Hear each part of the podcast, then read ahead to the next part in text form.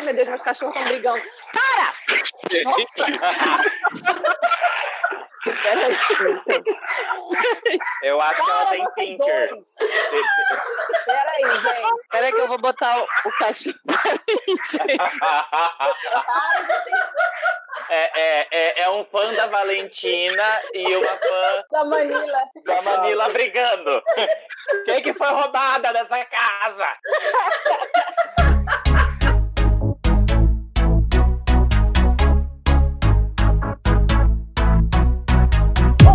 Boa noite, bom dia, boa tarde. Aqui é a Deia. Estamos começando mais um MD Mana. Sim, gente. Ai, que delícia. Gravar.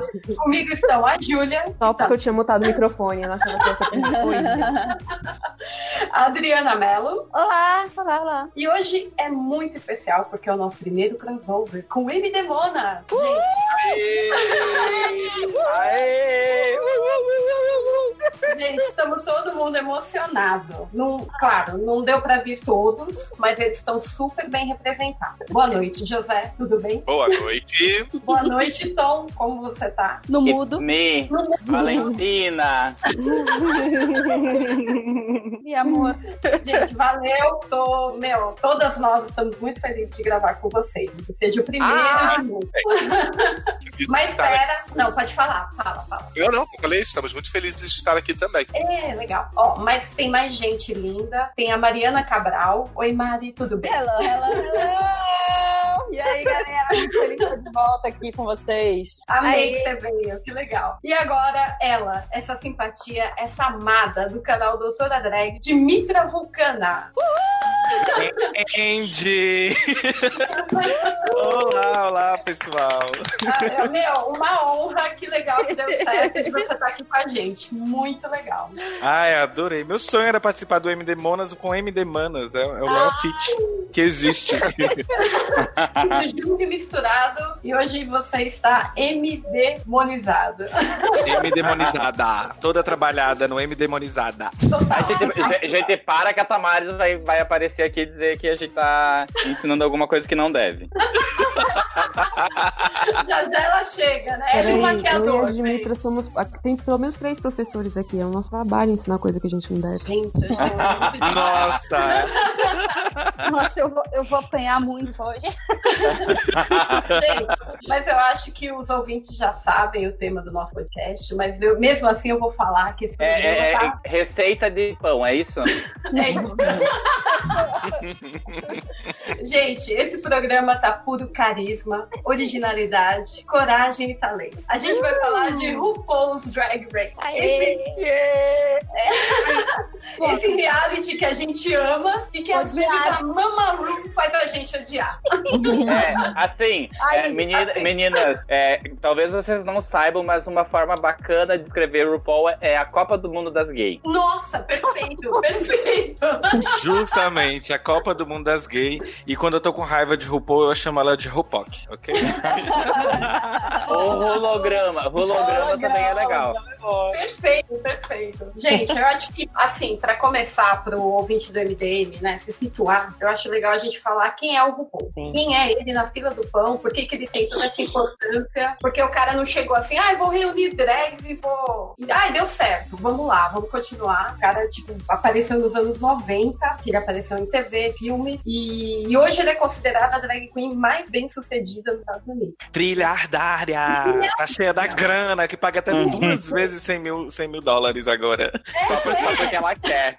ela tá nesse nível. E aí, o, a gente tá falando do, do Drag Race, né? Que, é o que ela faz, que já deu vários spin-offs aí. Ganhou M, inclusive. Ganhou EM duas vezes já. E agora, semana que vem, dia 28, tá estreando a 11 temporada. Gente, não é todo reality que chega, né? Em 11, 11 temporadas com sucesso. O, a décima temporada bateu o recorde de audiência. E todo mundo comenta, todo mundo fala, seja lá, seja aqui. A gente dá um jeito de assistir. Então, E, e é uma É. coisa louca, né? Porque se a gente parar pra pensar, o, o, o Drag Race, ele colocou as drags, assim, em horário nobre. É, foi um dos trends mundiais, assim, que tava no, no top 5 no, no Twitter e no, no Facebook tava todo mundo falando muito mal e um pouquinho de gente falando bem, mas enfim, falando.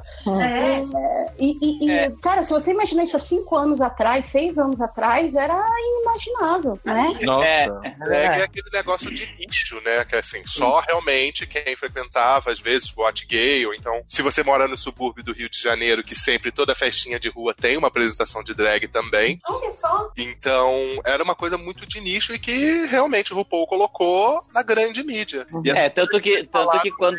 Ah, só, só terminando, que tanto- esse negócio que vocês falaram de horário nobre, a 11 primeira temporada ela está literalmente no horário nobre da televisão americana, que é quinta-feira à noite. Vai competir diretamente com Grey's Anatomy, por exemplo. Sabe o que pra mim é um dos pontos mais assim indicativos do, do, do tamanho de sucesso de RuPaul? É, Pro pessoal que curte de quadrinhos, né, e fazer aquela ponte, é, a maior convenção de quadrinhos é, hoje é a de Nova York, New York Comic Con, Uhum. que acontece em outubro no Javits Center, que é assim, é, um, é, um, é uma área, é um centro de convenções gigantesco e tem uma, assim, o maior número, perdendo agora para CCXP, mas a maior área de Artist Alley no mundo todo é em Nova York, para vocês terem uma ideia. mais do que San tamanho. Diego? Mais que San Diego. Caraca. Agora, o detalhe é, uma semana exatamente antes da, de Nova York, acontece o quê? A Drag Con. No mesmo spa, cara. Com a ameaça de bomba da Tyra Sanchez e tudo mais. Tyra. The Other Tyra. Assim, tem uma coisa também que é, que é legal falar sobre a escalada da, de RuPaul e RuPaul's Drag Race. É, tem, a, tem a questão da jornada da própria RuPaul, que eu acho que não precisamos nos aprofundar tanto, mas que começa lá com o Supermodel, né? Quando ela é, começa a ser conhecida e passa a ter aquele programa dela junto com a Michelle. É, mas depois ela volta com o RuPaul Drag Race numa ideia de ser um- uma sátira do Project Runway. Era, era, era isso, não, não era nada mais do que isso. Era pra ser uma foco muito- sátira mesmo, né? Era pra ser zoado. Isso.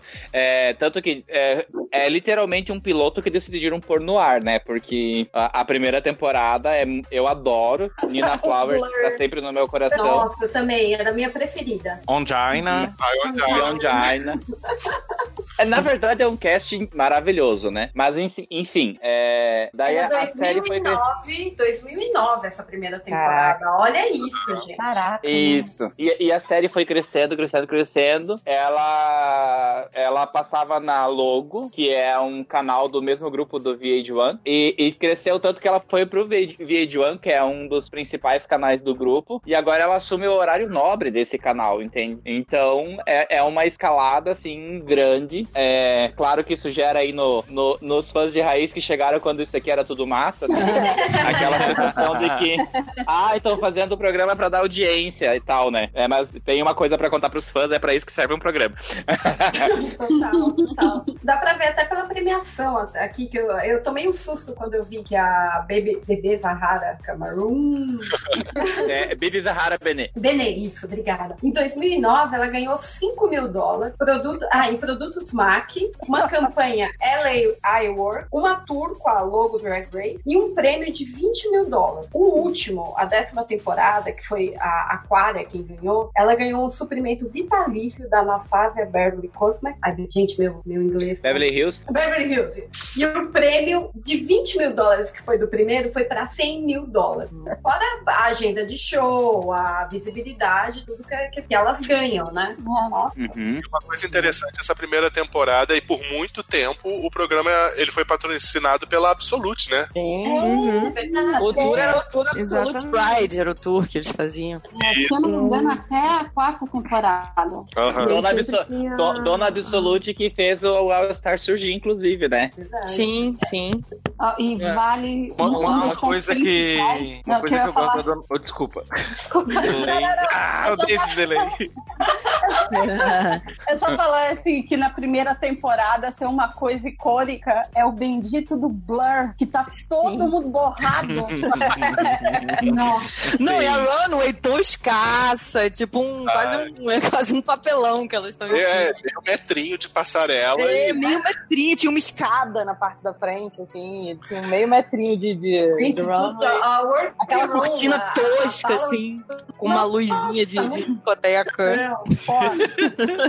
Uma coisa que eu tenho pra perguntar pra vocês, por exemplo, vocês acompanham desde 2009? Porque eu acompanho desde 2009, mas é, usando o plot aí, antes do off que a gente tava falando, né, programa de palco, eu tenho uma revelação pra fazer. Eu, eu era super dragofóbico, eu, eu assistia, mas com deboche na primeira temporada. Eu não, não, não, não era, não era, não tinha, assim, um prazer de, de ver drags, no sentido assim, eu, eu, não, eu não estava com o coração aberto pra isso, olha só. Mal eu ia saber que 10 Tá anos depois, Bonitinha. 10 anos depois, estaria eu sendo uma drag, professora drag, e que eu mais gosto de fazer é ser drag. Então, aí Meu Deus do céu. é, Nossa, eu parei de ouvir vocês e, e comecei a ouvir do nada. oh, eu- eu- isso é conexão uma- caiu aqui, me voltou. Nossa, eu achei super interessante isso que a, que a Dimitra comentou, porque eu sou, assim, eu comecei a assistir pela sexta temporada, porque Hum. todo mundo falava que era maravilhoso, maravilhoso, tinha que ver, tinha que ver, aí eu falei, ah, tá bom, deixa eu ver o que que é, né? Tipo o boneca russa, que hoje todo mundo fala, você tem que ver! Uhum. Mas eu acho que também tem muito a ver com com o momento, né? É 2009, ninguém tava tão desconstruído. E olha que, por exemplo, hoje a gente, eu consigo elencar mil críticas à Dona RuPaul, por exemplo, e mas muitas coisas que eu também precisei desconstruir em um determinado momento veio de RuPaul também. Então, Claro. assim, Uhum. é, é, é uma sinergia com, com, com, com o programa que é muito louca, porque a, a- o programa parece que não, não desconstruiu a- a- ao, ponto que os próprios é, fãs de RuPaul foram se desconstruindo e agora e, alguns fazem aí, dá umas pauladas na RuPaul que quando ela dá bola fora, né? Que é os casos aí que mais, mais à frente vamos comentar na pauta. É, não, vocês estavam começando o podcast a falar da, do, do- né, da rua, da trajetória e tal. Acho que a, a própria história do- da- dessa arte, né, da arte de drag, se confunde com a história do RuPaul, né? Acho que tanta, tanta gente, tanta, tantos millennials e tal, que nem sabiam o que que era, que foram aprender o que que é ser drag com o programa. Então, apesar de, É. de hoje ter várias críticas e tal, é, acho que foi, foi essencial também para contribuir para novas gerações de, de, de, de meninos que não sabiam nem o que, que era essa arte É. e passaram a fazer e aprimorar. E a, e a arte foi mudando junto com o programa. Quer dizer, o programa ainda tem coisa para evoluir, mas enfim, eu acho que é, a história de- da, né, dessa arte tá muito, deve muito a esse programa, eu acho. É, A e tem assim, tem, tem, eu tenho da, da RuPaul ainda é na década de. É, na década de 90 mesmo, quando ela lançou aquela música com o Elton John, Don't Go Breaking. My Heart. Também foi quando eu tomei conhecimento da existência de RuPaul. Com Vocês já viram ela em eu- Sabrina?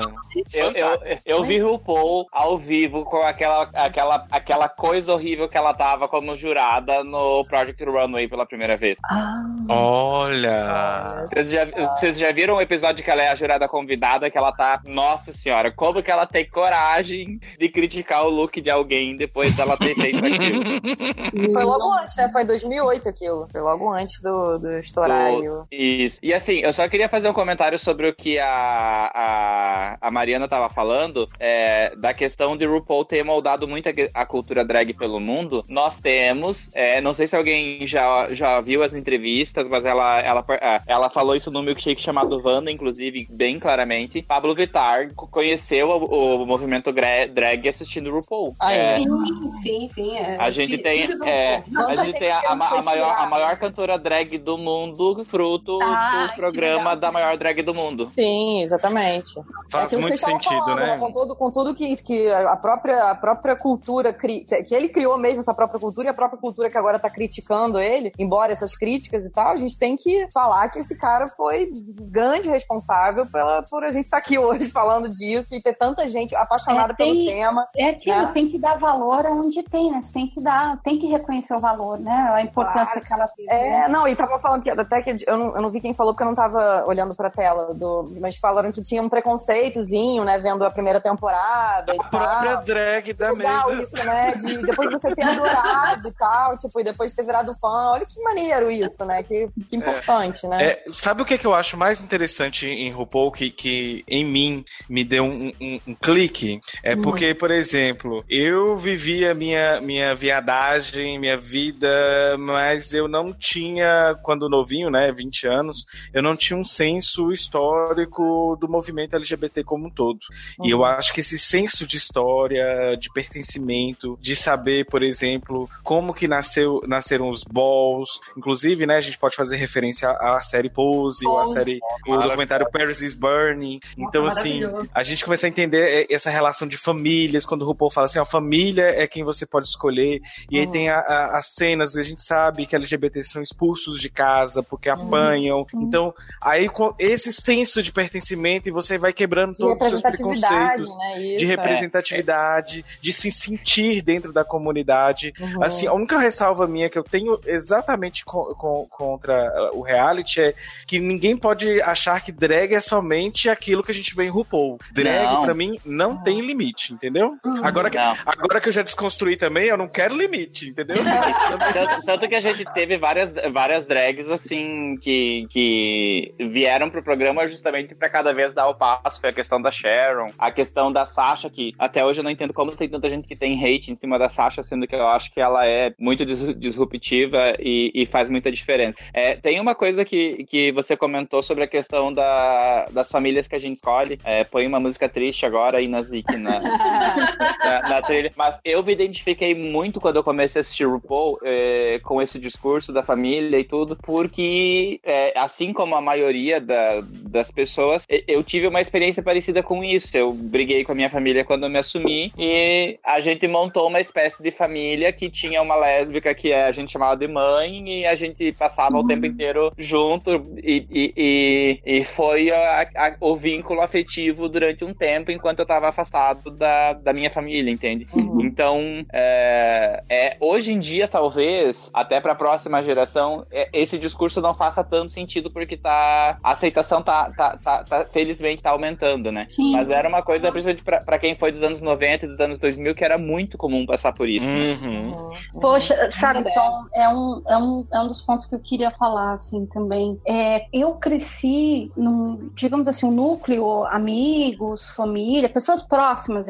É, eu cresci muito fora desse, do meio gay. Eu, eu, eu cresci sem pessoas que tinham se assumido, enfim, sem gays à minha volta. Então, eu não tinha muito um, um norte, eu não tinha muito, muita referência. E, e eu sei que pode soar bizarro isso, mas é o que aconteceu comigo. Eu comecei a assistir o RuPaul é, por uma curiosidade, porque todo mundo falava, e a parte da arte, que daqui a pouco a gente vai comentar também, foi o que me fez continuar assistindo. Olha, eles têm que inventar vestidos com página de livro, que coisa incrível. Mas o que me fez ficar também foram as histórias pessoais de cada uma delas.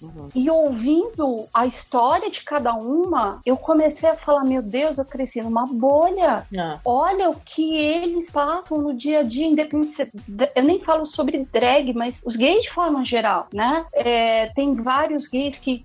vários participantes que cresceram em famílias religiosas ou que estavam em igrejas, tinha tal da cura gay. E como a Monique acabou falando no, no- no final, é, e, e eu não fazia ideia desse drama por tá, por ter crescido completamente longe do, do cenário ou não ter. Então, pra mim, RuPaul também marcou o momento em que eu comecei a enxergar o outro lado, que eu comecei a entender o drama e eu comecei a entender o porquê que- da luta pelos direitos, o, o preconceito que se sofre. Pra mim foi uma janela, entendeu? E, e a minha mente realmente se abriu, assim. Hoje eu tenho uma outra visão. Começou com o RuPaul, mas aí, obviamente, depois você vai pra outro seriado, você vai conversar com as pessoas, você vai conhecer.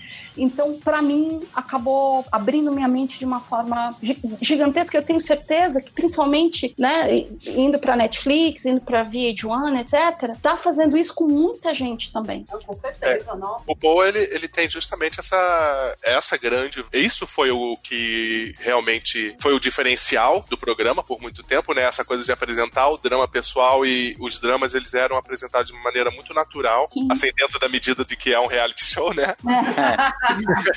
Eu vou deixar pra contar que eu fui abandonada na parada de ônibus Exato. quando eu estiver prestes a ser eliminada. Até hoje, um dos momentos que eu achei mais foda foi justamente na primeira temporada, quando a Ongina revela que ela Nossa. tem HIV. Sim. E, cara, assim, eu acho que foi um, foi um momento muito espontâneo, realmente, porque era a primeira temporada, eu não sei se já estavam pensando em explorar aquilo daquela maneira, mas ela justamente ganha o desafio que era pra campanha da MAC pra arrecadar fundos pra Sim. ações contra o HIV. Mas, mas Cara, eu, eu, eu, eu aquele acho que ela, ela se dedicou tanto porque era uma causa querida pra ela, entende? Eu não acho que foi, foi armado, assim. Acho que é, ela caso. sabia a importância daquilo. E ela Crianças, crianças, eu tenho um- um- uma revelação bombástica de novo pra vocês. Todo reality é roteirizado. Ah, sai daqui! Todos são roteirizados, assim. é, existem plots que são meio que agendados e o restante vai da vida, né? Mas É, até Big, Big Brother Brasil, É. até que Big Brother Brasil tem roteiro, gente. É isso. Então, mas Não, Mitra, de eu fiquei tão Não, arrasada quando me falaram isso. Mas tão arrasada. A primeira vez que alguém chegou assim, não, mas é tudo roteirizado. Eles, elas têm até um, tipo, um Não. ajudantezinho aqui, Tá- que não sei Você o que. Eu- está querendo Não, me é assim, dizer, é, você está querendo pro- me dizer que colocarem a E a Coco Montrese na mesma temporada não foi uma coincidência? É lógico, Não, aquela cara dela. Não, não. Mas é que assim, ó, tem, tem uma coisa que, que quando a gente fala de reality show ser roteirizado, existe uma diferença entre um roteiro de uma novela, um roteiro de um Ah. filme, aonde eu vou lá e digo, ah, agora você fala isso, isso, isso, isso. Quando a gente fala de um reality show ser roteirizado e realmente eles são, eles são, é que existem algumas pessoas que trabalham com cada participante ao longo dos momentos que a câmera não tá rodando. E eles plantam algumas sementinhas, entende? Tipo aqueles É. demoninhos, falou assim, vai lá e pergunta ela tal coisa. Não, eu E acho que esses daí, programas, assim, esses programas também agora- são muito roteirizados na edição, né? Assim, você- Você tá Exatamente. falando um negócio, É. você corta para uma olhada. Temos é, uma tá- Fifi O'Hara em da House. tá Às vezes a pessoa não tá nem dando um olhar enviesado na, na, na hora que a pessoa falou aquela coisa, mas aí você pega aquele olhar, encaixa com uma outra fala e aí pronto, virou uma intriga. É, tem, tem, tem vários vídeos no YouTube muito legais, porque antigamente, quando eles roteirizavam, as coisas não eram muito bem montadas, assim, na edição. Meio que nem a final do All Stars 4 agora, quando entra aquele áudio da, da RuPaul por cima, né? É, mas, assim, é, Nossa, tinha muito, muito erro de sequência. Tem um episódio que a Willan tá, tá colando adesivos num barquinho e, e ela tá interagindo e conversando. E uma hora o barquinho dela tá todo coberto, uma hora tem só um adesivo, uma hora não tem nada. Tipo, é, eles, remo- eles, eles remontam a conversa inteira. E depois dessa temporada, se eu não me engano, que passou até a roupa fedida, né? Que as queens têm que usar em todos os confessionals a mesma roupa agora. Justamente pra eles poderem pegar alguma coisa que foi dito lá no primeiro episódio e colocar na crítica de uma pessoa lá na semifinal, entende? E a própria questão das brigas também, pra você ver como elas são muitas vezes é, reforçadas ou aumentadas pela edição. Na própria temporada, na, na quarta temporada, tem toda aquela disputa, né, de Fifi e Sharon. Se você for ver naqueles momentos de entrada, várias vezes as duas entrando de mãos dadas. E rindo e conversando. Sim. Isso em outras temporadas também. A Bob com a Derek, várias vezes entrando de mãos dadas e. E muito. É, Miga tá filmando, e- miga tá filmando, vamos fingir que tá brigando. Aí, Gente, pra mim era tudo falsidade. O tempo de, de tela vale, né, gente? É. Então, Sim. é, É. vamos criar. Quanto mais drama, né, melhor, né? Exatamente. Se você, você É. agora E, no All gente, Star, é, no All vamos, Star, É. vamos ser sinceros. Oi? Não, é porque eu ia comentar, porque, por exemplo, assim, eu nem vou falar do All-Star, na última temporada, né, que você tem a Aquaria e a Miss Cracker, Cracker. que... que tipo Injustiçada, assim, essa briguinha- foi roubada, desculpa, continua. Também acho, obrigada. Parece que merecia muito mais. É, mas eu acho que o que ela faz é ótima coisa no YouTube, então valeu ela ter saído. É, mas assim, o fato das duas terem brigado fizeram que as duas tivessem cada vez mais tempo de tela. Então, por exemplo, Uhum. você não fica esquecida, sabe? Porque Sim. se você não tranca ninguém, a não ser que você vá até o final, a chance de você ser esquecida no meio é muito grande. Então você vai fazer o possível pra, pra chamar atenção. É. Vai dar uma gente Ou você é muito talentosa, então tem que ficar altar em todo A gente só mundo. tem uma exceção a isso. Até hoje a gente tem uma exceção a essa regra que a Júlia tá falando, que é a Cameron Michaels. Mas também. Eu ia dizer que também conhecida Não. como Samambaia, que faz espacate, né? Sim. Mas a Cameron Michaels, ela, ela entrou com uma estratégia que justamente foi dessa. Eu não vou dar material pra edição. E, E ela e, e- e ninguém torceu pra ela na final, porque ela não deu material pro. Não deu. Mas outra que também que foi muito samambaia que chegou à final até que levou foi a Jinx Monsoon. Não. Ai, gente. Menina, fofa demais. Nossa. Ah, agora, pera aí que você tá falando da minha drag favorita de todas as que pisaram naquele solo, tá? Você meta suas palavras. Meu, cuidado que ela episódios idosos, ela, é, a- ela conversando com, com o idoso, que ela ia maquiar, tudo. Ai, era que fofinho. Não era? Não, muito, muito humano, nossa. E- Ah, e- e tinha- Inclusive, falando em Jinx, a edição, é, é, pegando o exemplo da Jinx, tem duas queens que eu sei, tipo, de vários depoimentos que são muito queridas e que a edição vilanizou um monte a mais do que seria, que são a Roxy Andrews, que elas são amigas e... e- e- e- Odeio. ah, não, Rolas Catox era insuportável realmente, mas, mas a Roxy, é, tanto que ela, ela decidiu usar o Star só pra tirar a imagem dela de, de vilã e, e não e não quis competir. porra nenhuma, né? Ah, eu acho que adiantou. Ela, ela virou Ah, não. samambaia, mas ela, a gente não acha mais que ela é o monstro que ela parecia. Mas É. eu, eu ia falar que não adiantou, porque foi ela, tipo, usaram ela pra sacanear a Kátia e aí você fica com ódio de qualquer forma. Ah, sim. É, Mas a assim, é, a outra que teve uma, uma trajetória parecida, só pra, pra concluir, é, é a australiana. A, Ah, a, Courtney, Courtney a, a é. Courtney Act- é. Gente, eu assisti o Big Brother da Inglaterra que ela participou, era transmissão quase o dia inteiro, entende? Tipo, é, ela é uma amada. Sim. E ela Tipo, ganhou lá, né? Nossa, eu amo a né? Courtney. Eu não consigo ver. Não consigo ver nada de errado nela. Não, mas aí tá, é o que a gente tava falando. A- tem drag que na competição e com a edição, meu, elas ficam insuportáveis. E aí, quando você vê vídeo, entrevista ou qualquer outra coisa com elas fora da competição, você fala, pô, mas é uma pessoa decente. Tem a pressão também, né? Por mais que seja roteirizado, ali elas não têm controle de tudo que vai acontecer. Então, de certa forma, é, o medo, a pressão, um dia anterior, sei lá, quantas noites mal dormidas que essas queens ficam, porque, sei lá, às vezes, se eu passasse o dia inteiro ensaiando lá na frente do Todrick e depois eu não soubesse porra nenhuma, eu ia chegar no apartamento e ficar a madrugada inteira, do jeito que é obsessiva que eu sou, eu ficaria a madrugada inteira ensaiando até voltar no outro dia só um bagaço de lixo. Aí todo mundo chegasse assim, bom dia, bom dia! É, É, e, Não, mas- e- e o, exemplo, o exemplo maior disso da questão da pressão do programa é a Laganja, que Nossa, enlouqueceu Sim. pelo estresse psicológico, tipo. tiraram o cigarrinho dela também, tiraram a, mar a marihuana medicinal dela, ela ficou daquele jeito. Gente, mas Exatamente. pior foi tão engraçado, desculpa. As cenas dela com a Bianca. Ela debaixo da mesa foi Ela- o, o, o ápice.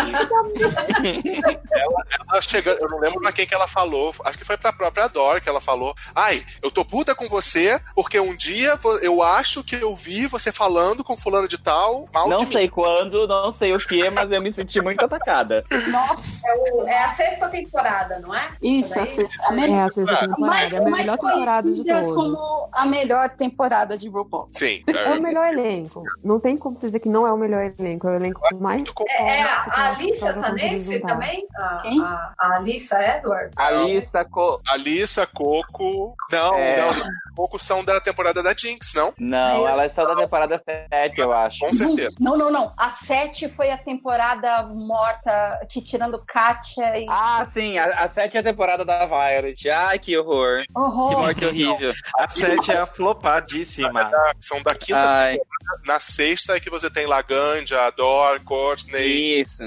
Bianca. Gente, só pra voltar naquilo que a gente tá falando de edição e de fazer drama, porque conquista né, mais tempo em tela, tem uma Queen É no All Fox. Stars, no All Stars 4, ela entrou com esse pensamento. E ela fala: Eu vou causar. Até o É. último momento que eu quero tela. Quem Que é será, a- né? Quem será a Diagan?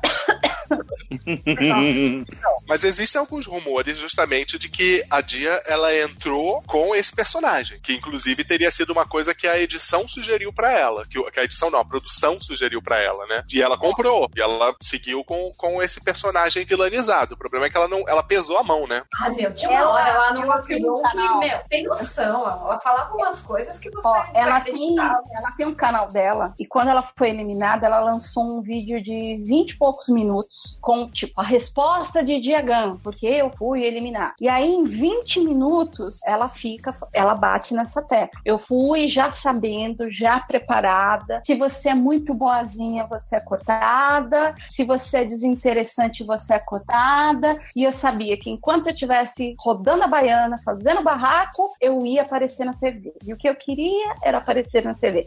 Aí, até aí, compreensível. O que é o ponto que eu fico assim, cara, não tem como te defender. Ela, ela começa aquele papo que ela tava falando, ela tinha que ser verdadeira com a essência dela. E aí ela começa a, nesse papo louco, que, tipo, ela tava ali como representante de, das trans, e ela tinha que disputar para ter o maior tempo de tela assim, e que ela pensava, poxa, tudo bem, eu tô num programa é, é, é que vai ao ar nacionalmente. Então eu tenho que criar drama sim, para poder falar da minha jornada. Cara, não, gata, não, você tá não. Mas, mas eu vou falar uma coisa que talvez vou gerar polêmica. Dia, segunda maior injustiçada do All Stars 4. Também acho. Porque é, ela venceu aquele lip sync. Eu não diria que ela venceu, mas se tinha um lip sync que se era pra empatar, era aquele. Era aquele. Com a. Com a Naomi. A Naomi, é. Ah, não, gente, não. Ela tinha que ter tirado aquela capa bem no começo. Eu achei, eu achei o revealing meio. Ah, ah sim, Outra coisa que aconteceu ela... com, a, com, a, com a Dia Gun, que todo mundo tomou um ranço dela, e aí eu vou defender um pouquinho a Dia. Sabe no Snatch Game que foi numa. Nossa, ai, numa, numa uma roupagem diferente, né? Uhum. E vocês não sei se vocês repararam, sempre antes do Snatch Game tem aquele momento que a RuPaul ela entra na Rock Room pra conversar com cada queen. Sim, sim. Sim, o walkthrough. Só que não tem dessa vez. Uhum. Vocês já pararam pra pensar? Mas no All Star eles cortam. Não, no All Star 3 não teve quase nenhum walkthrough. Eles, eles, na maioria dos desafios, eles cortam. Ela faz, mas eles não mostram. A é, é porque as ratas do Reddit já me passaram uma, uma informação não. e parece que condiz, é que a própria. Acho que ela. Não, na verdade, ela, ela falou isso no, num podcast, ou eu acho que foi um podcast com duas queens, que eu também não lembro o nome. Eu vou ter que. Fica aqui o Mechan, ouçam The Library is Open, que elas comentam lá. É, mas tem uma, uma, um plot que é o seguinte: a, a Ru chegou e a Diagan foi interpelar ela sobre a situação dos tweets transfóbicos da RuPoc. Tipo, ela não foi fazer, Ai, foi fazer afrontosa e eu achei maravilhoso. Só que eu acho que RuPaul falou: não vamos falar sobre isso aqui e sobre claro, isso. Claro. E aí, por isso que ela foi para o desafio e ela perdeu a estribeira. E se você vê que quando chama a atenção dela, ela fala: ok, realmente eu errei. E ela nem discute, né? Ela não, nem se defende assim: eu, eu errei. É, Mas acredito que foi o estado de espírito dela pós. Você foi tava enfrentando oh, assim, a, a, dona do ela, programa. Ela tentou jogar um drama para conseguir mais tempo de tela e simplesmente a Ru falou, olhou aquilo e falou: não, sei. Not tá today, bom. Satan, not today. Exato. mas é, é, muito. A RuPaul ela tem então, esse assim, de odiar ser interpelada, né? Porque é só você ver, às vezes, aqueles reunions. Teve o, o reunion da, da temporada passada, que a Vixen. Ela fez até um discurso muito bom. Eu acho que foi legal o que ela falou. E a RuPaul, ela simplesmente ela continua naquela postura dela de ah, eu tô, eu tô certa, você tá errada, e cala a boca aí. O programa é meu, fofa. Isso, o programa é meu, dane-se. Mas eu é, achei mas... muito legal a atitude da, da Vixen naquele momento. Não, pra, não, mim, assim... pra mim, a Vixen acabou, acabou com o rolo que ela fez. Não sei se vocês viram uns meses atrás a discussão dela com a, com a Manila via ah, Twitter. Sim, sim. Cara, que coisa sem noção, meu. O, a Vixen, a Vixen ela tem um problema que ela fala muito bem as coisas que ela fala, tem sim sua razão, sim. só que ela não sabe, ela não sabe ela não tem limite sem, sem chegar ao ponto de ofender. Ela tem esse problema. O que eu não digo que exatamente é um problema, é a maneira como ela aprendeu. Porque aí. se Não, mas defender, né? assim, eu, vou, eu, vou, eu, vou, eu vou interromper, eu vou, inter- eu vou te interromper num ponto, porque isso, isso é um problema muito grave. Porque assim, como que eu vou querer construir um- uma melhoria, uma evolução se eu só ataco? E, e, assim, ela entrou no programa falando que ela ia brigar, ela entrou no programa gritando com as pessoas e toda vez que alguém respondia a ela, ela dizia que ela era atacada. Mas então aí- tem, uma, tem uma diferença muito grande entre, é, sei lá, eu pegar alguma Queen que realmente foi é, injustiçada e tal, e eu pegar uma Queen que já entrou pro- se propondo a fazer isso, entende? Mas eu coloco aí, por exemplo, a fala da Asia. No mesmo episódio, logo depois que a Vixen vai embora, que a Asia, ela fala. Ela realmente é assim, ela é agressiva, mas se nós, que somos a comunidade dela, não formos capazes de abraçar para que ela não precise mais ser assim, como é que você quer que ela mude? Não, mas tentaram abraçar ela um monte de vezes Sim, e ela, e ela não pô, aceitou em nenhum momento. E assim, existe uma coisa chamada que é o cut loss, que é o momento que você para de tentar resolver o problema do outro. Aham, mas o ponto da Asia é justamente, talvez a gente não tenha tentado o suficiente. Hum, hum, hum, hum. Bom, É, eu, eu vou fazer uma outra interpelação no, caso da, da, da Vixen. É, eu, nós discutimos muito isso. A gente tem lá no Apple e Pedra um podcast colaborativo que é o, o Apple The Track. E, inclusive, Dimitra meio que nasceu ali, sabe? É, brincando, uma brincadeira que ficou verdadeira. E aí, eu acho que The Vixen, ela, ela entra muito no estereótipo do oprimido raivoso. E isso é muito. É um plot muito comum, que é muito jogado, sobretudo para mulheres e mulheres negras, por exemplo, né? A The Vixen é um homem cisgênero, mas uma drag. E assim, é, esse plot. É, o mito do oprimido raivoso, ele, ele serve para qualquer opressão e tudo mais. E eu acho que, que ela carrega um peso muito grande, até mesmo porque ela tem um- uma bandeira política. Então, é, querendo ou não, alguns ativismos, isso deve. é, deve não, eu vou falar por, por, é, conhecimento de causa. Isso exaure a gente mentalmente. Não sei como que é o caso dela, assim, mas eu sei que é muito fácil a gente jogar a, a peteca pro oprimido raivoso, porque é, é, é, essa construção ela já existe, é muito comum, entendeu? Então, É, eu, eu é- concordo, mas no momento que ela colocou o, o ex-namorado que faleceu da Manila na história, ela perdeu. Nossa, que baixaria. É, Da aí Sahara Davenport ela colocou? Ela, ela, ela nem falou lembro mais. Ah, o tweet, ela, ela, enfim, começou a cutucar a Manila e a Manila sempre respondeu ela com ironia, mas com classe. Ó, Uhum. só pra, só, peraí, Dri, só Quando- pra contextualizar. A Davenport, como é que é o nome inteiro, gente? Não, não, não. Não, não, eu só quero, eu só quero explicar Sahara. pro ouvinte. Como é que é o nome? Cara, Sahara. Farrada Davenport foi a namorada da Manila, Uhum. que ela faleceu, ela participou qual temporada do RuPaul? Segunda. Segunda. Segunda temporada e ela Uhum. faleceu alguns anos depois. E eles estavam juntos. A Manila e ela eram casados praticamente. Então, tipo, meu, imagina isso na cabeça da Manila. Uhum. E aí, tudo bem. Ela já, tá, ela já é casada hoje, já tem outra pessoa. Tudo. Mas E ela, é ela viúva fala da com Sahara. carinho dessa, Pois da é, Sahara. Ela, é. ela falou, inclusive, no programa, né, que, que o marido atual dela apareceu após a, a morte da Sahara e que, que veio curar o coração dela. E ela, assim, Nossa, a Sahara um foi, mas ficou um cantinho lá. entendeu? Claro, claro. E ela, assim, o que eu achei interessante nessa confusão de Twitter é que a, a Vixen cutucou, cutucou, a Manila respondeu, teve uma troca de mensagens duas, três vezes, mas a Manila nunca perdeu a classe. Até que a Vixen falou assim: é, ela fica me provocando, porque provavelmente eu lembro ela do ex-namorado, né? Ela deve pensar. Pra... É. Ah! foi um negócio pesado, realmente, que ela falou. Aí a resposta da Manila, linda e classuda e maravilhosa, foi: ex-namorado, nós nunca terminamos, até que a morte nos separasse. Nossa, pá. Nossa! Vrá. Pronto,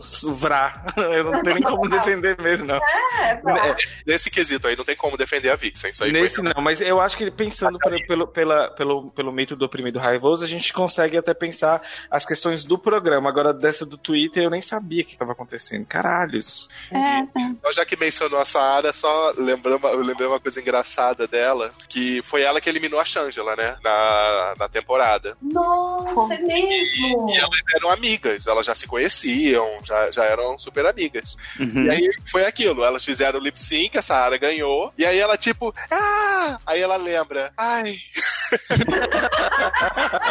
É, eu Lembrei lembro- dessa eu lembro cena. muito bem disso. É, inclusive, inclusive um- uma, coisa, uma coisa curiosa sobre a Sahara. Vocês lembram que a Mimian First ergueu a, aquela Ai. esquecida lá? Nossa, A Índia. Índia A. Índia, a Fair. É, Drag e daí, is not a contact sport. e daí quando, quando isso aconteceu, quando isso aconteceu, foi criada uma regra que ela não existia até então, de que as queens não poderiam sair do palco pra ir fazer o lip sync na frente do painel, que era uma coisa que elas costumavam fazer pra roubar atenção, né? É, é, e daí é, é curioso que se vocês verem, quando a Katia foi eliminada no lip sync contra a outra da Venport, a, Kennedy. a Kennedy, a Kennedy ela faz um espacate pra fora do palco. Meu Deus, que medo que aquilo me deu. O- aque- aquele movimento ela fez em homenagem à Sahara e ela pediu pra fazer e foi por isso que eles deixaram ela fazer. Ah, tá, foi conversado, né? Sim, ela é, porque como ela, ela era da mesma casa da Sahara, né? Ela, por isso que elas duas são da Venport. É, é, eles deixaram, não exploraram isso no ar, mas foi uma homenagem dela pra. pra... Eu não sei se ela é drag dead, é, se ela era mãe da. mãe drag da, da, da Sahara ou não, mas elas eram da mesma casa, né? Aliás, aliás, eu queria aproveitar o gancho e, e perguntar como é que funciona essa coisa. Porque, por exemplo, na nova temporada da semana que vem, tem duas Davenport, tem duas, tem uma menina, uma Montrese. Então, essa Vai chamar agora Dynasty. Essa ela é muito universo DC, né? Ela vai traba- trabalhar o legado. Eu não entendo como é que funciona essa coisa. É que assim, é que assim, é, existem as casas, né? Por exemplo, eu vou, eu começo a me montar e quero ir pra noite e eu sou, eu moro em Nova York e eu encontro a Bob, a Bob. E a Bob não usa, ela não usa um nome, né? A Bob é mãe da, da, da Cracker, não sei se vocês lembram, né? É, Isso daí a Bob vai lá e me ajuda. Acho que eles se pegaram. A Bob é a vencedora da nona, certo? Isso. Bob de... É, isso. E daí a Bob vai lá e me ajuda a desenvolver a minha drag. Ela, a mãe, a mãe da drag às vezes ajuda ela até mesmo a conseguir alguns itens, entende? Então, tipo isso é Dimitra. isso- Dimitra é filha de chocadeira, eu não tenho mother.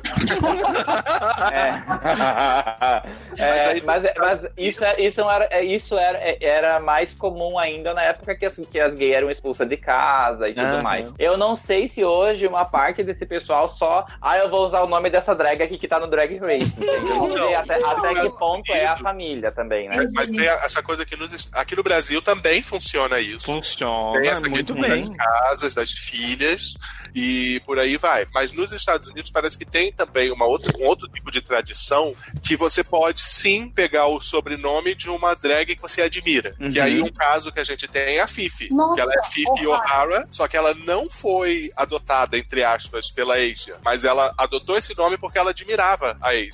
Ah, mas aí é Ah. uma festa também, né? Assim, é uma homenagem, se você for tipo, para pensar. Homenagem, temporada, né? Homenagem. na temporada tem uma Raja O'Hara. Então, mas ela não é Raja, ela é Raja. Ah, ok. Uma Gente, coisa que, que a gente ah, tem é que. só- Pode falar, Tom. Não, eu só queria dar uma sugestão pra gente, tipo, é, quem sabe falar um pouco sobre a estrutura do programa, porque eu tô pensando nesses héteros que, que ainda não desligaram esse episódio e que nunca assistiram o RuPaul e que eles não fazem ideia de nada do que a gente tá citando. Hello, Então, héteros. Só estamos aqui pela curiosidade, né? É, tipo assim, é, a eu- vamos esperar. ser inclusivo com hétero? Hã? A gente vai mesmo ser inclusivo com hétero? É que assim, eu não tenho nada contra, eu tenho, eu tenho até amigos que são, desde que não fiquem fazendo nada na minha frente, né? Na casa Eu, eu- eu deles, só tenho uma mensagem pra eles. Eu só tenho uma mensagem pra eles. Você não tinha nem tá aqui, fofa. Ai, não fala. Ai, eu já, eu, já, eu já li cinco comentários lá no MDM agora. Tudo bem hétero. Desliguei, desliguei o episódio na hora que falaram que não era pra eu estar aqui. Eu imagino já. Não, não, hétero, hétero, você que tá tentando ser desconstruído, vem, vem, vem pra Fica cá. aí, senta aí. Segura, segura- segura na nossa mão e agora a gente vai fazer um breve apanhado da estrutura do programa, pode ser? Pode, pode. Vamos Pode, lá. Vamos falar. Aqui no formato do programa, uma coisa que eu até coloquei aqui, que eu sinto falta, é aqueles vídeos. Lembra que as primeiras temporadas eles mostravam Nossa, da participante? Porque ela Inclusive- manda um vídeo, né? Igual o PPP, manda um vídeo se apresentando, falando por que que elas devem participar, tudo, e o RuPaul seleciona. Eu não sei se é assim agora. Não Se vocês lembrarem, na terceira temporada, se eu não me engano, mostra que a Alaska fez a audição e mandou vídeo. Sim. Acho que ela mandou pra todas as temporadas até Queria. Sim. Não, e tem, nas primeiras temporadas tem até, além desses vídeos, tem o videozinho deles meio que acordando, tem uns frames assim deles no, tipo, no hotel, assim, É, que era muita coisa do, da- do, do Project Runway, né? Que aí eles pegavam Sim. bastante a estrutura do, do programa. Sim. Nossa, isso era muito legal. Dava, eu falava, gente, é só a gente como a gente, já quase. Pra quem, pra quem quiser aproveitar que tá no Netflix, começar desde a da, da primeira temporada, porque vai saber, né? Daqui a pouco eles tiram de novo. É muito louco. No- nos quatro primeiras temporadas tem o episódio zero, episódio especial, que é só com um vídeo de quem tentou entrar e não conseguiu e a apresentação das que entraram. Uhum. Então, você começa a ver Thor de Thorn, a Katia aparece, Sim. muitas delas, assim, você começa a falar, "Ah, eu conheço, conheço, conheço, conheço. É, E assim, é, é pra, pra, pra quem tá cogitando começar a assistir, eu só dou um conselho. É, começa pela quinta ou pela quarta, que daí você não vai mais largar, entende? Não, Não, começa come- pela primeira. Ah, não, Eu- acho que dá pra começar pela, pela terceira. É a terceira, pode ser. É, é que assim, se- não- o que não pode é começar pela segunda ou pela sétima. Ah, então. Não, não, não. A segunda, né? A segunda Não, você, vai, você vai assistir pela Tyra primeira se você ninguém tiver merece. Ninguém merece. Louca, louca Não, de pera, deixa eu dar a dica. Que aí você, se, vo- se for véspera de ano novo, você estiver sozinho em casa, tomando champanhe, Ai, que você pode começar pela primeira temporada, tá? Porque você não tem mais nada pra fazer. Aí você pode. Aí você assiste a primeira, a segunda, a terceira e a quarta de uma vez só. Se não for véspera de ano novo e você não estiver sozinho em casa tomando champanhe, aí você começa da quinta, eu acho. é Eu também acho. Ah, eu acho que Inegavelmente, a quinta é a melhor, né? Vale, vale Não. ressaltar, A se eu não me engano, foi na, na segunda temporada, tem o RuPaul mostrando também o vídeo de, de, de Peach Cruise que estavam tentando entrar. Ah. Então tinha desde o do, do carinha forte que, que, que ele falou que ele sabia fazer twerk de ponta cabeça e numa mão só, apoiada na parede, até tipo dois. Tinha o cara bem. é, o urso? Ah, o Uhum. cara grandão, super é peludo. e, uh, O Pit Crew, o Pit Crew é a equipe de apoio do Não, programa. não, não. É os bonitões, não é? Netflix, equipe bof. Equipe Ah. Boff, gente! Netflix. Meu Mas é, mas é, não, traduz mas- e esse bofe. Equipe bof. Sensacional, sensacional. Outra É. coisa que vocês não podem assistir é, é assistir dublagem de Portugal antigamente. O Sachê Away era Vai-te embora, ninguém te adora.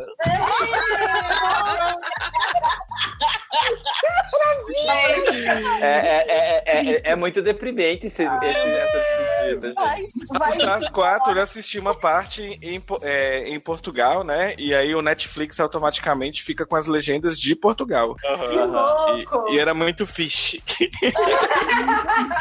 Grandes estrelas. E, e Sachê Away? Não, ah, não, Sachê Away era esse? Eles, mu- é, eles mudaram agora. Complicado. Acho que pegou mal, né? O Vai-te embora, ninguém te adora. A, a Michelle deu uma chamada, né? Ela, ela, ela repreendeu, né? Porque man- mandaram pra ela como que tava e tava a tradução e ela ficou meio putinha, sabe? Ah, bom. Certa, né? E o Chantei e o Stay, como, como que traduziram? Você lembra? Ai, não lembro, gente. Eu Hum. podia ter dado uns prints do, do, do celular do Netflix. Ah, mas devia ser, meu, comédia. Mas vai- Hora pois não, pois, pode coisa- ficar. Tipo, Vai embora, ninguém Hora te pois, adora. pois, não, ó, hora pois, pois, todo mundo tem mania de achar hora pois é uma expressão de Portugal, ela não existe, sabia? Ou é pois, pois, ou hora bem. Ah, É, é- é meu marido é filho de portuguesa, e aí por isso que eu, eu sou, como é que fala? hum. Metade eh, já entendo algumas Conhece- expressões. co- Você É. conhece bem a língua, a língua portuguesa, né? Eu já fiquei sim a língua e outras coisas.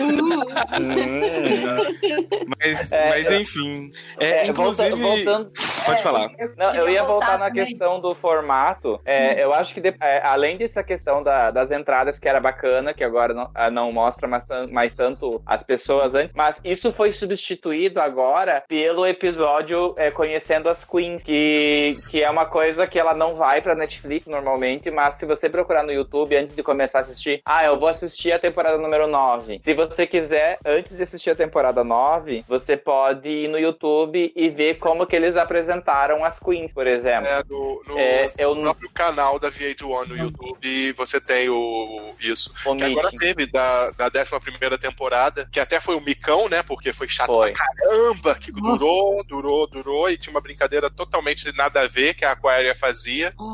E Puxa, chato eu pra caramba. vi isso. É, um lugar mas- mal iluminado, escuro. Foi mico demais. Sim. Não, mas foi chato, É, cara. a única coisa que eu queria comentar também do, do Meeting the Queens é que tem uma temporada que a gente conhece a campeã e fica claro que ela vai ganhar a temporada número 8, né? É, tipo assim, você sabe quem é a campeã já no- na hora que você conhece as Queens, assim, não Não, tem como, como ela não levar. A Bob? Quê? A Bob, cara, Eu quando, também, A quando eu Bob no, no meeting, tu, tu já sabe, ela ganhou. Tu, tu, tu, tu não tem como comparar com as outras da temporada. Já no meeting você sabe. Verdade.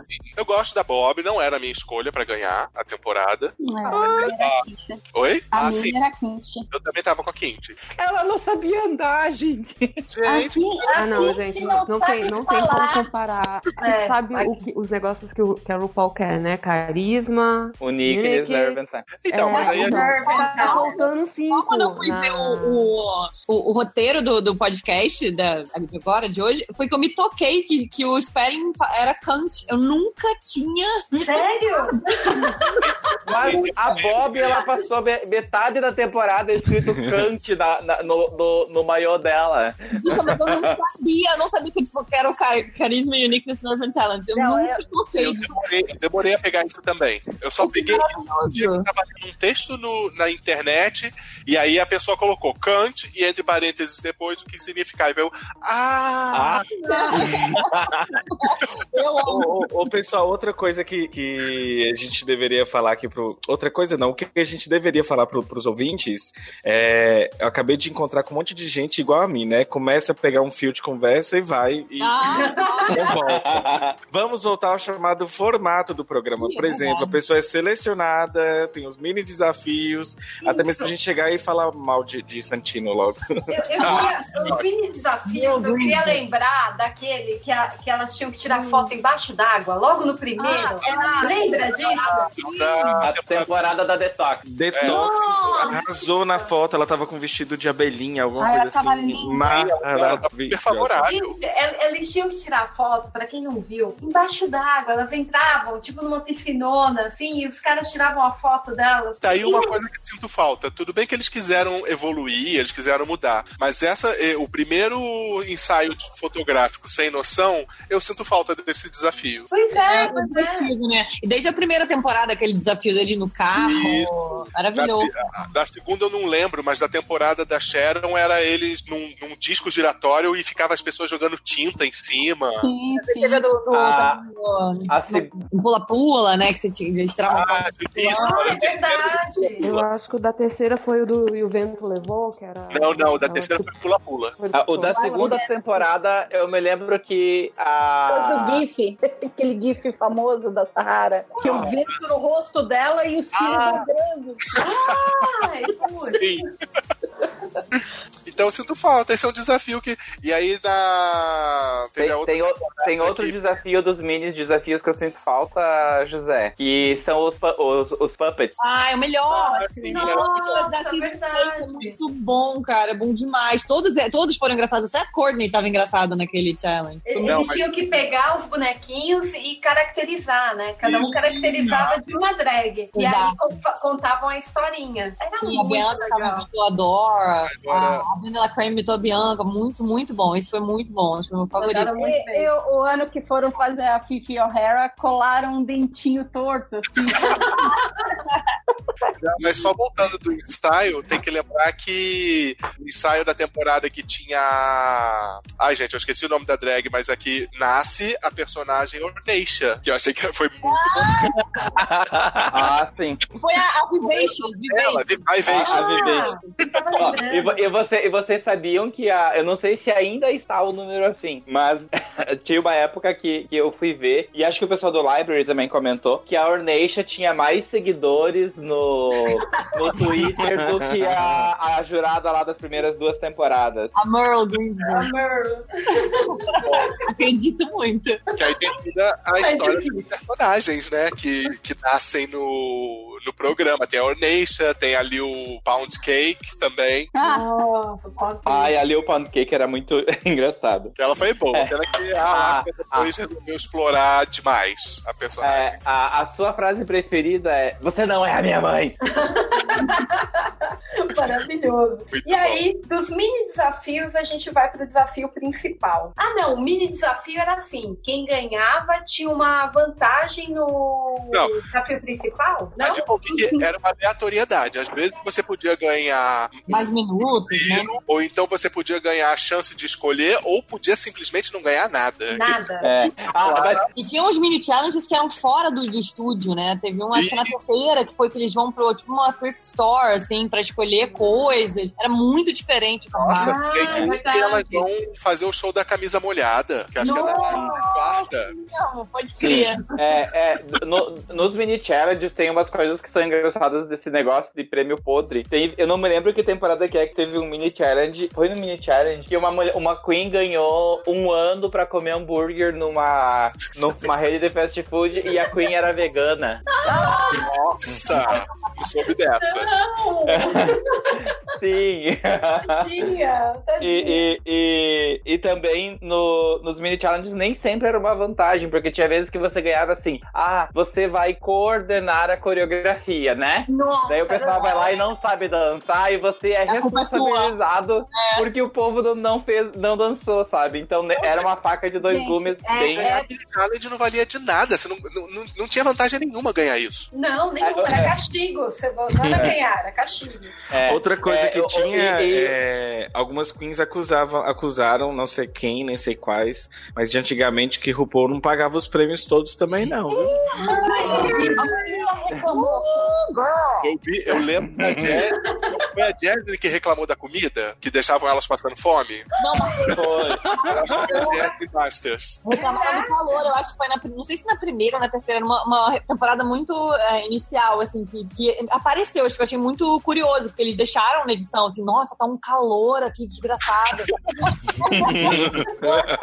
Mas. ah, Eu lembro Ah, da e- primeira pedindo pra ligar o ar, porque elas não conseguiam se maquiar de Pô, tanto calor. foi isso. Foi, foi. Porque aí mostrava elas, elas suando, como que elas vão se maquiar, gente? ah, mas a, mas a- a a primeira temporada foi, foi gravada num container, gente. Então. É, mas tá? Poxa, era muito ruim. Citando, citando novamente ela, o podcast, o Race Chasers da Alaska com o William, eles contam, eles entrevistam a Ongina e ela diz o seguinte: toda a primeira temporada foi literalmente gravada num canto de um estúdio minúsculo, que era praticamente uma garagem. Gente, eu não, sei se ela, eu não sei se ela contou, mas a primeira temporada literalmente pegaram elas na rua, onde a Aina fala que foi um convite aleatório que ela recebeu. Então, isso que é muito bizarro. Eles mostram esse vídeo que a gente tava falando. Ah, buscamos queens né, no, no país inteiro. 1.500 queens quiseram. E aí a Ongina fala assim, não, eles foram... ah, dois produtores foram em shows, assistiam um show da gente e no, no final falavam, olha, nós vamos gravar um piloto, um programa fantástico, assim, assim, assim, você topa. E muita queen não topou, porque achou que fosse golpe, que fosse papinho, né? Uhum. E, Nossa, a pessoa deve estar arrependida hoje. mas a- é, e uma das coisas que a Ondiaina contou, a gente estava até falando que ela ganhou o prêmio, né, para ser spoken person, né, para ser a cara da, é da Mac, não é? É, Da- da- da- uma linha, A Mac- é literalmente a Glam da Mac, que é uma linha que tem que uma parte da renda vai para ações sociais. E, é- e um dos prêmios seria que daquele momento em diante ela ia ser tipo a face, certo, certo, da campanha, etc. Uhum. No podcast, ela falou que ficou só o disse pelo que não disse e não rolou nada. Ela ganhou, ela ganhou no programa, eles falaram, deram aquele discurso tão bonito, etc. Ela ganhou sim a maquiagem, mas a campanha, etc. ninguém entrou, não rolou, ninguém entrou em contato, ficou por aquilo mesmo. Horror. E da Mas primeira agora, voltando, voltando a falar da, da, da estrutura do programa, Ah, a, gente, a gente pensando. Puxa, Eu, eu só, eu, só, eu só preciso. é, eu só preciso Falando que da a gente. primeira temporada, tipo, que a gente tava comentando aqui, é tudo bem, muito mais tosco e tal. Agora, a, a, a estrutura mesmo, base, né, dos mini challenge, do challenge, do, do, do, do desfile, né? Do, aí corta pros jurados, eles, eles, eles falam um por um, depois chama eles de novo. A estrutura tá aí, é a mesma É a estrutura. Mesma, nada, nada. Palmas não nada. RuPaul, Charles. Sim. algumas coisas deles Tive ideia e foi muito. foda, né? É. Tem algumas Te- te- te- porque por exemplo, mas aí tem o RuPaul na primeira temporada olhava pros lados. Que é coisa que ele jamais faz. Ele olhava pros lados. Mas assim, a estrutura base é muito parecida, né? um desafio muito icônico que acho que só aparece na terceira temporada é o Snatch Game, né? Sim. É, bem É. é ser isso aí. Mas, só, ó, só, só, só, só tem uma coisa que a gente já, já, já foi pra frente dos mini challenges, mas a gente pulou o mais importante dos mini challenges pra, a nível de entretenimento. Ele é muito criticado, inclusive, mas que é o Libraries Open. Libraries Open. Que, Ai, que que é Dá o roast de cada uma, né? É verdade. isso aí. É, é o É. é, o Gonga, ali. né? O Gonga as suas amiguinhas. E Nossa, agora tem umas que pesam a mão. Hum, É, eu eu tenho um problema que gente, às vezes esse desafio é desconfortável porque tem umas que são muito ruins fazendo isso.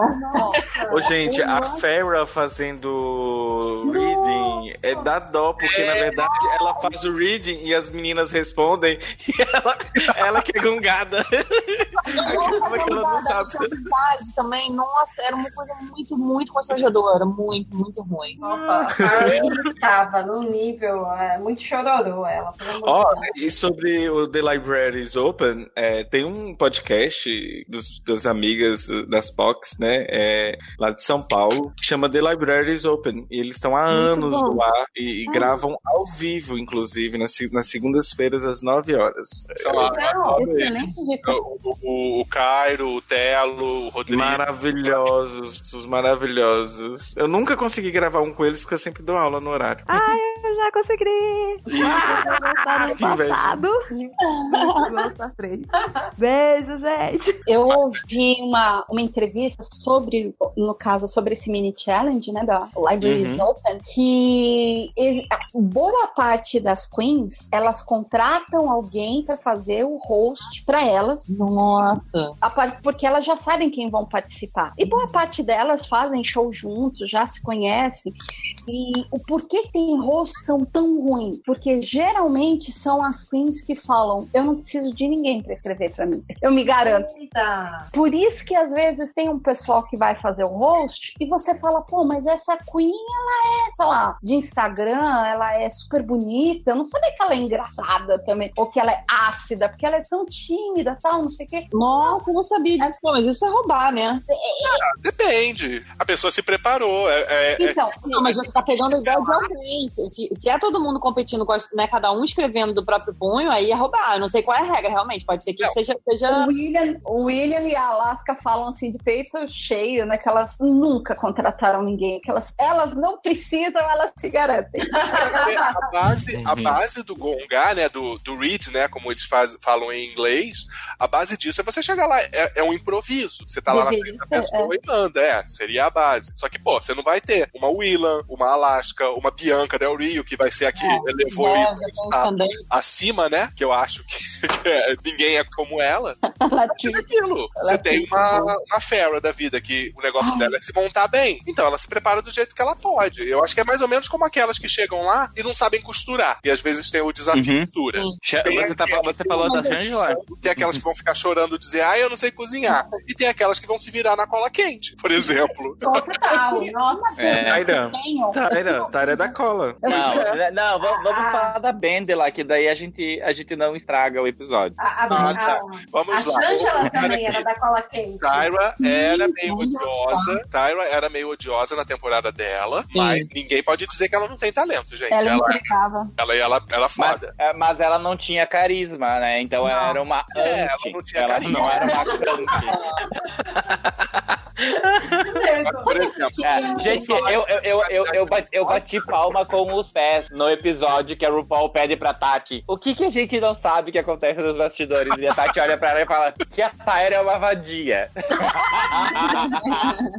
mas eu acho Ai, Tatiana, maravilhosa. Tatiana. Mas eu acho que a Tyra, justamente, a gente logo lembra dela como vilã. Mas, gente, a Raven, por mais que todo mundo gosta, eu gosto dela. Mas Eu ela, não gosto. Ela é odiosa também naquela temporada. Sim. Ela esculachava todo mundo de graça. Ah, na minha opinião, a mocinha daquela temporada era a Tati.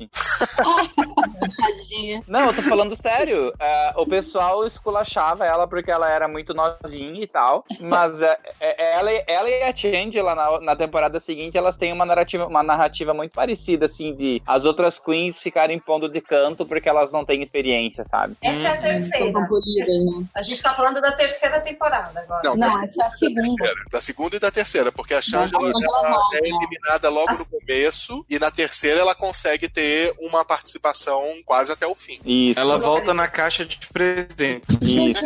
Eu queria perguntar, se não sei se de repente vocês têm ideia. Eu queria entender como é que funciona o. Como é a gravação do. Por exemplo, eles gravam a, a temporada toda em, em um mês, dois meses, três meses? É, Não, eu acho sei que. é bem menos tempo. É, eu sei que as gravações são diárias, né? Eles falam, ai, na semana passada a gente. é, foi ontem, entende? Todo dia eles gravam, mas não significa que o desafio dure um dia só, entende? Eu Tem alguns desafios que eles, eles são mais longos do que a edição demonstra, porque, tipo, elas não vão aprender uma coreografia complexa em, em, em um ensaio com o Todrick, entende? Aham. Uhum. Não, eu acho que deve ter uma dinâmica de cada episódio ser gravado em uns 3 a 4 dias. Uhum. Só que eu diria que é non-stop. Acabou a gravação de um episódio, vão partir pro outro, vão partir pro outro, vão partir pro Sim, outro. sim. É, inclusive é assim porque tem uma coisa que é. Que, que, que eu acho que é o lado sombrio, assim. Drag Race tem um lado que é que nem. É, é aqueles lugares que eles, que eles fazem reprodução de filhote, sabe? De cachorro.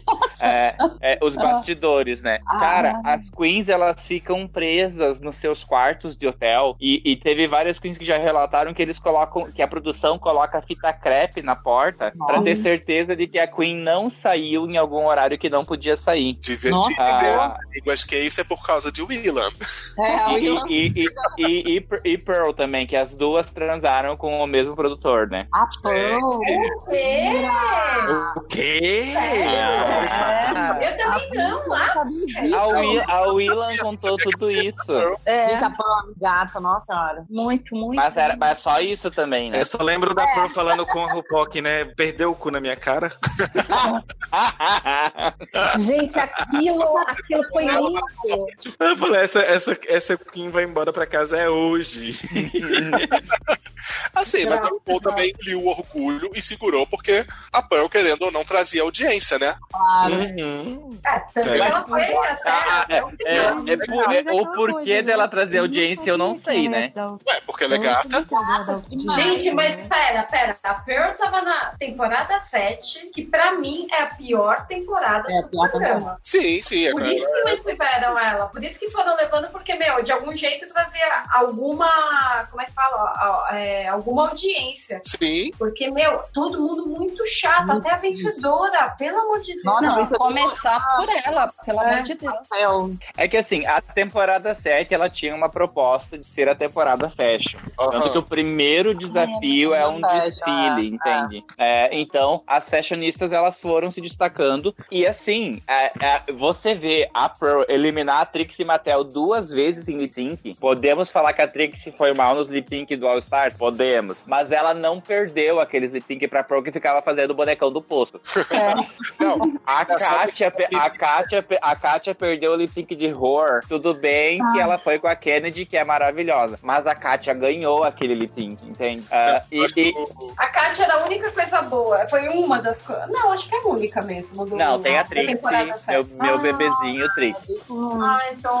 Uma outra coisa que eu também lembro dessa temporada, é da temporada 7 eu não gosto de nada, mas eu só lembro da, da história da Pearl perguntando se a RuPaul perdeu o cu na cara dela e, e aquela cena que, que sempre tem a cena dos quadros, que para quem tá interessado em assistir, chega mais pro final, o RuPaul pega um quadro com uma foto de cada Queen quando era criança e pede pra ela mandar uma, mandar uma mensagem. Se ela pudesse mandar uma mensagem para essa criança, qual seria a mensagem que ela mandaria para ela? Verdade, ali, ali você, você entra no coração de cada Queen, aí se algumas você odeia até determinado momento, ali você meio que passa um pano no ódio por causa da história dela, sabe? A da Pearl, no final, é pesada, porque ela foi abusada é, Foi. principalmente quando criança. Aí eu falei, abusada, inclusive. Aí gera uma empatia, né? Eu- Humaniza, eu- né? Humaniza. É, humaniza. Ela, Agora- ela deixou de ser uma, uma, uma, uma Um mulher bonita, um homem bonito, padrão chato pra caralho, pra ser um humano com uma história bem pesada, né? E aí. É. E continua sendo chato pra caralho, mas tudo bem. mas assim, é, quem, é, tem uma Queen da sétima temporada que pra mim é a Queen mais misteriosa, Hum. que eu adoraria ver de novo. E que assim, eu acho que ela ficou tão puta, assim, tipo, é, meio Thor de Thor, sabe? Assim, caralho, eu sou maravilhosa, ninguém tá me dando atenção. Que é a. a, a não é a Milk, a Max. Ah, pode crer. Ela tinha um conceito, né? Sim, Não, é super estilosa. Exato. Uma coisa e daí, meio daí- e daí a, a porra da Michelle fala assim: Eu quero ver você com uma peruca que não seja pra, é, cinza. Eu quero ver você com uma peruca que não seja. Daí ela vai com uma peruca diferente. O que, que eles fazem? Eliminam ela. Ai, não, não, Caraca, lembrei, lembrei dela. Qualquer Eu não aguento é quando a, a, a Michelle Visage começa com aquele papo. Mas quem é você? Você está aqui há três semanas e eu ainda não, não conheço o verdadeiro você. Vulnerabilidade pra gente. Ah! Tanto que o roast da, da Bianca pra, pra Michelle e pro, e pro Santino é maravilhoso. Que ela fala: Vocês querem versatilidade? Eu vou dar ver- versatilidade pra vocês na hora que a Michelle usar um, uma gola gola rolê e o Santino venceu a competição de costura. Lady! Olha, tem uma também no. Eu não lembro qual, qual foi a Queen que falou, mas no roast da Michelle, que fala assim: Michelle, você fala não pra tudo. Onde, onde é que tava. é, onde é que você tava quando perguntaram se você devia fazer ou não o, o seu livro? Eu achei maravilhoso. Muito bom. Gente, é, é por isso que eu falo, o host ele rende vergonha alheia mais que o Snatch Game. Tipo, de você ficar e falar, gente, não, não, para, para, termina agora. Porque é. Agora, quando bem feito também, você vê que elas, a Michelle ri, ela aplaude e gosta. O ruim é quando É. eles perdem um tom, né? É. Se perder o tom. Eu, eu Fudeu. achei o host, o host, agora do All Stars 4. Lady Eu achei aquele host maravilhoso com a Lady Bunny. Ele, eles tinham que fazer o, o discu- discurso, não. É discurso. O, o, né? o elogio, o elogio no funeral. A Lady Bunny falando, a Lady Bunny falando não, assim: né? Eu achei que ia ter dificuldade de me manter quieta e rindo, mas vocês me ajudaram. Eu não consegui rir em momento nenhum. Ela já começa dando, dando shade nelas. Porque É muito legal porque Mas- tem horas que você tá vendo ela rindo ali no caixão dela, né? ela riu pra Manila. Trinity, A- aquele gag da, mani, da Manila. Ai, desculpa, eu falei por cima de alguém. Não, eu só tava falando que eu gostei muito da Monique. A Monique foi muito boa. Eu queria ter visto da Manila no full, sabe? Manila foi maravilhosa, Aham. mas a Trinity, ai, que vergonha alheia. Sim. A, a- a- E a Naomi, gente. A risadinha da Naomi e a edição colocou mais risada pra ficar pior, né? aham. Ah, a Valentina que Mas assim, a a-. A edição dá uma humilhada também, né? Em quem faz. Nossa, muito, muito. Mas eu acho que assim, a, a, a Manila venceu esse episódio só na hora que ela tira a cortininha do. E assusta. do e se assusta. Pode crer. Foi, foi foda aqui. Ali ela já contou uma história, né? Já começou muito bem. Ai, a Manila e, e- e a, a Alaska no host da RuPaul que fala: RuPaul, você canta, você dança, você faz não sei o Ah, que é? lá. você- E nós só temos uma coisa pra falar. Por favor, pare imediatamente.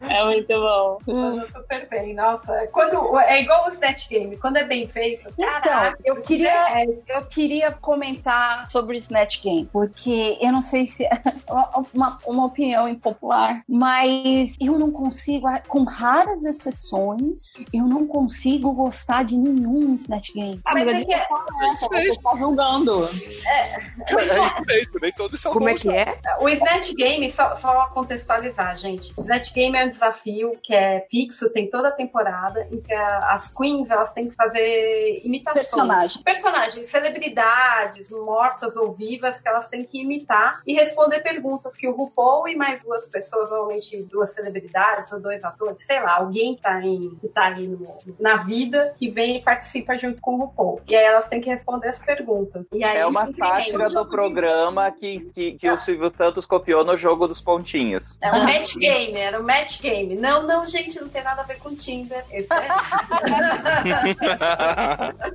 E assim, com exceção daquelas, daquelas queens que são de comédia e são muito engraçadas, tipo a Bianca, a, a Jeans, a, A Vendela Crane. O A Vendela. Crane, ela sobra. Ela é maravilhosa, tá no meu coração. Mas assim, ah, a, ai, a, a- a que imitou a, a Visage também foi boa. Foi a Sharon. A Sharon também foi boa. Mas assim, Nossa, e que tinha tudo pra dar merda, né? Tinha tudo pra dar errado aquilo. Nossa, e, mas a grande maioria, pra mim, pelo menos, é assim, muito. Não, mas Mas verdade eu seja acho legal que a eu grande maioria é tosca, mas quando tem um acerto, é tão maneiro. Tipo, o Chad Michael, sabe?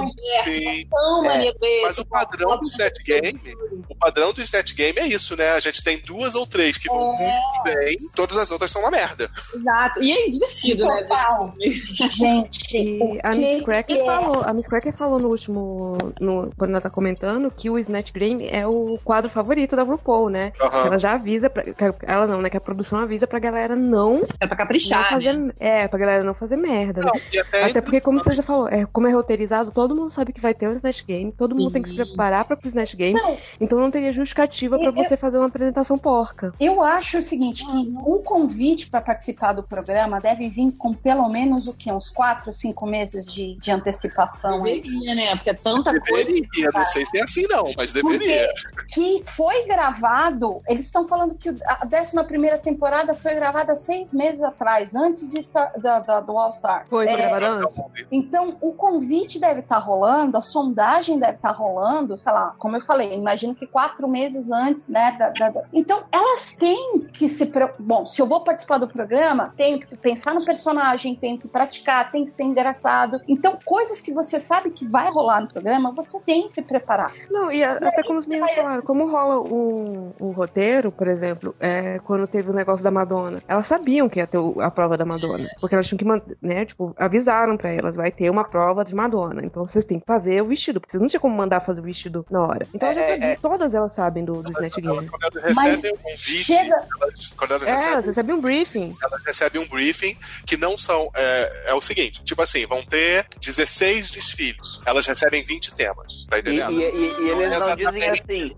Você precisa ter um vestido da, da, da Madonna porque vai ser a runway. Eles só falam, você precisa ter um vestido de Madonna. Exatamente. Eles não falam pra que, Pra que vai quê? ser usado, entende? Aham. Mas eu acho isso mais legal. Não sei se vocês concordam comigo. Eu acho que é mais legal quando a, a, a Queen vem preparada, assim, tipo, aquele look que ela pensou em casa, até de repente com a, com a ajuda de uma equipe, do que fazer na hora. Eu acho que eu vendo as, as temporadas iniciais, essa coisa de você fazer, tudo bem, tem um ou outro challenge assim, mas fica, não fica tão bonito, né? Tanto que as temporadas é, é, mais recentes são muito mais ricas nesse sentido, assim, de, de moda. Mas, Acho que mas- mas depende, tem- depende dos participantes. Que você, se você for, por exemplo, ver na terceira, que é uma temporada com bastante desafio de costura, cara, elas mandam bem pra caramba, às vezes em. É, mas é que tá. Eu não sei que elas tiram do zero. Eu também acho, eu acho milagroso, assim, mas, mas é que eu acho que, essa, que, que quando a- a- elas têm tempo pra se preparar, que vem com uma coisa Sim, que sim, aí, claro. acho que fica muito legal. Sei lá, eu acho mais legal do que. Porque às vezes a, a pessoa "Hum, É, mas, mas Eu, eu lembro de uma um- Tucket.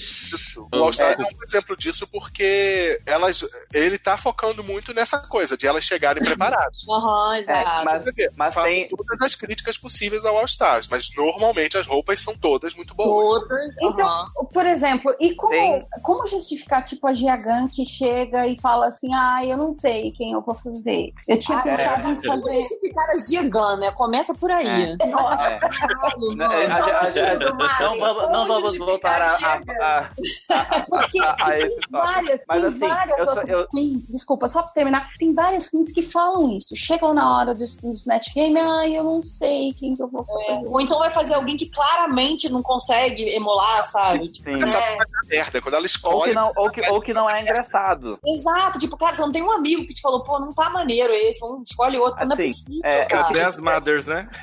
Alguém fala assim, ah, vou fazer a Beyoncé. Não vai ter como ser engraçado, E ninguém sim. conseguiu até hoje. Mas assim, Não, é, por favor. só- eu, só quero, eu só quero voltar no que o José falou sobre. E, e, e você estava falando também sobre ser legal a questão da produção ou não. É, eu acho que tem um revés muito grande nesse negócio de delas virem muito preparadas, que é uma coisa que a Miss Cracker comentou muito na temporada passada, que elas quase vão à falência pra, pra, pra entrar na temporada. Era isso que eu ia Elas, comentar elas agora no gastam um Untunked, ela dinheiro colocou que elas isso, né? não têm. Puxa, e é assim, é, e, daí, e daí você pega uma Queen que nem a Monique Hart, que é visivelmente talentosa e que ela não tinha de onde tirar o dinheiro. Não, e ela foi pra Monique- competição com Jesus no coração, que nem diz ela. E ela foi eliminada literalmente porque ela não. Ela, ou ela fazia a roupa ou ela ensaiava pro desafio. Agora, a produção Entende? não dá uma verba pra elas? Eu não sei, você sabe? Não, do na- bolso delas que É sai. do bolso da pessoa. Mas- Nossa. é porque, Mari, é como elas fazem. Porque isso é uma coisa que a Michelle fala. Quando alguém tava reclamando dessas injustiças, que alguma das queens não tinha levado o prêmio, ela falou: ela pode não ter levado 100 mil, que, que é o prêmio máximo, mas a, a quantidade de shows que elas começam a fazer depois meio que compensa. Então é tipo um investimento, sabe? Compensa. Elas se, É, elas se fazem. Verdade, né?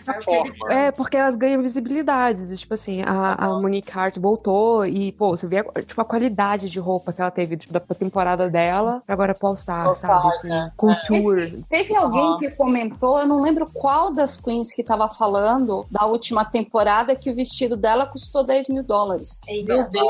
A, a Cameron Michaels, ela falou que dava pra comprar uma casa com os vestidos que ela levou. É, É, e quando ela- elas gastam com maquiagem. Eu, eu achava, não sei porque, minha ingenuidade, eu achava que elas tinham alguma verba da, da, da produção pra poder fazer. É, uma, uma coisa que acontece, acontecia mais, eu não vi mais acontecer, mas que acontecia. Só que assim, se você for muito uma, uma queen que tá começando, alguma coisa assim, você não vai conseguir isso. Mas tem muitas queens que elas conhecem estilistas e elas vão lá e falam assim, ó, é, eu vou participar do RuPaul's Drag Race, é, me, manda, me manda uns vestidos aí que eu uso lá no programa. Ah, elas não podem falar Eu que na, na- quando a Latrice voltou, teve um challenge que ela foi. Não sei se vocês lembram que ela tava assim com um vestido eh, roxo, assim, meio, meio latex, assim. Uhum. Ela tava com um look assim, muito superior ao que ela tava, vinha apresentando. Eu fiquei pensando nisso. Falei assim, cara, será que ela, durante esse tempo, ela foi patrocinada por alguém? Mas, enfim, não sei nem como é que é o esquema de gravação, se daria isso. Não, eu acho que não ia dar tempo de fazer uma roupa daquela tão rápido. É, é, o negócio dela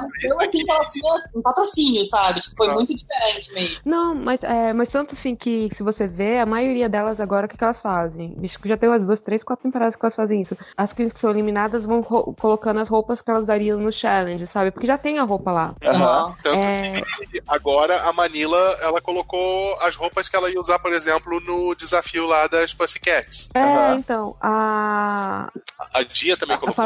A, a Dia botou, acho que a Faramon botou também, eu acho que a maioria delas que tinham sido eliminada De colocou verdade as seja roupas. dita, eu acho que pelo menos a da Dia e a da Manila estavam muito melhores que as que foram apresentadas no programa. Assim, eu, é, pra falar do All Star 4, eu ainda tô muito chateada porque eu não entendi como que a RuPaul deixou a Manila ser eliminada. Porque a menina, tipo, ó, para, para, para, para, volta, volta todo mundo, grava esse negócio de novo. Não, mas é que, é, que, é que a RuPaul usou o cartão, o cartão de saída livre da cadeia dela pra salvar a Valentina. E, E ela errado, não né? imaginou que a heroína da temporada ia ser a Manila até que as coisas começaram a acontecer, entende? Nossa, Porque, cara- Impecável, impecável do É, começo. a- a- Nossa, todos os A, é, é a mesma coisa que a Bendela, entende? Tipo, elas, elas pegaram o povo de surpresa na temporada delas. Ela, você não tava esperando. Claro que com os spoilers a gente meio que espera um pouco, né? Mas quando, quando começam a citar nomes, tu não esperava que a Bendela ia ser a dona do All Stars 3 até ela decidir ir pra casa, entende? Diz, ai, deu, cansei de brincar, vou, vou, vou pra casa, entende? Você não. Eu sou apaixonada por ela, mas ela É. deu um banho, né, naquela, naquela All Star 3. Eu entrei torcendo pra Shangela, como todo mundo, né?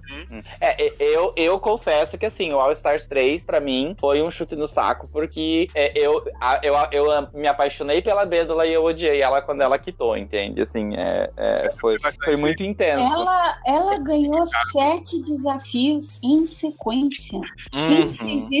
Quantos mil? Eu acho que chegou a dar uns 60 mil dólares, né? Porque tava tendo prêmio em dinheiro também. É, ela Bem, basicamente não precisava ganhar o programa, porque ela já saiu com, uma- com quase o prêmio. Quase só de desafios que ela ganhou. É, se ela tivesse ganho o programa e ela ganharia se ela não tivesse quitado. É, se ela tivesse ganho o programa, porque ela ainda era carinhosa, entende? Então as queens eliminadas não iam, tirando a, a, a Morgan, eu acho que elas não iam guardar rancor dela, entende? Ah, e daí o que que acontece? A gente tem a, a que- quem levou mais prêmio numa temporada até hoje é a Alaska. Não sei se isso vai mudar com a Trinity ainda, não fiz as contas, mas a Alaska, ela ganhou muito dinheiro no All Stars 2, né? Eu Uma coisa que eu não falei e, e que eu queria ter falado antes, eu esqueci, é que antigamente o prêmio era, um, era maquiagem, um estoque infinito de maquiagens, né? Uhum. Acho que na- até, a, até a quarta temporada. Eu acho que Sharon a- a- gastou demais o, o prêmio e cortaram a parte da Sharon. Tem isso também. Aí não é mais estoque infinito de, de, de Anastasia De Beverly Hills. Mas Não foi é, a infinito. ganhou. A, o último ela já ganhou, já. O suprimento. Mas não é Não, não foi- infinito. Ah! Não, é- tá, É, é- é- não, é vitalício. Pra, É pra usar. vitalício. É, ainda é. É. Ó, segundo. Não, mo- Não, agora não. momento, momento destruindo sonhos. Não sei se dá pra acreditar, mas segundo o William, é assim: o vitalício é uma caixona gigantesca que você recebe. e é aquilo. Aquele, aque- aquele, aquele, ba- aquele batom seco, sabe? Da coleção. é aquela, todos que vão vencer no final do ano, né? Seu estoque vitalício. É, é, a validade Como é que chama? Ponta de estoque. É, eu já tô imaginando aquela Queen que ela ganhou o estoque vitalício daquele batonzinho do, do moranguinho de abrir da Avon, sabe? Gente. Pode ser um daquele por mês até você morrer, imagina. É é um estoque vitalício. É, não dá, não dá pra confiar na Mama Ru. Eu acho que agora é o momento de falar do júri. Acho que a gente chegou Ah, Ai, cara. na... A gente fala, lembrar do Bom, o Santino. que você sabe? Não- Exatamente, Santino. O que você sabe Ah. sobre ele? Ele, ele, ele- Qual foi que ele tava ali? Ele é, É, eu sei, eu, eu, eu conheço Eu a sei, história do fala. Santino. Ah, É, é que o Santino, ele participou do Project Runway, se eu não me engano, da segunda temporada. E ele era é, o, o vilão que todo, mundo- que todo mundo amava odiar da segunda temporada, entende? Aham. Então, é, ele, ele, tipo, ele foi muito popular, não necessariamente por as pessoas gostarem muito dele, mas ele fazia aqueles comentários assim, ah, fulana tá com, ela fez um vestido lá, ai, que lindo, amiga, e daí depois no confessionário ia lá e, e falava tudo que ele achava, entende? Ah, então ele tinha essa coisa dessa personalidade muito forte, e o programa queria ser uma sátira do Project Runway, né? Ah, entendi. Então, eles foram buscar um participante do Project Runway pra ser jurado. Pra ser E- tipo o Pedro de Lara da parada, que só fala mal. boa. Isso. E ele ia ser junto com a Michelle, mas tem aquela questão do contrato que ela tinha, né? Aham. E daí eles, eu acho que eles foram na, na mesma rua que eles acharam a, a onde, A onde a. Aina, eles, eles, eles andaram uma quadra, acharam um escritório de contabilidade e chamaram a, a, a moça do RH pra ser jurada, entende? Mas então o Santino ele não tinha nenhuma relação com o Rui, não era, não era amigo, nada. Hum, não sei se eles tinham alguma relação muito intensa, entende? mas eu acho que não. Se cruzaram por aí, alguma coisa assim. Entendi. Então ele, é, ele saiu, assim, vocês sabem por que ele desapareceu? Eu também tenho curiosidade de saber. Porque, É, ele- uma porque é, as- o, o, o não gostava dele, né? Ah, é? Será? Por isso? E, Eu e gosto assim, de pensar que teve alguma, e- algum drama É, eu imaginava a- gente, mais, mais drama do que teve com o Todrick e a, Ru- e a Ru manteve ele, entende? What? É, a, a- o Todrick, ele na, na temporada depois da. Uma ou duas temporadas depois da participação da Courtney, ele fez as meninas malvadas com a RuPaul. A RuPaul tava falando mal da Courtney e ele colocou a Courtney na chamada. Ele fez, ele fez o motoboy de treta. 30. Isso aí. Tanto que a Courtney tá na lista das queens que nunca vão participar de um All Stars por esse motivo, segundo não as, as, as pesquisadoras do Red, né? As, as Sherlock Holmes, assim. Vai. Uma outra, uma outra coisa que também tem, acho que é o Christian Piene que teve problema também com com, Ai, aquele bonitinho. com o Twitter, né? Não, é, Ah, que ele era da música, né? Ele fez Não, o bonitinho é o Lucian Presley, né? Ah, tá, tá. não, mas é que Teve um surto o- o- psicótico. Ele teve um surto e ele transmitiu praticamente o surto dele. E eu acho que o caso dele é bem mais delicado do que as piadinhas que a gente até faz, né? Mas espera, quem Porque- é? É, no- o caso dele é um caso de ter empatia pela situação da saúde mental dele, né? Mas acabou que Eu ele não sabia saiu não, do, gente. do, Peraí, quem do é esse que estão falando, gente? Esse não, eu o não Lucian, o Lucian Era- era- Pine, né? Ele- ele fazia. O era o gatinho da música, né? Isso, É. ele Ah, esse ele que estão falando é quem mesmo? O Todrick é o negro que dança e canta. É, que é maravilhoso. Maravilhoso, maravilhoso. É, mas, mas assim, a, a- e daí a questão também da saída do Santino, só pra finalizar, tem a outra questão que eles queriam pôr o, o, o Carlson, que veio do. que ele era do. First Pretty Guy. Isso, obrigado. E o outro lá que ele trabalha bastante com, com- como comediante, aquela bichinha lá que eu esqueci. O Ross, é, é isso. Matt, Hilarious, que, tava, que fez o Big Brother, né? Ah, eu gosto tanto Gente, dele. eu acho, a risa- eu acho a risada dele tão maravilhosa. Ai, Ah, eu adoro ele.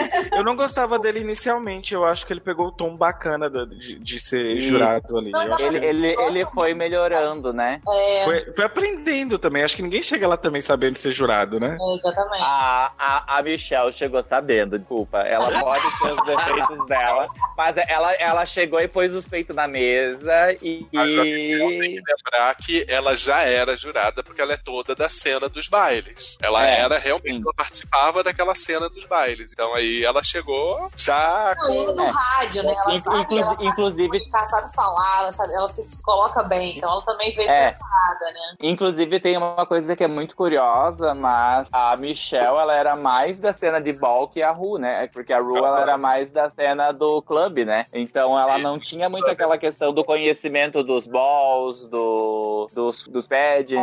Ela, ela era uma queen de clubes, assim. Então é, a Michelle ela já tinha quase mais conhecimento do, do formato do que o próprio do que a própria Ru entende. É, tanto que a Michelle ela tem alguma uma certa realmente uma certa influência no na produção, né, do programa ainda. E, e- e eu tenho uma coisa que eu admiro muito nela, assim, eu escuto, não, não sempre, mas eu escuto com uma certa frequência o podcast dela com a Ru, o What's the Tea. What's the É. Muito bom, né? Eu gosto pra mim. Nossa, eu adoro. E, e, e- e tem uma coisa que eu percebo na Michelle, que assim, ela é aquela pessoa que sempre vai cair de pé, sabe? Se ela brigar com a Ru hoje e ela tiver que fazer outra coisa, ela vai fazer bem feito. Essa mulher já foi radialista, ela já foi host de, de, de strip club, ela, ela, ela já, já mandou muito bem no Big Brother. É verdade. Assim, Ela, ela Uma começou com. É, ela começou com a é, One Hit Wonder, né? Que ela fez uma Isso. puta música dos anos 90, que eu não vou lembrar agora, num grupo que, meu, a música tocou muito, porque eu lembro dela também.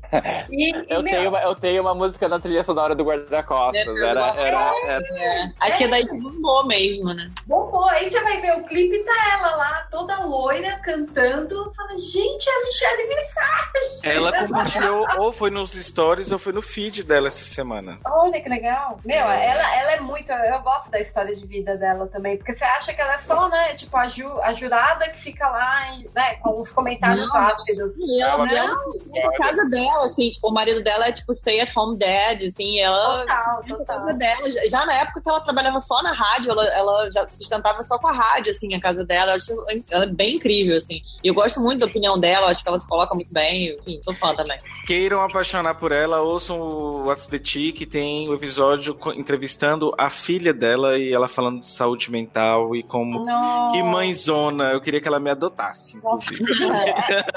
É muito pra quebrar, né? Aquela- aquele estereótipo que tem da pessoa que tá no showbiz, né? Que é toda maluca, loucona. Ela quebra tudo isso e fala, ó, gente, olha como dá pra ser, né? Uma, pessoa, uma fada sensata. Olha como dá. Exatamente, não, e também daquela, a- a- o estereótipo da mulher sisuda, né? Tipo, que ah, essa, essa aí é mal comida e não sei o que, é mal-humorada, né? Que é sempre a, a mulher que se coloca numa posição de poder, né? De afetividade, é sempre vista como meio machona e tal. É, como é. os outros até zoam um pouco. Gente, E a gente é. vê que não é nada disso, né? Até no, no podcast, meio- quando vocês estavam falando, dá, dá pra ouvir mais esse lado dela, né? Só que ela tem um defeito, viu? Ela tem compulsão de comprar óculos. Meu, e eu adoro os óculos dela. Ela Eu tem sou apaixonada pelos óculos dela, cara. óculos. Mas assim, se eu tivesse. Ela e eu, eu sou pobrinha e eu tenho sete pares. Essa pobre. Eu só ia dizer o seguinte pra vocês. A gente já foi e voltou um pouco, mas um momento icônico, assim, tipo um tut, que nem tem no, no YouTube, né? E um momento que foi boot, assim, é um, um excelente e um vergonha alheia que cada um lembra. Pode ser? Claro. Pode. Começa você. Ah, Cara, eu posso começar? Eu acho que um, um momento incrível que eu lembro foi o Shade the Musical, na Season 6. Sim. É, que foi assim, cara, foi um showcase de talento, assim, de todo mundo, assim. assim Na verdade, acho que foi um, um dos, um dos únicos bons desses musicais, né? Foi, é, foi Sim. excelente, assim, quer dizer, não lembro, não lembro, assim, acho que ele deve ter tido mais, mais alguns legais, né? Não Eu acho lembro. que não. Esse eu lembro que me Ah, marcou sim. muito, assim. é, eu, eu amo o musical de Kitty Girl, apesar da, de tudo ter se desenrolado mal. Eu, eu acho o vídeo muito bom. Não, mas é diferente. O, Hum. é, é, que e- e- esse tipo, o Shade, é literalmente é um musical acontecendo na tela, é diferente da gravação de clipe. É porque elas estão cantando ao vivo. não, mas são e, momentos assim, É, sim. Ah, não, mas, mas é, é que essa temporada era a temporada das cantoras, não teve mais nenhuma com tanta cantora também, né? Mas, é, pois é, isso é também o motivo de ser bom. Mas porque, por exemplo, depois teve aquele que contava a história da RuPaul, né? Que eu não lembro qual, qual foi. Sim, que é que No- tem no do, do Black né? Swan, No né? Isso. Esse tinha a Kurt Necht, eu acho. ó. Não, foi Não, o o Kurt Next tá no é, no Shade. Ela, é o Shade que the tem Musical. É a a... Jinx, tem, é da temporada da Jinx. Esse aí. É que tem a, a, a Coco Monsu e a... Cocomon Trees. É, nossa, queria uma nova. A Coco Montrix e a... E a Alissa. Ah, é a outra. Isso. E o teu momento vergonha alheia, o teu boot, qual que é? Cara, eu acho que os roast, o roast da Michelle Visage, o roast do Ru eu achei até bom, assim, mas o da Michelle Visage, assim, foi uma sequência Nossa. de, de constrangimentos, assim, achei horroroso. Tudo bem que a edição ajuda a, a- a humilhar a galera, mas foi, assim, uma, uma sucessão. Eu lembro que aquele Alexis, Alexis Michelle, Alex Michel, sim. nossa, verde. Caraca, falando umas piadas, cada uma pior do que a outra. Eu fiquei, assim, constrangida por, por todos, sabe? Achei Parecia que ele não conseguia parar, né? Ele ia numa espiral de merda, assim, que eu falava, pá, Não, cara, não. E é pior ainda quando o cara é merda. É ok, mas quando o cara é merda, o cara se pintou de verde, achando que ia ser break, sei lá o que ele achou. Nossa, muito ruim, muito ruim. Também acho. Você. Ah, posso, posso ser o seguinte? Pode, vai lá. Então, um, um momento que eu acho que mistura um pouquinho a vergonha alheia e muito bom, que é um momento muito singelo, que é o do All Stars 3, se eu não me engano. Não, do All Stars 2, que é quando a Alaska ela vai pro bottom e aí ela tá falando com a Kátia, tá lá expl- explicando pra Kátia, não, não posso ser eliminada, eu sonho com isso, não sei o quê, e a Kátia toda séria, no finalzinho ela só, pare. Le- lembrando que Não poucas sei se vocês já viram, a caixa um é maravilhosa. tem um vídeo que é justamente essa cena, que é a Alaska faz o discurso dela, a Katia responde, e aí começa a passar um monte de cena. Bitch, não sei o que, um monte de cena aleatória aparecendo, e aí no final acaba e a Alaska. Ah, ok. Mas, mas, assim, é, tem, tem- tem um ponto que é importante contextualizar desse, desse par de Jo- José. É que se você lembrar, a Alaska tinha feito uma piada com a, Sim. com a, com a Kátia, é, citando a Dori Delano, entende? Isso, exatamente. Não, tem todo o contexto isso aí, por isso que eu acho maravilhoso aquilo lá.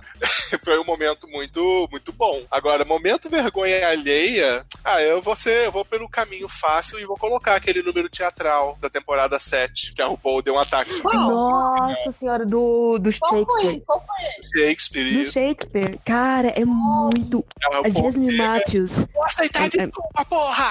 Caraca, é muito ruim. A, Ja- a não Jasmine, lembro. ela como, não. é, que- como é que foi isso daí? É, elas têm que refazer duas peças do, Romeo, do, do Shakespeare, Romeu e Julieta e a Megera Indomável, se eu não me engano. E um dos grupos, que é o time da, da Tord, da Jasmine, elas não lembram uma fala. Elas não conseguem fazer, tipo, três falas seguidas. É muito ruim. Elas, elas Nossa. usaram o tempo delas pra focar em maquiagem e roupa e não deram muita bola pra decorar o roteiro. Não, e ainda é Cagada. esse episódio, ele, a cagada continua na Runway, que é, eu acho que é aquela, é, é aquela passarela das barbadas, né? Que ela chama Aham. a barba, Sim, E exatamente. uma barba super mecaté pintada na cara. Nossa. E foi o episódio dos esculachos. Ah, bom, mas merecido, Mas o vestido né? dela era maravilhoso. Era maravilhoso. Roma, e temos a Valentina também, naquele que ela a que preferia ficar com o Ai, negócio que na cara. Não, peraí. Ninguém pediu o momento, não é vergonha alheia. Não é o que ninguém falou do momento assim, bem feito, se fuder, otária. Eu gosto dela. Tá aquela louca. É, Eu odeio a É. Valentina. Ai, gente, é, é- ela, só, ela só é maluquinha, mas ela é legal. E sim, eu gosto dela. Não. Gente, ela, ela é aquela amiga louca que todo mundo. Sabe aquela amiga louca? Que você não consegue cortar, assim, a amizade, que você ainda gosta dela. Mas é aquela, aquela amiga sem noção. Mas que no Não. coração é uma boa pessoa. Mas Não, gente, o, o- o melhor apelido, Aí, que é não é Vilantina, não foi à toa. Valentina. Sabe? É, É. Valentina não dá pra engolir, gente. Ah, eu gosto. Obrigada, da, Ah, da maquiagem ah, é- dela. Eu acho muito diferente o, jeito acho- que ela trabalha a sobrancelha, Aham. a, a maquiagem. Eu, eu gosto de ver isso nela, o jeito como, como ela faz essa A parte. estética dela é A muito. estética. Ah, sim, é sem falar que ela é linda, é, lógico. Ah, não. Tá, gente, É. mas bonita por bonita já passaram um milhão de bonitas ali, sabe? Ah, eu bonita por bonita também sou, né? É, exatamente. Pô, Mas eu acho que a Valentina ela acaba tomando muito por causa do fandom dela, que o fã é um dos piores do programa. Desculpa, Uhum. desculpa. É. Os Ah, fãs não, não, assim, ó. Adriana, Eu, não é eu, você, eu- não. é, não, mas é que tem aquele, o fandom dela é um dos mais tóxicos mesmo, assim, mesmo, assim, É, isso é verdade. É. É, é, é tipo Jesus Cristo, até gente boa, mas o fã clube. É bem isso. É a boa É. analogia. Ó, eu sou completamente, como vocês falaram, né? A estética. Eu sou completamente apaixonada pela estética dela. E ela é uma das poucas queens que toda semana eu ficava ansiosa pra ver o que, que ela ia trazer. Pra, porque era Eu sempre também. alguma coisa. Por ela. Sim, Aquele, É. aque- aquele E- episódio das Madonas que ela foi com duas faixas de, de, de cartolina preta. Aquilo foi de uma genialidade, assim, que não dá pra negar. essa foi. Mas, mas gente, ela usa a mesma maquiagem sempre, credo. Não. E, e- Ah, não. Se a gente for falar de não. mesma maquiagem, vamos trazer a Latrice logo pra, pra mesa, né? Vo- Você, Pelo amor você, de você Deus. disse, você disse Bianca Del Rio? Não, não,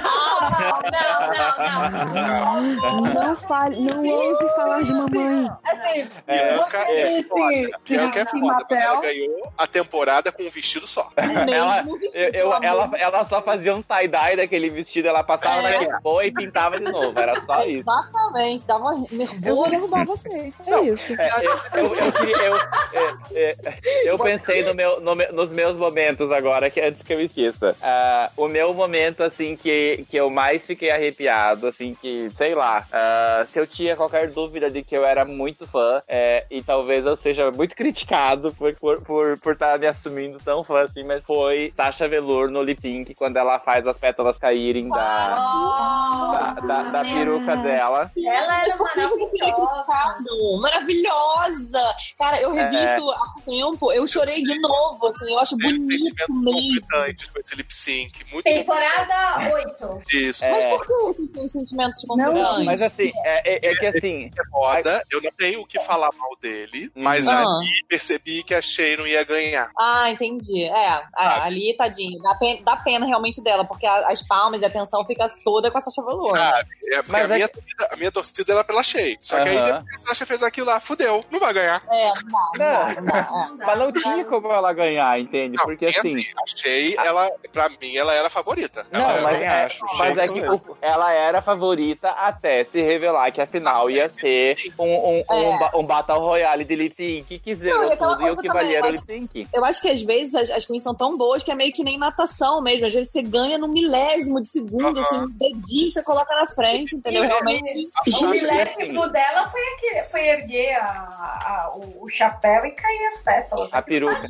E assim, é, é, o E que, com o uma que, que entrega também, uma performance. Não foi só, não, ela não só, não, né, não teve só o Ah, não, não, Mas, não. mas assim, é, você- vocês lembram por que, que ela escolheu fazer isso? Não. A, a história que ela contou quase a temporada inteira, da coisa que mais marcou a vida dela, foi a mãe dela morrendo de câncer. Ah, sim. E que a Queen sim. dela, a Queen dela é careca É porque a careca mãe também. dela ficou careca.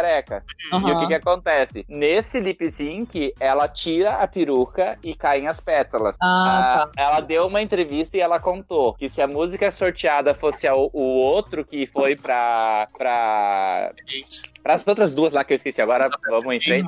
É, é, ela, como, não ia, como não ia casar com o negócio das pétalas, ela tinha uma tesoura escondida na roupa e ela ia ir cortando o cabelo dela também, porque de qualquer jeito ela ia homenagear a mãe dela, entende? maneiro, cara. Muito E, e- legal. e- muito e- e legal. que não é simplesmente um drama pra mãe dela, é que a drag dela nasceu desse sofrimento que ela Por passou. Então eu, eu, eu achei muito, muito bonito assim. É mais bonito ainda sabendo da história, né? Realmente.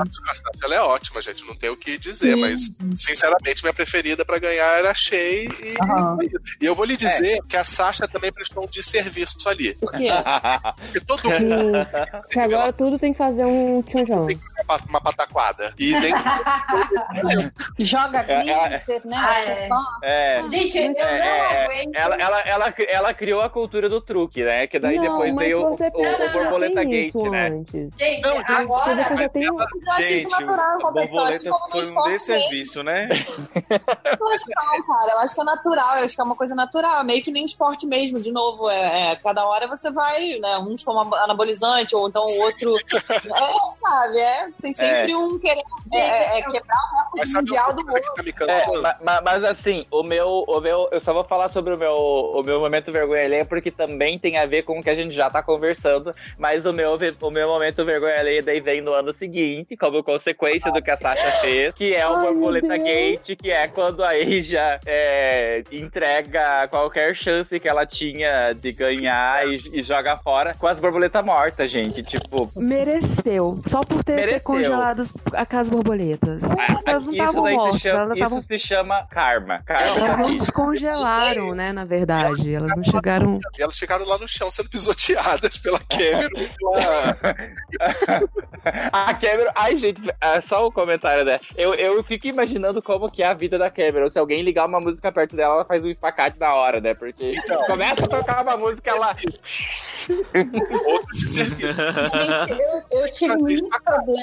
Eu, eu acho a, a, a, a Cameron, pra mim, eu achava ela tão num nível tão diferente das outras. Tipo, a maquiagem dela sempre linda. E ela era Sim. sempre. Eu sempre achei ela muito inteligente. Porque ela é um Uhum. cara musculoso, mas ela conseguia estruturar toda a roupa toda- de uma forma que parecia uma mulher forte, mas uma mulher, né? É, é, é o Proportionizing que ela e a Eureka falaram a temporada inteira, quase, né? Sim, mas eu achava as roupas dela tão mal acabadas e o cabelo e aqueles. Ai, eu não curti aqueles arranjos de cabelo no, no cabelo, na, na peruca, enfim. E eu achava que eu achava assim, o senso estético e de moda dela não tava no mesmo nível das outras meninas. Pra ela estar no grupo de finalistas. Eu acho que eu, assim, eu não consigo lembrar da minha, da, assim, da minha, da minha estética, do meu gosto, eu não consigo lembrar uma roupa ruim que a Cameron usou na temporada. Eu também não. Mas Ah, eu acho que a Cameron fez. Ela, a Cameron foi pra final na linha da Pro. Eu realmente acho que daqui uns anos a, a Ru vai dizer: Ah, eu achava ele bonito e eu fui deixando ficar. Eu colocaria que ela, ela é competente, ela só não tinha carisma, mas competência ela tinha. Mas daí, daí, daí ela tinha ganho que nem a Tyra se ela fosse pela competência. Ela não, Eu não acho isso porque ela não ganhou desafios, entende? Tyra, a Tyra, o que, o que eu diria? Ela tinha toda a questão, ela era boa, as roupas dela eram muito boas, mas o que eu acho que fez a RuPaul realmente investir nela é que você pensa, drag queen, preta, pobre e com um filho, criando um filho sozinho, a RuPaul deve ter olhado aquilo, cara, ela é realmente o próximo passo de drag queen. Eu vou vender essa imagem dessa garota bem pra caramba. Aí Aham. ela montada, ela era espetacular. Realmente, cara, maravilhosa. E só que acontece que ela tem uma personalidade problemática. Odiosa. Não, mas assim, eu também. A gente, aí a gente fala de um problema sério de Drag Race, né? Principalmente do fandom, que tem aí um racismo forte rolando. Sim. E, tipo assim, a Tyra, ela tem uma personalidade, personalidade odiosa? Tem. Muitas outras também têm personalidades odiosas e não são tão odiadas como ela. Ah, eu, eu, eu odeio Violet, que é branca. Eu odeio Sim, a, você, a, você. a, a Aquária, a Aquária que ganhou e eu não gosto dela, e ela é branca, entende? Tipo, É, eu acho que, que tem uma reclamação não só dessa, essa das que odeiam, mas das que amam, né? Falam que, as, que o fandom é mais, é mais é bem maior para as queens brancas. Isso. Até acho que foi a Bob que, que tweetou isso, tipo, que to- é, todas as, as queens brancas tinham mais de um milhão de seguidores e as, as negras não tinham essa quantidade. E aí Então, a gente acho que não só a coisa do odiar o negro, é o não amar também, né? Eu acho que isso também está sendo colocado. E você pensa também que aí o exemplo da Violet, que sim, era escrotinha. Ela hoje, das vencedoras, ela é uma das mais bem-sucedidas, porque ela tá meio que desvinculada da imagem do programa, mas você vai ver no Instagram dela, ela é ícone fashion, cara. Ela tá desfilando pra grandes marcas, ela vai desfilar pra aquelas Givenchy, ela vai des- desfilar pra todas essas outras é, empresas. Tem Ela muito é seguidor. mais bem sucedida de todas. Ela só não tá associada à imagem do programa. E aí você vê a Tyra tá lá esquecida, né? No ostracismo. Completamente. Então, é. é- é problemático isso no programa, né? São aquelas coisas que a gente acaba é, percebendo. Eu tô entrando É. aqui no Instagram agora só pra conferir. A, a Violet, por exemplo, tem 1,4 milhões de seguidores. Uhum. E É, você eu, pensa, acho, eu acho que a Bob colocou tipo um print ela é a vencedora da não. temporada. Ela é a vencedora da pior temporada. Exatamente, exatamente, exatamente. E ele botou, assim, acho que uns, uns ó, os Instagrams, assim, de uma galera. Acho que eu lembro que a Pearl tava, mas eu não lembro quem mais que tava. Era realmente todo mundo acima de um milhão. E, e, a- e as outras queens reclamando, né, assim. Inclusive a Bob, né, que é, também tem uma... um Sim. Ó, a, a Aquária tem 1,2 milhões, a Bob tem 1 milhão. Parece que vai que a descendo, Bob né? é extremamente ativista, ela fala, ela tem, eu não lembro agora qual que é o nome, eu tô tentando lembrar que tem um, um programa que tá passando no YouTube que é a Bob, a Bob que tem, é, elas estão discutindo, são, acho que são quatro queens, a Adia, aí aquela que o pessoal ficava zoando ponta dos dentes, a Ju- não, ah, não vou lembrar. É, e, e aí, assim, a, a Bob dá um, um show assim, de, de militância, da forma Ai, que ela fala. Jiggly. Se fosse uma, uma Queen branca, ela teria mais de 2 milhões de, de coisa e um, Não, um ele culto. tweetou, ele tweetou, tipo, a América ama as pessoas brancas e magras, né? Que além disso também tem isso, né? Da, o fandom é bem escroto com, com as queens é, fora do, do padrão, né? É, e, e, por exemplo, você vê que isso acontece até com as temporadas que nem começaram, porque agora na 11 primeira você tem a Silk, né? Silk, Uhum. Silk Nutmeg Ganache, adoro esse nome. É ótimo. E ela justamente, ela é uma queen gorda que não, é, ela não usa, por exemplo, tem a Eureka, ela é gorda, mas ela, por exemplo, usa corcelete pra ficar, né, com cinturinha de violão. Ah. A Silk, ela não faz isso. E ela já tá sendo criticada. Porque ela usa uma silhueta gorda, realmente, ela sabe o que é. E ela já tá sendo criticada por isso. Então aí você vê que é, realmente os fãs de Drag Race, ele, às, às vezes, eles são bastante tóxicos mesmo. É, né? É, rolou até um vídeo, né, de algumas queens que se juntaram pra fazer um movimento, assim, pra parar de, de rolar essas críticas, esse ódio, né? Ué, a Asia, gente, a Asia, ela contou a história de que tentaram queimar ela quando era criança, num Meu Deus. ataque racista, né, que ela sofreu. E tinha gente no Twitter que dizendo que ela tinha que ter sido queimada mesmo, gente. O que, que é isso? Nossa, que horror. Esse pessoal não sabe o que é, que é limite, né? Eu lembro da também, eu não vou lembrar o, o nome da, da- de qual queen era, mas era uma, uma mais gorda também, que... Ai, talvez Stacey Lane Matthews, pode ser? Sentido. Eu acho que ela comentou isso, que, que tentaram atirar nela numa- na porta de, uma, de um clube gay, assim. Simplesmente porque ela tava lá, montada, tipo, sabe? Ela foi, foi parar no, no, no ER, assim, algumas vezes por violência. Então, essa parte que a gente tava, até comentou no início do, do programa também, de, de de, de dividir essas histórias também é importante, né? Total. A Stacy é interessante mencionar que ela é, é, ela é muito do interior, né? Tanto que a cidade, o nome da cidade dela é muito engraçado, era Swamp alguma coisa. Eu lembro que ela não tinha, ela não tinha, é a primeira vez que ela viajou de avião. Isso. Nossa, Exatamente. É ela que é de uma região que, que é acometida direto pelos furacões. Inclusive, ela não tinha fotos quando, de quando criança Lembro. em relação às outras queens, porque a família dela perdeu tudo no furacão. Sim, ela, e ela é dona de uma boate gay nessa cidadezinha. Olha, ela é super ela é- é uma pessoa super também dessa coisa de resistência, de luta. Caraca. Ela é inclusive bastante admirada, tanto que agora no último All Stars ela teve algumas aparições, né? Ai, ficaram ótimos, adorei. Eu também, eu também. Tinha Eu que até o. Gente, eu- eu queria também falar agora rapidinho o meu momento vergonha alheia e um momento que. Ai, que tem muita coisa vergonha alheia e tem muita coisa boa, né? Boa. Então, eu vou escolher. O meu vergonha alheia é vergonha alheia para uma, mas foi tão incrível para as outras. Que foi no. Vergonha alheia foi no All Star 2, a tão famosa Rydia, que é a. a, a, a- ai, meu Deus, que é a Katia, Alaska, The Talk e a Roxy Andrews cantando. Alaska Tax! Cara, aí vai lá, tá, Alaska, a, a Alaska, né, dando uma de avatar, pintada de azul, cantando. Aí entra o Talk, e, né, e aí entra a Kátia Divina. A gente ouve essa música aqui uma vez por dia, pelo menos até hoje, porque é maravilhosa. Aí a vergonha alheia, cara, botaram a Roxy Andrews pra cantar. Ela canta, ela faz o rap, né? Porque né, a música é cada uma fazendo um, um bombando a outra. Ela gonga e, ai, porque eu sou maravilhosa. Tava... Aí, de repente, botaram um trechinho, acho que é o bridge da música. Ela literalmente cantando, cantar, dá uma de Mariah Carey ali. Cara, que vergonha, que vergonha isso. Não sei se vocês se lembram, porque pra É, é, mim. tan- é, tanto que até hoje, a, no. Hum, a Trix e a Katia, de vez em quando elas falam My name is Roxy Andrews e elas, elas citam a letra da, da Roxy no Rudy Road.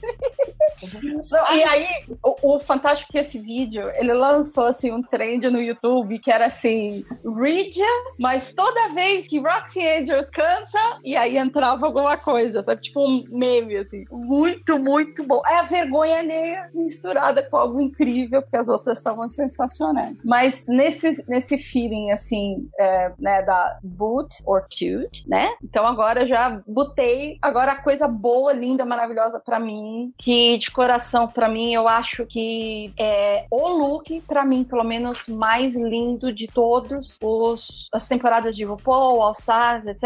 Hum. É a Manila esse ano com aquele vestido de gala cinza divino. A Manila loira. Ah, eu achei que você ia falar do, do Instagram da, da foto Isso. dela. Eu também. Ah, isso que eu queria falar, menina. Não sei se é, quer dizer, não sei se é essa a mesma história. Hum, É a história da menstruação, né? da- Do Instagram. ah, tá. Então, Não, Adriana, mas Maravilhoso, Cara, maravilhoso. Eu queria também trazer essa questão pra vocês, que mexeu muito comigo. Inclusive, Adriana, eh, fazendo uma ponte com, com os quadrinhos, tem um, um livro da Liv, eu não sei sobre- o, o pronunciar o sobrenome dela, Storm Rose, que é A Origem do Mundo, que eu amei. Você já leu? Não, acho que não. Cara, leia, você vai amar, eu tenho certeza, depois me fala. A Origem do Mundo, que fala sobre, sobre é, essa construção do, do ódio ao feminino e da, da, da demonização da sexualidade feminina e tal. E fala muito sobre a questão da menstruação. Inclusive, a capa é uma, uma menina menstruada. E essa coisa da Manila, né, que era genial o look dela. Muito, A reação do Ru e tal, eu, eu, eu lembrei na hora desse quadrinho. Cara, leia que você vai, você vai ter um troço, seu cérebro vai explodir. Tá, E são fatos reais, é um- é um, é um quadrinho só de fatos reais mesmo, históricos e tal, de- desde coisas muito antigas até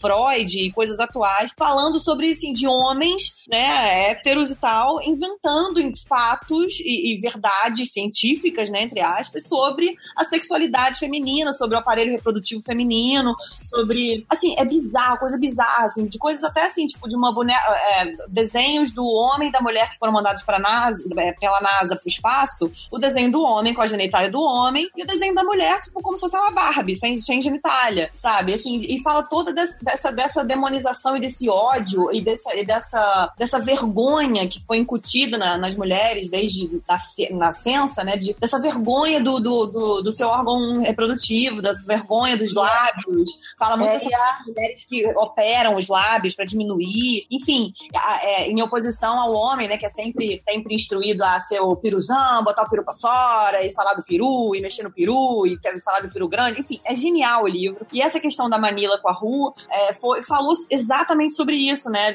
E que eu fiquei assim bem chateada porque eu, tava, eu tinha lido recentemente esse livro que me tocou muito e eu fiquei bem chateada de ver, poxa, um programa que é para ser tão inclusivo e tão, e tão né? É, é, é, eu, eu sempre que fui sempre fã e sempre me senti dessa tribo, me considero dessa tribo. É, é, ver essa reação do Ru, eu fiquei assim bem chateada e fiquei mais fã da Manila ainda. E eu queria saber a opinião de vocês. O que, que vocês acham sobre essa questão, inclusive sobre a questão de mulheres, cis ou não, enfim, é, no, no programa. E, enfim, a bola tá com vocês agora. O que, que vocês acham sobre tudo isso? É, é bem foda isso, né? Que, infelizmente, você tem uma boa parcela das gays que tem essa misoginia é, incutida em si, né? Seja naquela. Acaba que é uma representação social bem verdadeira das POC, né? Infelizmente, é, é muito verdade. Vai desde aquelas, aquelas entre aspas, brincadeiras inocentes de fins de ai, falar eu não, ai, eu, eu sou, nem da vagina eu saí, eu nasci de cesárea. Isso, é. vai desde isso uhum. até uma reação como essa da RuPaul de achar de mau gosto aquele vestido lindo. Uhum. Que foi feito por um estilista, justamente. Né? Foi uma mulher que fez aquele vestido. A Manila encomendou, né, com uma estilista mulher, para justamente apresentar isso, que a intenção era gerar toda essa problemática,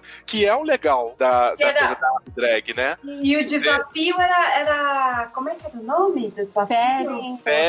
Fairy, Bad for the Goddess, alguma coisa é. assim. E daí tem essa piada de falar da piscina, né? Condenar é, isso, é tão. É tão... E bad também pode ser o absorvente, né? É, e assim, umas coisas, que eu, umas coisas que, que, que alguns amigos e eu comentamos foi o seguinte: é, veta um, um um vestido desse que é maravilhoso e o contexto, é, o conceito é maravilhoso. Eu acho que não teve uma pessoa para falar mal deste conceito, mas aceita, por exemplo, a Shangela usar o fat suit, né? Ou seja, quando é que vão parar de fazer piada com gordo? Não, entendeu? A própria, Trinity, a própria Trinity com a roupa de velha. É. E a Trinity já tinha usado uma roupa de velha daquele jeito também. As POC são etaristas, são é, gordofóbicas. Lógico, tem, mu tem, é, tem muita coisa no movimento LGBT que, que, que é negativo nesse sentido, mas quando foca no GGGG. E aí eu me coloco, né, como alguém deste meio que tenta desconstruir isso, esses, esses fantasmas, né? Uhum. E realmente tem muito rolê errado. O rolê começa também com a Rupoc, né? E novamente, Nossa, como que ela é... aceita uma coisa e não aceita é, outra, é, né? Então, eu, é tinha, eu tinha até levantado na, quando eu tava pesquisando pra pauta tudo essa coisa que ela teve da, da polêmica com os artistas trans, né? E o que uhum. eu notei, assim, uma característica antes de falar do, do, do que que ela falou, é que eu acho que a RuPaul, ela, apesar apesar de tudo que ela já fez, assim, né, ela ainda traz muita, muito preconceito, né, dentro, dentro dela, assim, preconceito do próprio que a gente vê no, na, na comunidade e tudo. Eu, eu acho muito louco como ela aceita certas coisas e, e outras que desconstroem, que trazem outro olhar, ela não consegue se abrir. É. E eu não sei nem se ela vai se abrir, porque ela é. tá com 60 anos. Ela não sei, sabe, se, se ela Nossa, vai. Tem. Acho que tem sim. É. Caraca! É um holograma mesmo, gente. Não, mas a RuPaul, a RuPaul ela tem uma característica que, inclusive, eu acho que é uma crítica a ser feita, que por mais que o programa ele tenha dado visibilidade para arte drag, por mais que ele tenha todo esse lado positivo, ele também tem um lado um pouco negativo, porque ele pasteuriza muito a arte drag. Uhum. Acaba que para muita gente, drag é aquilo que tá aparecendo no programa. Para as novinhas, é para as novinhas, drag, é, drag é só RuPaul. É um, um um termo, um termo que é um. De drag, desculpa. Então, não, só falar isso, que é um termo que eu tenho ouvido, ouvido no, nos últimos tempos e que eu não tinha me tocado, e falei, cara, isso faz muito sentido. É, que inclusive foi a, a, Bianca Del Rio, eu tava falando numa entrevista, que o RuPaul, a, a Drag Race, corre o risco de se tornar RuPaul é, Instagram Drag Race. É. Porque é, tá vindo muito assim, quem são as drag é, é, padrão Instagram? Elas são absolutamente lindíssimas, a maquiagem absolutamente perfeita, mas não costuram, é, não tem, é assim, são drags que são muito focadas É, isso tá vindo na no, é um reflexo do que tá vendo no mundo, né? Instagramização da. Você vê, até. Vai soar o comentário tiozão, né? Tá parecendo drag raiz e drag Nutella, né? Mas no é, é, meu tempo. Mas eu gente. lembro de ter visto no programa elas falarem, ah, as drags do Instagram, tipo, pejorativamente falando, que é a Farra Mohan e a Moan e a Aja. A Aja, eles falavam Uhum. muito do- das duas. Não, e a Aja, ela teve um efeito interessante também, porque ela é ótima fazendo maquiagem. Só que uma coisa é você fazer uma maquiagem por uma foto. Outra coisa é você fazer uma maquiagem que tem que estar boa na luz da passarela, tem que estar boa com você em movimento. Nossa, era muito uma legal, foto que você legal. pode manipular, né? É, Uma foto total. né? Ela foi acusada disso, de manipular as fotos dela, porque a maquiagem do programa não condizia com o que ela apresentava. A galera reclamou mesmo. Agora, eu só queria voltar, porque te- teve a frase do RuPaul que foi a que levantou toda a polêmica, né? Que começou os artistas trans, tudo. E que eu fiquei meio na dúvida, porque a gente teve a, a Gia Gunn, né? Que é trans. Teve a. que eu esqueci aquela. Ah. Sonic? Qual? Sonic. Sonic. É, que é trans também, não é? Tipo, que Isso. participou. E que aí que teve a entrevista do jornal inglês, março do ano passado, que eles questionaram sobre a futura participação de mulheres transexuais. E aí o RuPaul, ele falou, mas parecia que ele não se ligou que já, tipo, já tem gente participando, já teve gente participando. A Mônica Beverly Hills, que, que chorou no palco, né? tudo, né? E aí ele, ele falou essa frase aqui que eu queria até a opinião de vocês, ó. Drag perde o senso de perigo e personificação, uma vez que não é feita por homens. Porque neste espaço é uma declaração social, é uma cultura de homem gay. Um homem fazer isso realmente é muito radical, pois é uma rejeição da masculinidade por completo. Eu fiquei, nossa, Caraca. É, é, o que que eu penso sobre isso? Abraça, Por... abraça a feminilidade, né? Porque se ele acha que a menstruação é nojento, então não tá abraçando a feminilidade. É, não, não abraçou o pacote completo, né? é. Só tá abraçando o bom senso. É. Que pra, quer dizer, bom senso não, seletivamente o que ele acha que é bom. Uma coisa que eu, que eu, eu acho assim que confunde muito e vai de encontro ao comentário da pasteurização, da higienização também que existe, né? É que a cena drag e a cena a cena trans, elas se encontram historicamente, né? Inclusive a própria RuPaul é prova disso. E a gente vê assim, igual figuras, tipo, vejo o documentário da Marsha P. Johnson lá no, no, no Netflix e tudo mais. E aí perguntava o gênero dela e ela falava, ai, pode ser o que for, entendeu? Assim, é, tem, tem uns encontros en- entre o que é ser drag e, e algumas pessoas trans também, que, ou então aquilo foi um processo para poder descobrir é, a sua identidade de, de forma concreta. E eu não sei o que, que aconteceu com o RuPaul, ela esqueceu disso, porque é- ela sabe pela, pela experiência e não pela, pela porque leu ou porque viu o documentário igual ao meu caso. Ela sabe porque ela é dessa época, entendeu? Aqui na minha cidade, na década de 90 ainda, os anos 2000, quando, anos 2000 quando eu ia em festa, né?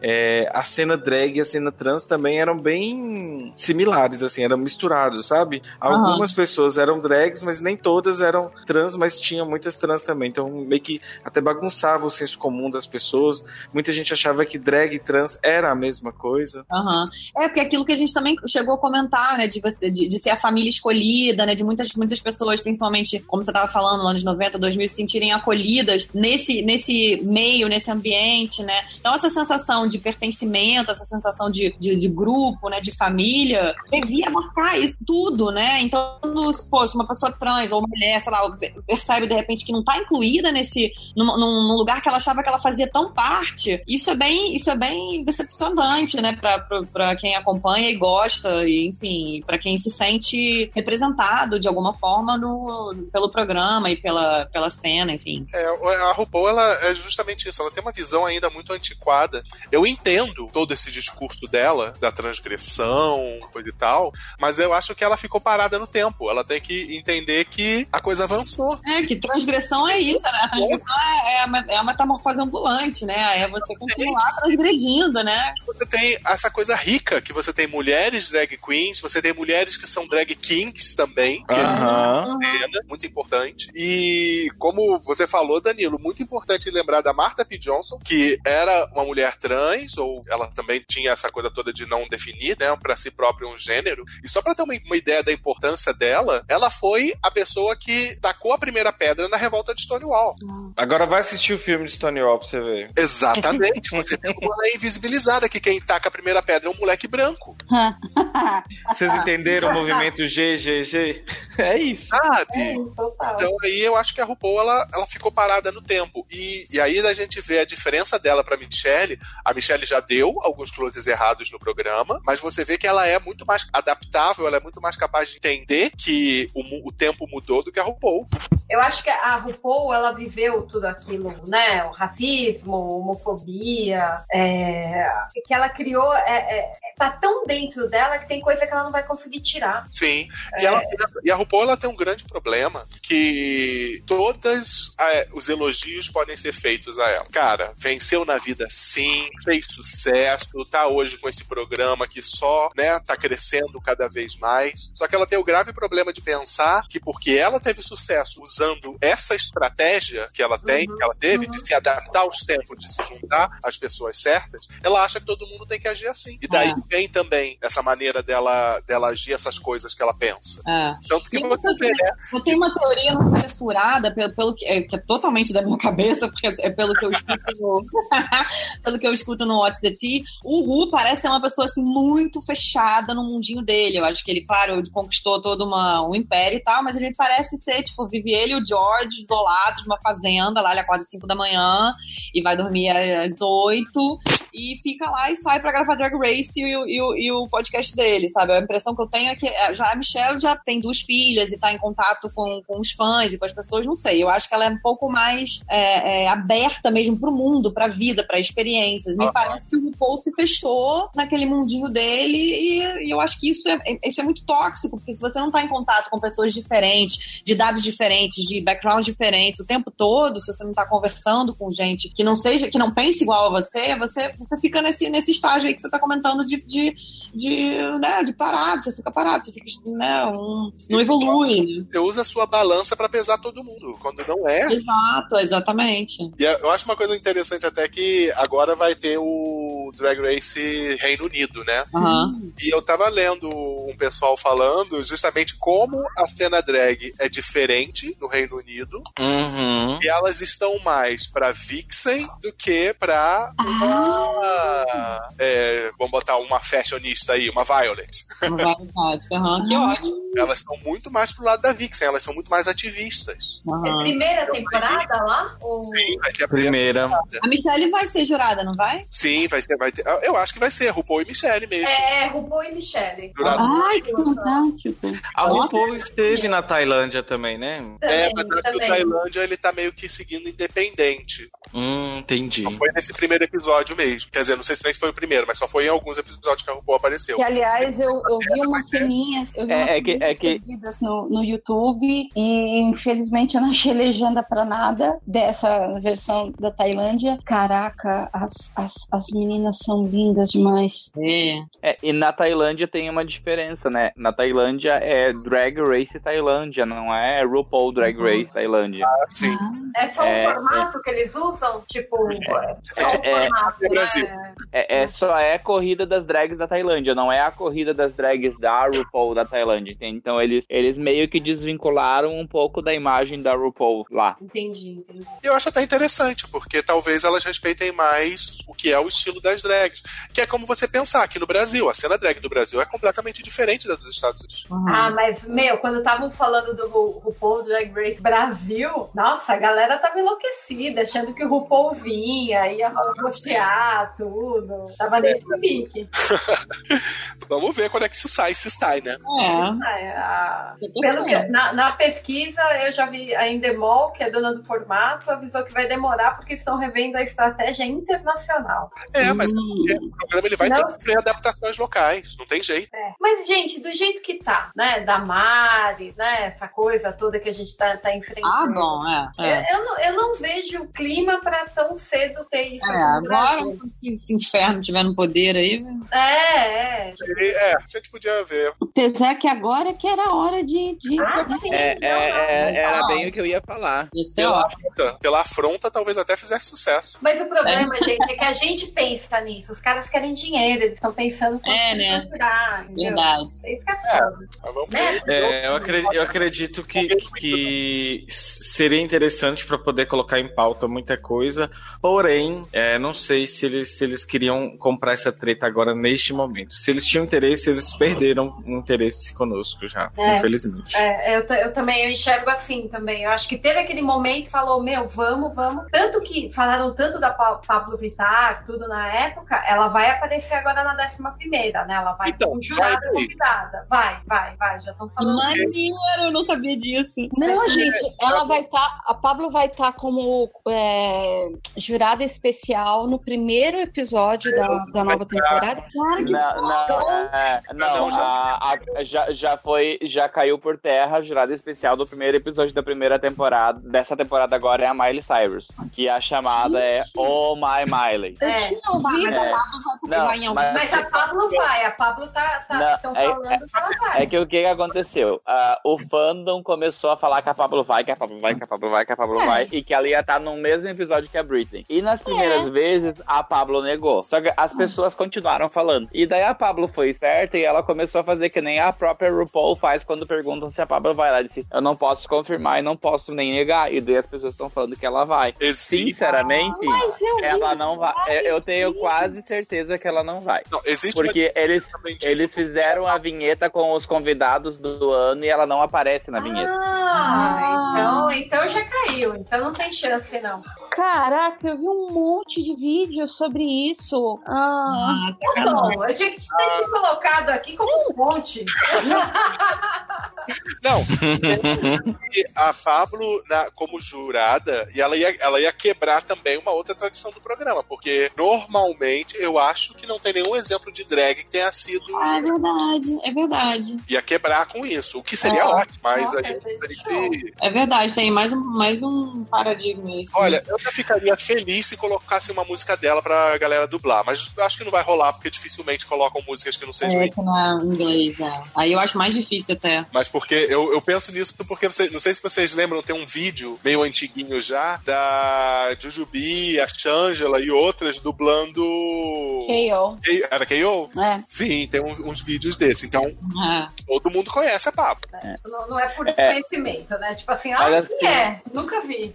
É, vocês comentaram a questão do- da temporada da britânica, né? Que já tá, tá confirmada. Sabe o que, que eu queria muito que rolasse? Até pra quem sabe, eles não fazerem All Stars todo ano, eles podiam é, pensar em algo assim. Tem um dos episódios que eles fazem toda a temporada, que é o meu preferido, que é o das transformações, o makeover. Ah, Uhum. Eu, eu adoraria que eles fizessem uma temporada de Drag Mothers, ou seja, Ah. pega uma drag queen muito consolidada e pega uma, uma bichinha, ou até um cara hétero, sei lá, mas alguém que quer, que quer começar e faz a temporada tipo é, a- a- o, o João da Silva sendo mentorado pela Bianca Del Rio, entende? Daí, é, não, mas o Drag U, o Drag U era, era, era o programa ajudando mulheres a usarem drag pra fortalecerem. E durou só duas temporadas, já acabou também. É, É.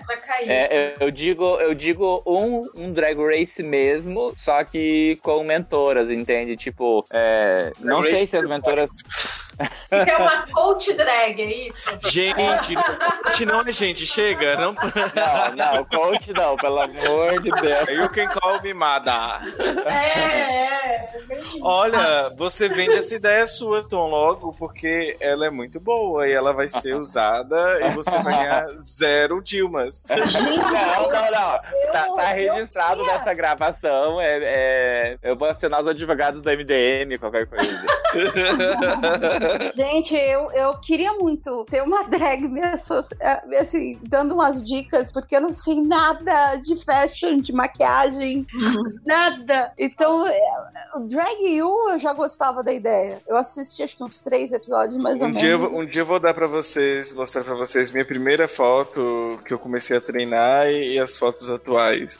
Ai, meu, que legal. Deve ser muito louco. Dá Vou uma diferença grande, né? Nossa senhora, mas é, o- a falta que uma mãe faz, viu? Deixa eu te perguntar, você usava a sua sobrancelha como base ou você colava e desenhava uma nova? Então, eu tentei usar é, colar e, outra, e, e- e fazer uma nova, mas a minha sobrancelha, modéstia à parte, é maravilhosa. É verdade.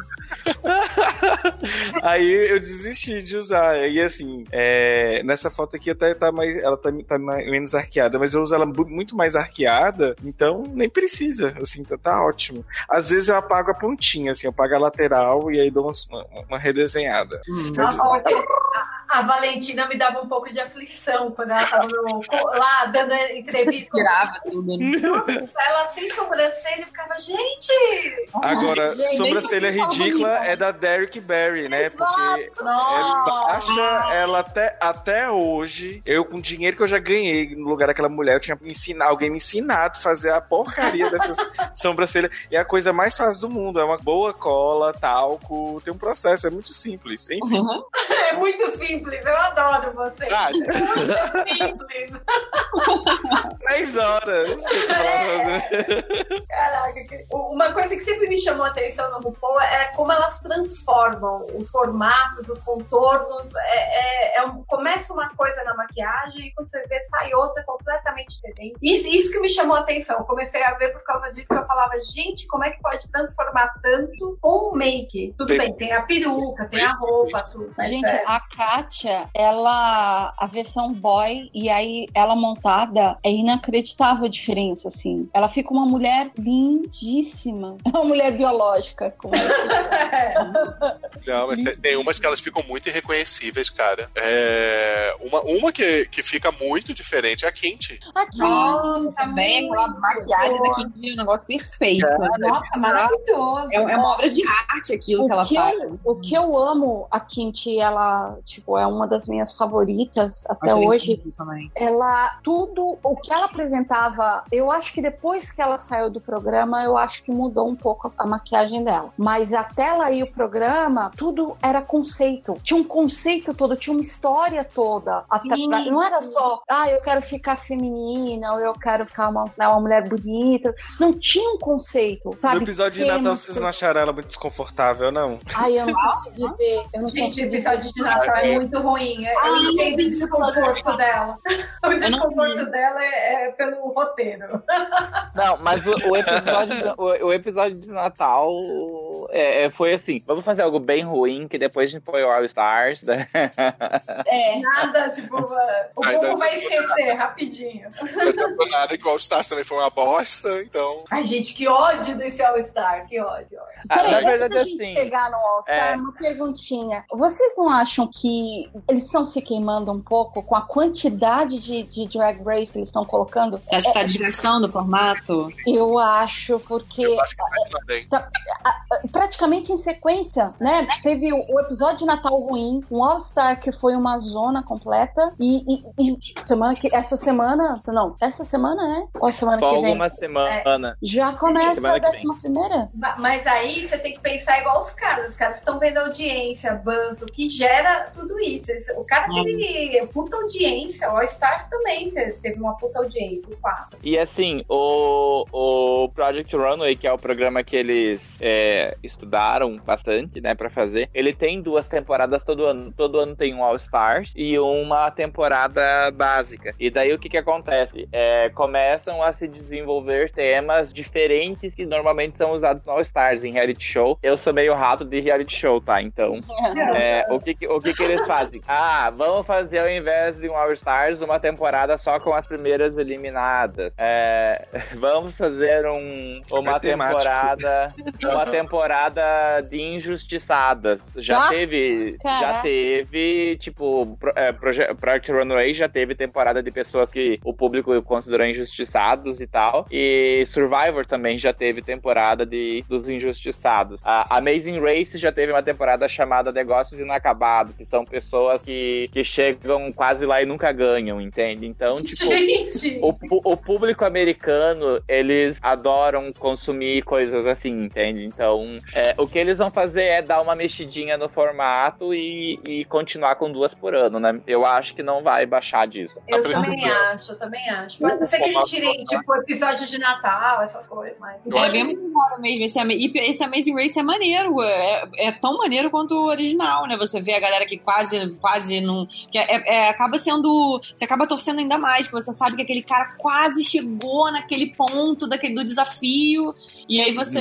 você, né, eles sempre botam um clipezinho, né, da pessoa antes. Então você acaba até torcendo mais, talvez. Eu nunca tinha parado pra pensar nisso, mas é bem observado mesmo. Talvez seja essa mesma raciocínio, né, pro All Stars. O problema da All Stars é que eles estão há três temporadas com esse formato, né, do Lip Sync for Your Legacy, Aham. e já deu pra ver que não dá certo. Não funciona. Não funciona. É na hora deles mudarem realmente. Mas é, mas é que que assim, Eles estejam pensando nisso. imagina a coragem, a coragem que a Ru teria que ter pra eliminar a Valentina no, no All Stars ou pra eliminar uma Manila, ah, pra eliminar a Latriz, entende? Tipo, por que que no All Stars não tem mais eliminação?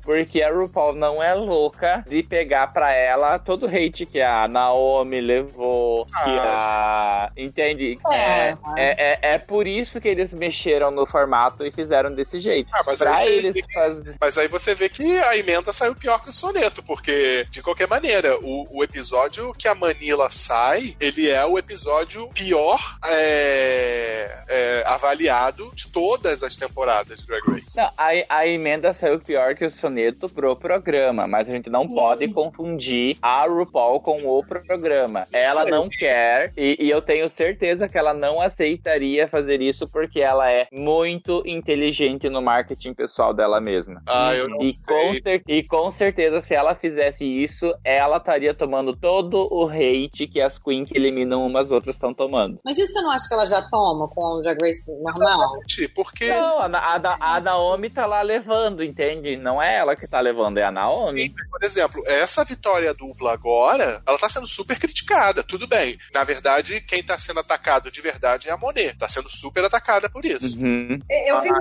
E que assim, mas assim, eu tenho, eu tenho uma teoria, eu tenho uma teoria que, que assim, eu posso estar dando uma de Valentina e tá acreditando na minha ilusão. Mas a RuPaul, a, a, a, a RuPaul, eu, eu, eu usei o perfume da Jinx, que é o Delusion. É, mas assim, a RuPaul ia dar a vitória só pra Monet, porque a Monet venceu a final. É, é muito visível que a, que a Trinity não fez o que a Monet fez na final. É, e daí e- elas empataram em histórico. E a Monet ganhou o episódio final, que a gente sabe que tem um peso maior. Então, se ela fosse a Ru, provavelmente ela tinha decidido premiar a Monet. E daí o que que acontece? Até porque, a- até porque ela precisava premiar uma Queen negra. É, isso né? eu acho. Eu acho que ela É. eu acho que ela, por ela. Mas assim, mas, mas assim, a Monet merecia ganhar essa temporada porque ela fez o que ela fez na final, ela fez o que a Sasha fez na final da temporada dela, entende? Aham. Ela ganhou a temporada na final. É, e daí o que que acontece? O povo virou fã da Trinity de um jeito que eles não estavam esperando, provavelmente. É, porque provavelmente a jornada da Trinity era pra ser parecida com a da Shangela, chegar lá na final e não ganhar. E daí a RuPaul disse: Olha, não vou lidar com isso, dá pras duas. Eu acho que foi isso. Eu acho que não, sabe por quê? Porque, a- é, é, de novo, o programa é roteirizado. Uhum. É, ele é editado, ele, ele acaba, eles já sabem, teoricamente, eles já sabem quem é o vencedor, e eles trabalham a narrativa do programa pra levar a essa vitória. Com certeza. Eu acho que a Trinity ela tem toda a edição de vitoriosa. Sim. Assim como a Shangela tinha no, na- no, no último. A, É, Trixie, a, a, Trixie, a Trixie não teve edição de vitoriosa e ela ganhou a final porque foram elas duas que fizeram o lip sync e ela venceu a final. Entre elas duas, ela merecia ganhar. É, Assim, e, A minha, e daí a o que minha que seria a, Michelle, a Monique, certo? Só pra deixar também claro que, tendo Manila saído, pra mim, quem tinha que ter ganhado era a Monique. Mas eu Ah. sei lá, eu, eu acho que foi exatamente o contrário. Eles queriam dar a vitória pra Trinity, por redução de danos, resolveram, porque todas as Ia acusações. ficar muito chato se eles não dessem pra uma Queen negra, eu acho. E aí eles colocaram a Monet nessa história aí é, pra fazer redução de danos. Assim como eu a acho que.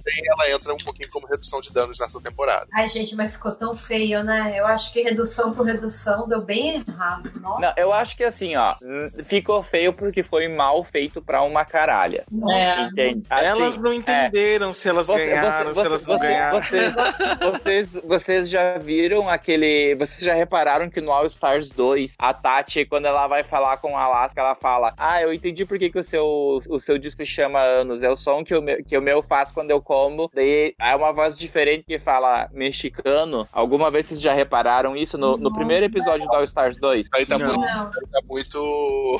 É, não, mas não, é, é bem visível, assim. A, Não a- a- né? se, você- se vocês puderem, só vejam o, o, o, o, o Libraries Open do All Stars 2, que é o comecinho. É, a voz da Tati muda nessa hora, porque ela tinha falado quando eu como chipotle. E daí, como ela falou uma marca, a produção chamou ela e disse, olha, fala mexicano aqui pra gente, que a gente vai tirar a câmera de você e vai mudar a palavra, entendeu? Porque a piada é boa e a gente quer usar. Ah, Tá. E daí o que que acontece? A, a, a, a voz da RuPaul muda no episódio final na hora que ela fala que deu empate, entende? Ah, É, fica sim. claramente A- editado. a- a- aqui- aquilo foi arrumado de manhã cedo, sabe? É. E assim, Não, é. é, eu, eu, eu quero saber quem que é o asno da produção que, que, que, RuPaul, que RuPaul Drag Race não consegue até hoje fazer uma final ao vivo. Se, se, se, a, se a Globo consegue ao vivo, como que os Estados Unidos não conseguem pegar e, e, por exemplo, faz uma invasão da boate onde as duas estão lá e revela ao vivo que, é, que as duas são vencedoras, mas não faz aquele Frankenstein que, elas, que eles fizeram com Nossa, aquele ficou muito vídeo, sabe? Feio, muito feio. né? E aí separou a telinha pra mostrar as duas juntas. assim. Isso. Eu acho que aquele, esse efeito que eles fizeram da tela dividida está no mesmo nível do filtro da primeira É, temporada. exatamente, parece a primeira temporada, exatamente. Aqueles tweets maravilhosos. A Manila colocou, tipo, ah, eu não sabia que agora tava, era Teams Again. Achei maravilhoso. É, é. E assim, ah, e outra coisa que eu queria falar é, eles guardam em pendrive os vídeos da, da, da VH1 ou da World of Wonder, porque puta que pariu, eles decidiram premiar as duas, daí foram fazer um pit stop correndo com a Manila e a Alaska pra poder colocar no ar, e a porra do pit stop vaza antes do episódio pro ar. Nossa. Vocês, vi- vocês viram isso? Não, não, não sabia não. No, no, no dia da final, eu não queria tomar spoiler, eu tava tentando me desviar, tanto que eu não tinha visto o vídeo que dizia o spoiler original era que a Trinity ia vencer e tal. Ah, e daí o que que acontece? Fui me desviando, fui me desviando, daí eu vi um, um The Pit Stop com a Manila. E eu pensei, ah, a Manila fez os pit stop do ano passado, acho que eu não vi esse. Day Play. Era a, é- era a Manila e a Alaska, e a Manila começa assim. Então, a gag do século, um empate na final do All Stars, o que, que você acha? Isso vazou de tarde, no Ah. dia que a final ia ser de noite. Então, tipo, a- eles guardam aonde esses vídeos lá, gente, que toda vez vaza, sabe? Não, mas O, o, a- o All Stars, o All Stars 3 a gente sabia tudo que ia acontecer assim que ele, conforme eles gravavam, sabe? É, é, fa- fa- faz ao vivo essa porcaria se vocês não têm uma, uma equipe que consegue manter um sigilo, sabe? Mas Aí eu você vê que eles estão com toda uma estratégia de colocar spoilers propositais, né? Por aí. Se você for ver, é, Uhum. tinha dessa temporada, do All Stars, então, eu, eu nunca tinha reparado isso tanto. Era muito spoiler, falso, no final das contas. Sim, via Só que o que que acontece? e a, a Trinity ganhando, já tinham colocado que podia ter sido a Latrice ganhando, tinha um milhão de spoilers espalhados, que eu acho que são justamente pra atrapalhar, né? ah. Só que daí o que que acontece? É muito fácil é, isso cair por terra quando a temporada começa. Porque daí eles criam os spoilers falsos e eles dizem que a, a primeira eliminada é a Trinity ou que a primeira eliminada é a Naomi, entende? E daí quem publicou o spoiler falso foi o perfil Bolsominion 1717. É, como, como ele já errou o primeiro spoiler, todos os spoilers que esse perfil publicou são descartados, entende? Então, no segundo episódio, eles já sabiam quais eram os spoilers corretos e quem que era o top 4. Aham. Não, Não, tem é. como fugir, gente. Quem entra nas entranhas do Reddit já fica sabendo tudo. Tudo. Mas, mas eu, eu, eu- eu não entro nas entranhas do Reddit e o YouTube me mostra. Ai, eu, já ai. dei, eu, já dei unfollow no canal. Claro que eu dou play, né? Mas, tipo, ah, aparece lá o, o- Ai, eu sou muito burro. Tipo, aparece lá é, um vídeo de comentário da Stars e, na verdade, não é comentário. É, é- Porque tem uma diferença entre spoilers e teorias, né? Ah, e daí eu vou lá e eu... Ai, eu sou muito burro. Eu, eu caio em tudo que é essa... Ah, É, eu como sou, eu sou uma pessoa, eu sou daquele tipo que não liga pra spoiler. Eu não, não me incomodo. Eu soube, eu soube antes da, da dupla vitória. Eu soube pelo Twitter. Eu, eu não me importo de saber, porque daí eu, eu quero ver como é que chegou naquilo. Exatamente, eu sou muito mais Pra essa mim- coisa do caminho pra chegar É. lá do que do A resultado. jornada. A gente quer saber da jornada. Agora, meu, até Mas me assim- fala quem chegou, que eu já não fico tão ansiosa. Mas assim, ó, é, eu gosto de não saber, sabe por quê? Eu vou te dar um exemplo. Eu assisto Survivor duas vezes por ano, que tem as temporadas. Eles não. Não existe como você saber quem ganhou, porque eles fazem a votação e primeiro que eles devem pagar bem a produção dele pros filha da puta não ficar vazando tudo por, por, é, por um boquete, sei lá. É, a- e daí, eles revelam o campeão, eles abrem a urna que tem os votos pra saber quem ganhou, só, só ao vivo, entende? Eles não fazem uma gravação prévia. E aí Então. não tem como vazar mesmo. Não. Então você Exato. fica torcendo na hora que eles vão revelar quem ganhou, entende? E eu sei que a gente fala que a gente não se incomoda com spoiler porque a gente vai querer ver igual quem, como que foi que aconteceu. Mas a emoção quando tu não sabe o que aconteceu é diferente. É, né? É, tem, tem toda essa questão mesmo, mas eu acabo que, na maior parte das vezes, não me incomodo, não, com, com o spoiler por causa disso. É claro, pra algumas coisas dá uma experiência diferente, mas, sei lá, talvez pelo fato também de eu já ter me, me, é, me conformado de que, fatalmente, se você tá na internet, você vai, uma- em algum momento, se deparar com um spoiler de alguma coisa. É, não tem jeito, né? Você, você entra no Twitter, vai no, no site. É que o RuPaul não tem tanto, né? Mas tipo Masterchef, essas coisas, a galera vive reclamando de entrar no UOL. Eu não entendo por que, que entra, porque o UOL ele coloca mesmo, tá? Na cara pra você ver. e saiu. E a galera, ai, por que, que coloca? Não dá pra fazer diferente? Não, gente, eles já estão fazendo isso há três anos. Nada pra você que tá É, reclamando. que você tá catando, né? Não é? Ô, gente, eu acho que a gente deu uma bela. A gente falou de tudo, eu Pois acho. é. Não é? A gente É. cobriu bem. Agora, eu queria falar da cena brasileira, porque a gente tá falando um monte de nome de drag americana, tudo. E as brasileiras? E as brasileiras? Tem- Temos a Dimitra aqui entre nós, tudo. Mas eu queria saber, porque eu, eu sei, teve o desenho, né? O Super Drag, maravilhoso. Ai, Tinha- maravilhoso. Maravilhoso, gente. Muito bom o desenho. E tinha a Silvete Montilla, que eu amo, que eu acho ela demais. Eu acho ela foda. Assim, é, é maravilhoso, mas eu queria muito que os meus amigos do podcast Bicha Nerd dessem a opinião deles, porque eu ouvi o pod deles sobre. É, eu ia dizer, ah, nós lá do BN chegamos à conclusão de que não é maravilhoso, assim, desculpa, tá? E, e o ponto que vocês levantaram no podcast, eu concordo. queria É. que vocês reforçassem aqui. Eu fiquei com medo de ser persona não grata também, e eu fiz um vídeo no YouTube falando também sobre os pontos problemáticos da série. Ai, É que- gente, é- é que assim-.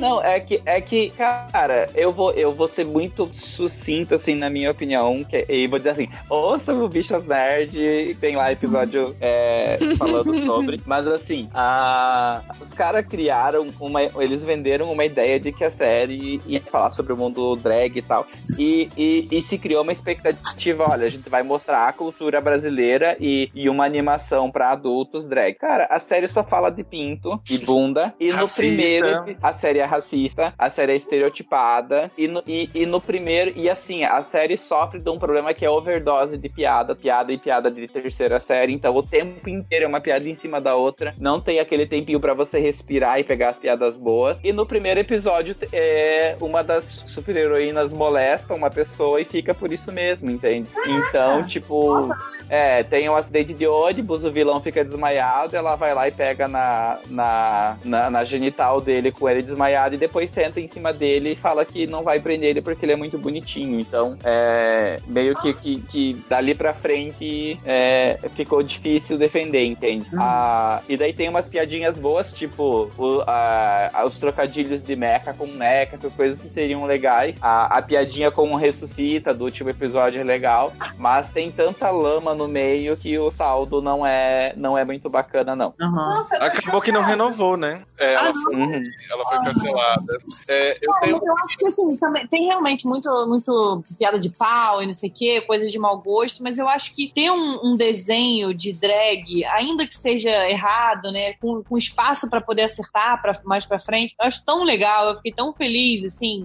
Então, a crítica que eu fiz foi essa, é, no sentido de que é, a gente pode pontuar os erros, dialogar com os produtores. E, inclusive, eu fiz o, o vídeo, né? E, e elenquei tudo isso e falei assim: nossa, meu sonho é que eles ouçam essas críticas e que na segunda temporada venha cheio de close ser. E Isso aí eu. foi o que a gente falou também. Ah, é, a gente fez uma crítica, mas assim, a gente não foi hater, de, assim, aleatório, né? E aí, é, eu estive no num lançamento de um livro do Mitografias com a Ira, com a Ira, né? E na hora que eu cheguei lá, eu encontro os produtores de Super Drags.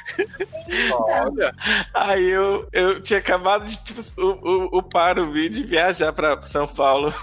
E aí a Ira, olha, eles são os produtores de Super Drags. Aí eu só olhava assim, nossa, eu acabei de criticar os caras. Eu meio que dei travada. Só que como era era só uma passada, eu acho que se eu tivesse a oportunidade de sentar e ficar ali tomando cerveja com eles, eventualmente eu ia falar assim, moço, migas, onde é que vocês estavam com a cabeça de fazer isso? Espero que vocês corrijam no- nos próximos vídeos, né? Mas infelizmente é, foi cancelado e eu não queria que fosse cancelado. Eu, eu, eu, eu votaria pra continuar e, e- e torcer ela- eles derem. Arrumar, e dá pra arrumar. Tem, tem muita Claro. coisa boa.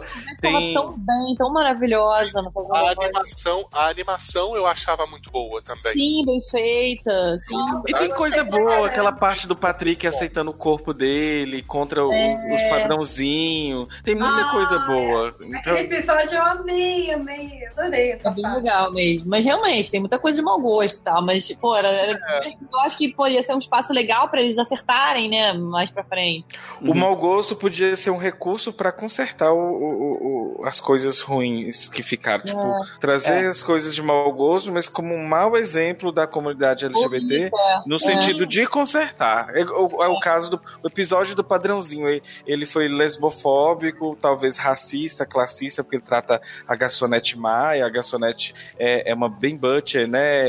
E, e é negra, e, e você vê como que ele tratou as pessoas, trata os gays gordos. Então, se você parar pra pensar, aquele episódio, ele é uma redenção lá do episódio inicial da Mão na Neca. A mesma coisa é com. com... Qual é o que trabalha na loja de. Todos Não, não mas, mas, mas- mas, mas você não pode ter a, a mão na neca e, e você não. Sim. Não se dirigir a própria mão na neca e, É e assédio, ter uma. Cara, a gente tá numa comunidade que, que fala sobre assédio e, e, e, e no primeiro episódio fazer uma piada com isso e deixar. E, e deixar. que, Ah, era só uma piada mesmo, então. hum, hum, Fora que não. os conservadores, eles usam muito do, do- da sexualidade nossa como um ato Uhum. libidinoso mesmo, né? Sempre estamos associados eh, aos gays que estão dando em cima dos héteros, ou então os gays que são pedófilos, sempre tem- É, sexualizado.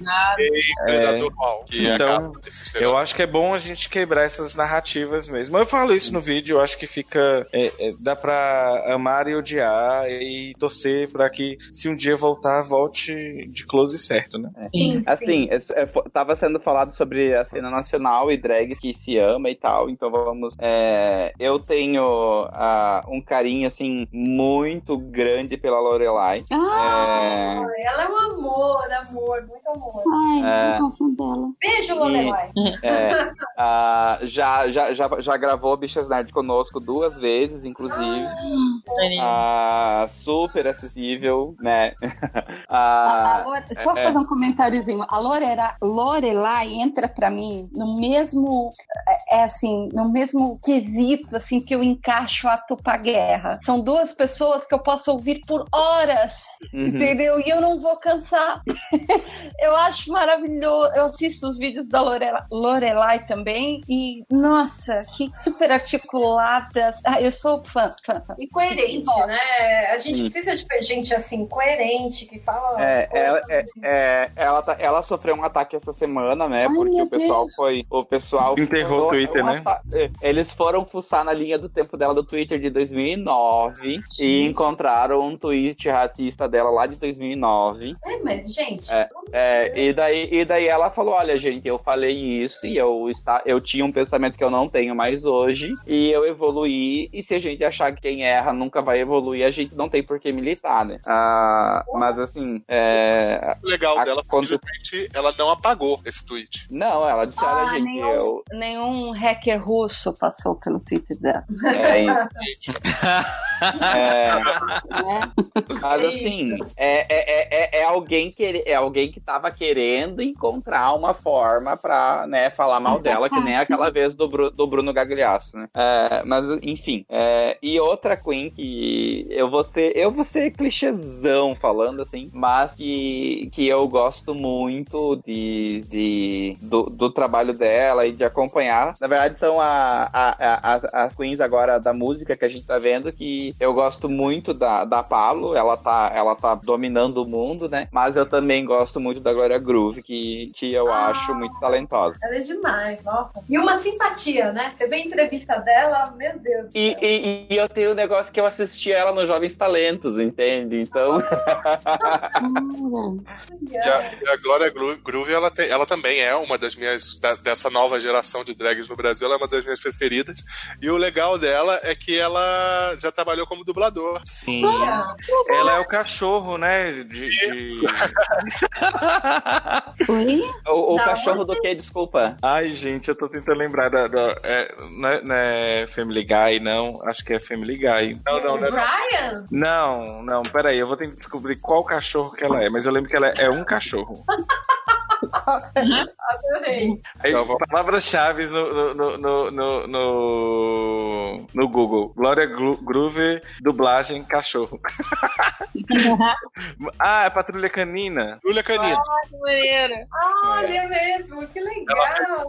Rangers, Digimon, Hannah Montana. Ai, que legal. E aí é, é legal isso, ela tem todo esse trabalho antes de. como dublador, né? E, e ela é de uma família de dubladores também, os pais dela são. E ela é super formação de música, cantora. É, é, é também uma das minhas preferidas. Gente, ela é novinha, 24 anos. Nossa! E pra te falar a verdade, eu me espanto que assim, a Pablo acabou estourando, né? Mas a Glória Groove, ela já tem uma carreira um pouquinho até mais antiga, talvez algum, algum um ano ou dois antes da Pablo. Eu me surpreendo muito que ela não tenha estourado antes da Pablo, porque ainda por cima ela tem uma voz mais que as pessoas aceitam como sendo uma, É. entre aspas, boa cantora.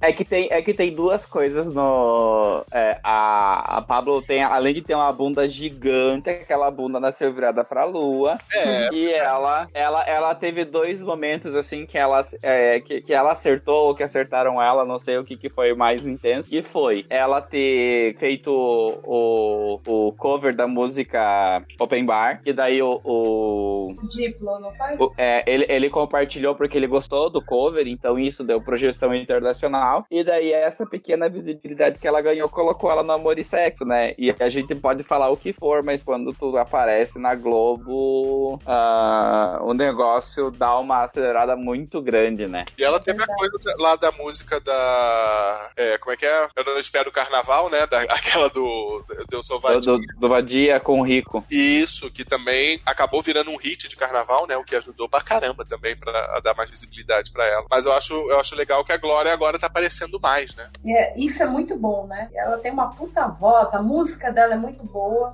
Não, eu, eu super gosto. Eu, sobre essa coisa de drag. E a gente tem as. Ah, fala então, desculpa. Não, eu sei que a gente tá citando as novinhas, mas a gente também tem as clássicas, né? Do. A- É. a- a- aqui do Brasil, que, que eu tenho a Talha, a Talha Bombinha e a Silvete, né? que Silvete, cara. Ah, eu, eu, eu, eu tenho, tenho um vídeo, tenho um vídeo da, da, da Tayla que é O Viado Veste Pra Dar, que é muito engraçado. Esse vídeo, E esse tem o, o- campeão de uma edição do final. Eu não sei se ainda existe, né? O show do Gongo do Festival Mix Brasil. Exatamente. E, e o Corra Bicha Corra, que era do Corra Lola Corra, que é ela num parque indo daí, ela descobre que ela. Acho que ela tá sem camisinha ou não fez a chuca, alguma coisa assim.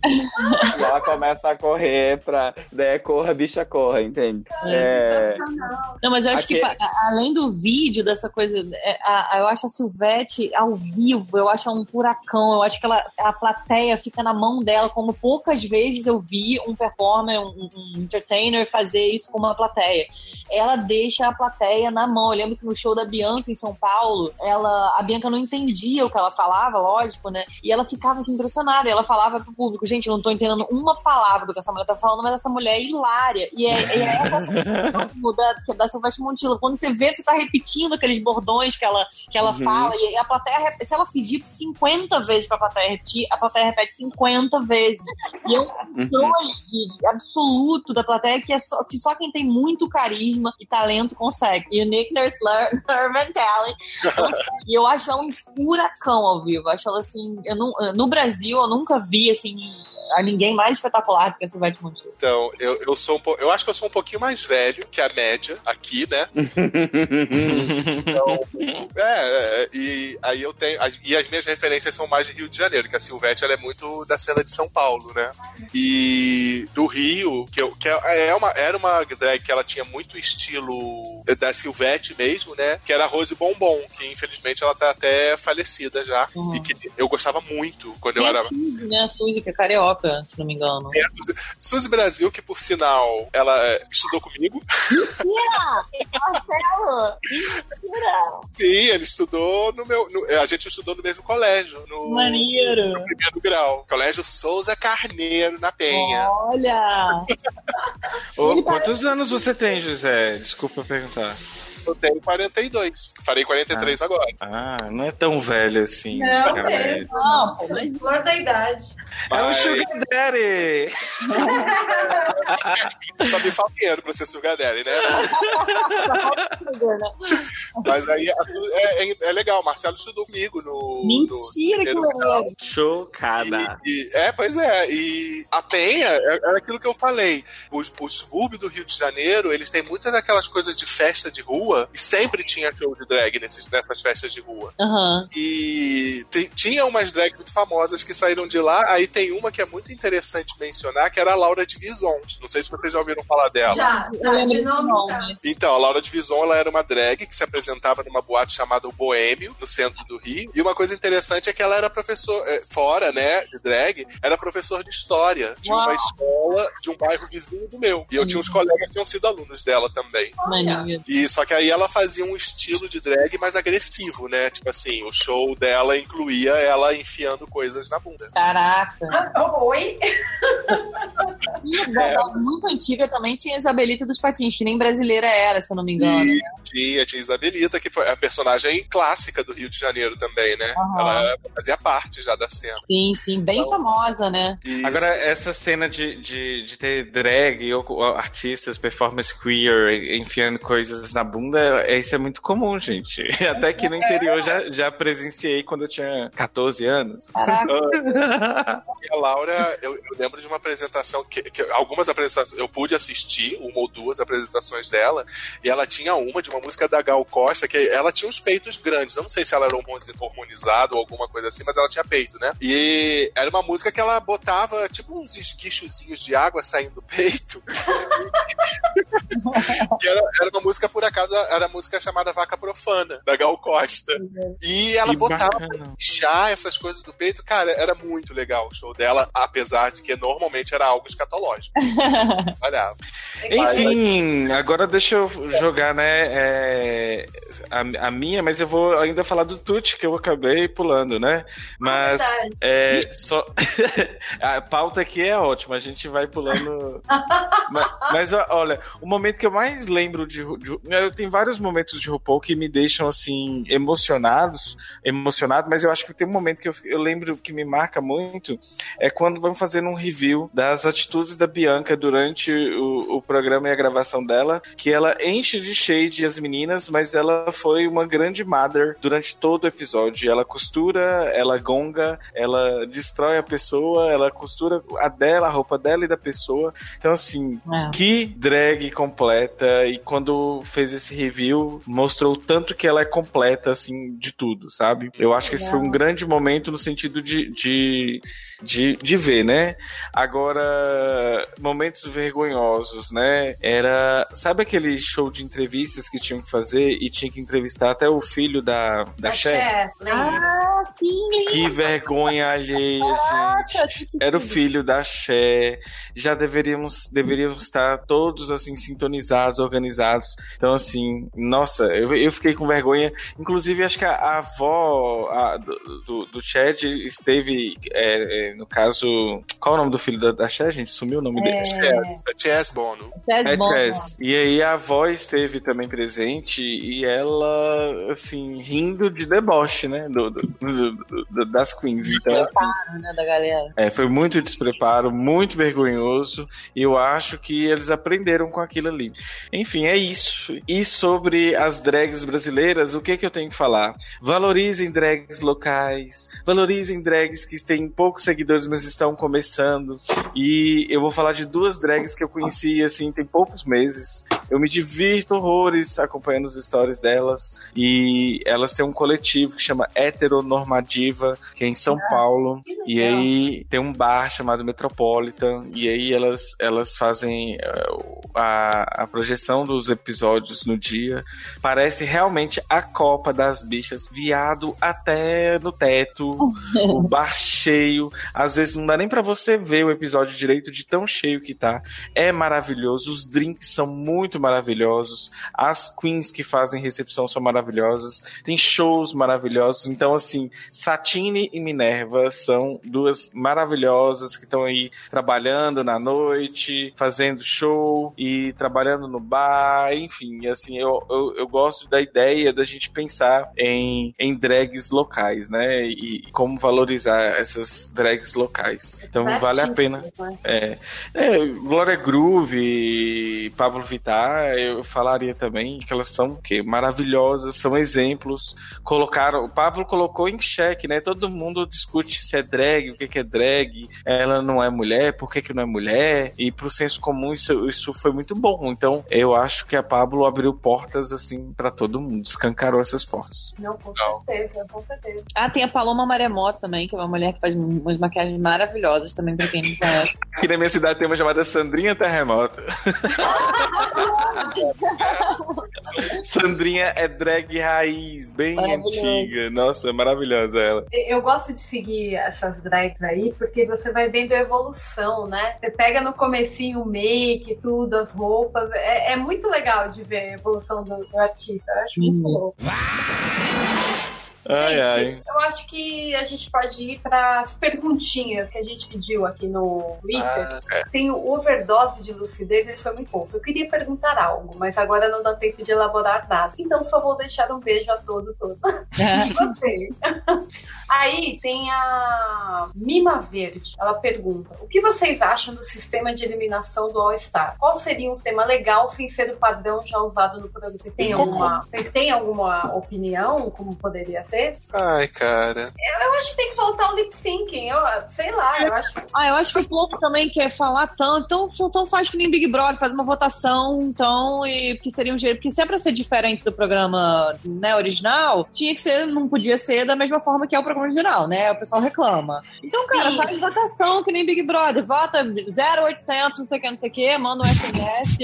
então, ah, a, culpa, a culpa vai direto pro fã, porque aí não tem, não tem como eles encherem o saco de ninguém, entendeu? Ah, mas da, é, da, da, daí, daí as fãs da Valentina de 12 anos vão fazer ela ganhar a temporada, né? Cara, mas sabe o que vão fazer que ia ser legal? E aí vai prevalecer o racismo. Não, mas você sabe o que podia se fazer? Que ia ser bem maneiro? Pega, tipo assim, sei lá, de, de a cada 10 centavos de, de ligação, não sei o que, vai tudo pra uma instituição de, de, de abrigo LGBT, sei lá, alguma coisa eh, que tivesse alguma ligação com o movimento, entendeu?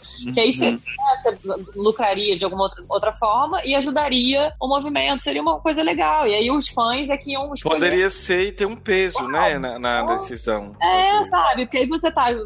Ia incentivar a galera também não só a ficar mandando SMS pra, pra um programa, né, de, de, de reality, que aí você tá ajudando também alguma instituição. Sei lá, porra, faz qualquer merda aí, gente. Né? O pessoal enche o saco também. Povo chato. Olha lá, a gente já resolveu cinco minutos aqui esse All-Star. Mais? Qual é? eu, eu acho que eu, eu acho que All Stars tinha que ter uma a- a- se, se fosse mexer no sistema de eliminação, eu acho que o que daria pra fazer seria voltar ao Lip Sync for Your Life, mas talvez a, a eliminação não precise ser pela RuPaul, né? Eles poderiam colocar, por exemplo, a, a- as duas que estão no, no bottom two pra, pra fazer o lip sync e, e- e fazer votação entre todas as outras. Não precisaria a que ganhou eliminar alguém pra ficar com o hate todo em cima dela, entende? É, é uma outra forma de eliminar. Eu acho super válido que eles tentem mudar a estrutura do programa. Eu acho que o All Stars deveria realmente servir de uma para uma plataforma de experimentação. Esse formato do Lip Sync for Your Legacy é que eu acho que três programas já deu dele. Já foi, é, eu também acho. Amor. Mudar. É, e realmente eu não sei, sou burro, não sei, tá?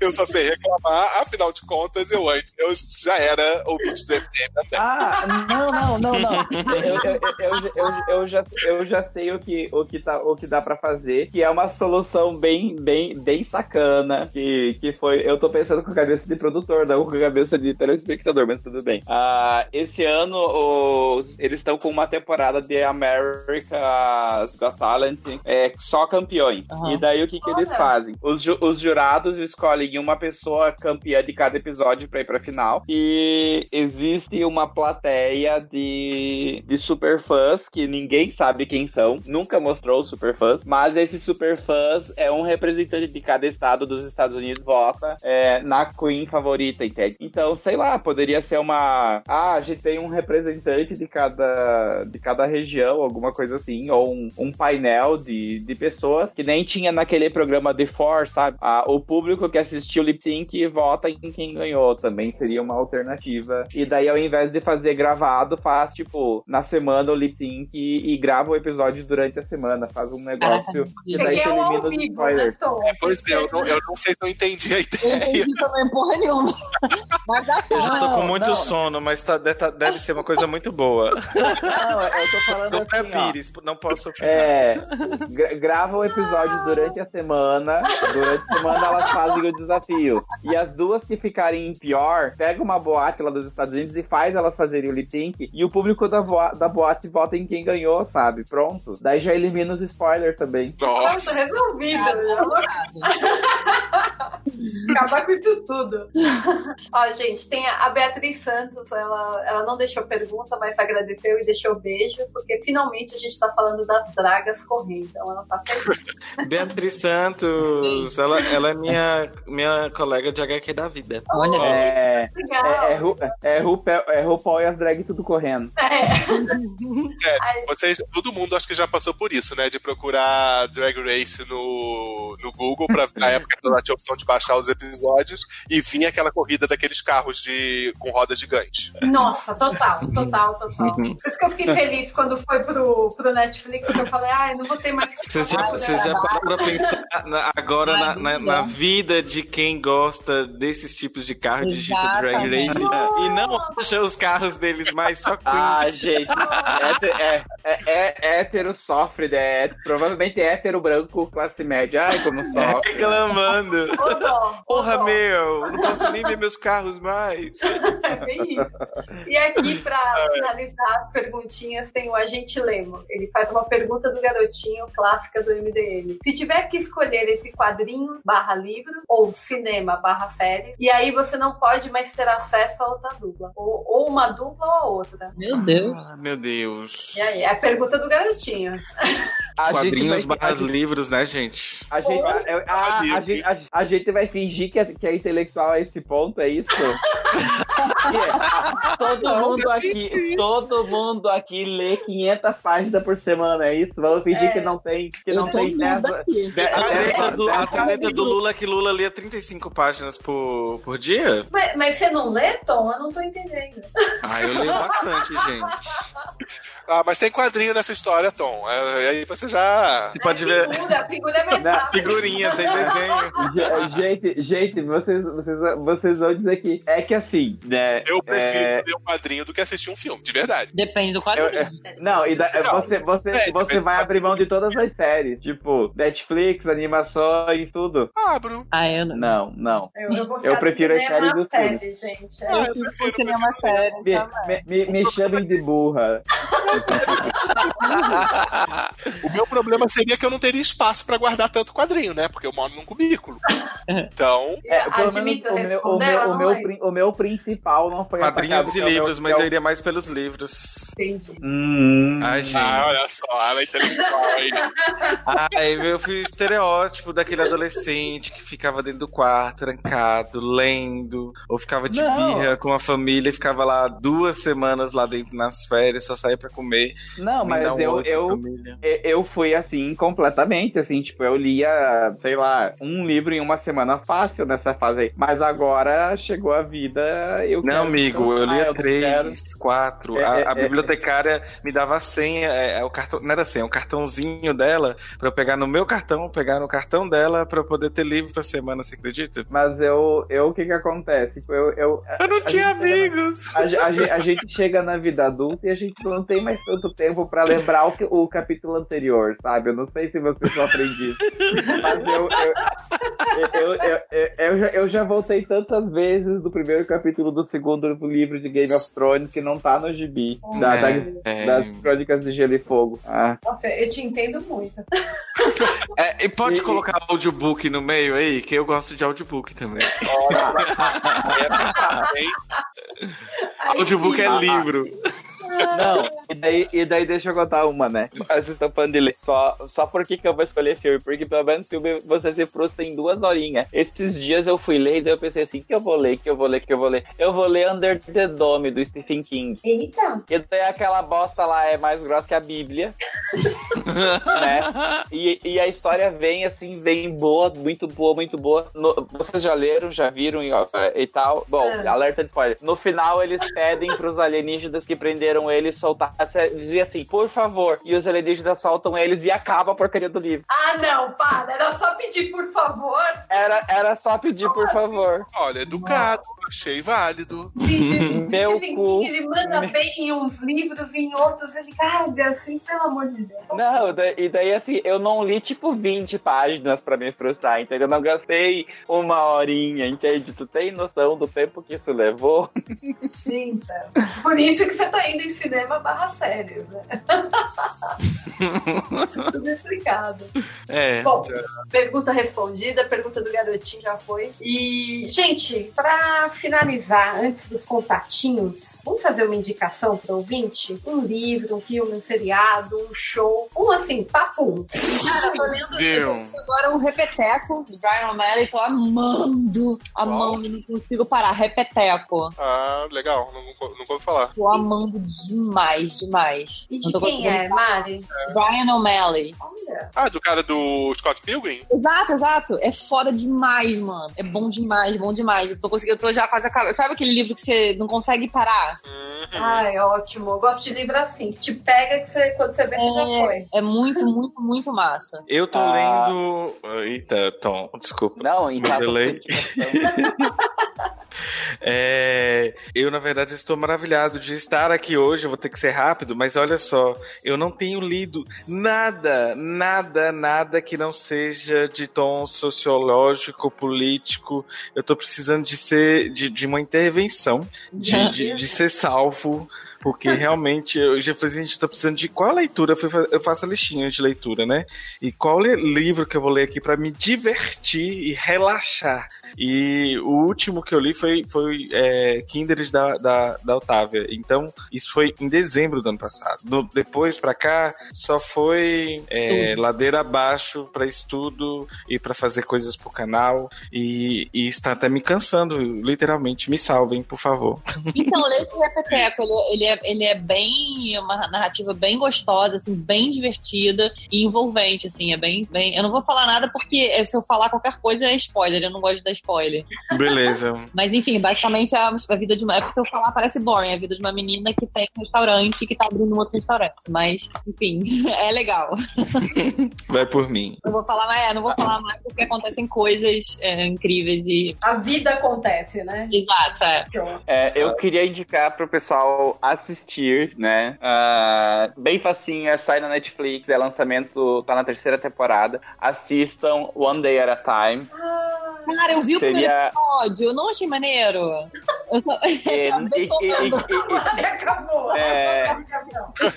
é, Mari. você, você, é, é, a- um- não, é porque tenho- a minha melhor amiga ama essa série. E eu, eu vi um, capi- um episódio e eu não curti, mas ela ama, então eu acredito que, seja, que fique legal depois. assim. Então, assim, vocês ignoram o que a Mariana falou, porque ela não tem bom gosto, tá? é, é que assim, gente, eu, eu tô aqui pra divulgar e, e espalhar a palavra. O Andeira Time é uma série maravilhosa da Netflix. É uma família cubana, de origem cubana, que mora nos Estados Unidos. E ela faz críticas, assim, espetaculares à situação atual do mundo quanto à questão da, dos movimentos de reacionários, né, que estão acontecendo. Ah, além disso, ela tem a questão de descoberta de sexualidade do, dos membros da família, tem a questão da família que não é a família de sangue, que é a família, ou melhor, que não é a família composta pela configuração tradicional. É, tem a questão da dependência feminina. Da terceira temporada, eles dão um baile nisso. Tem um episódio, o último episódio. ah, eu vou dar um. Não, não vou dar um spoiler, mas eles fazem um trocadilho fantástico com isso, é muito bom. E assim, a série é muito boa. Ela tem 9.9 na temporada atual de aprovação. No, é 9.9 no IMDB. Ela, ela tá um décimo da nota máxima do IMDB. Nossa, E- ótimo isso. E, e ela tá sendo ameaçada de cancelar porque ela não tem tanto número de, de pessoas que assistem. Todo mundo que assiste ama, mas não são todas as pessoas que assistem. Então a Netflix tá cogitando parar de produzir. Então assistam e divulguem a palavra. Pô, legal, legal. Você, É. Zé. Então, eu vou ser trapaceiro e vou indicar uma série e um livro. Opa! Porque eu acho que todo mundo já assistiu, mas quem não assistiu, aí eu já vou indicar The Good Place. Ah, Aí, Amo, a- mas eu digo, eu descobri ela depois, já maratonei, cheguei no final e quero mais. Dessa. E ela é muito boa, adoro. É- Eu achei sensacional, porque eles chegam num ponto que você fala, caralho, o que, que eles vão fazer? O que, que eles vão é. continuar tirando disso? É. E aí vem a temporada e continua bom. Eu, eu admito que eu não gostei muito do primeiro twist, né? Daquela primeira. É, a gente fica um pouco decepcionado, né? Exatamente. Mas Nossa.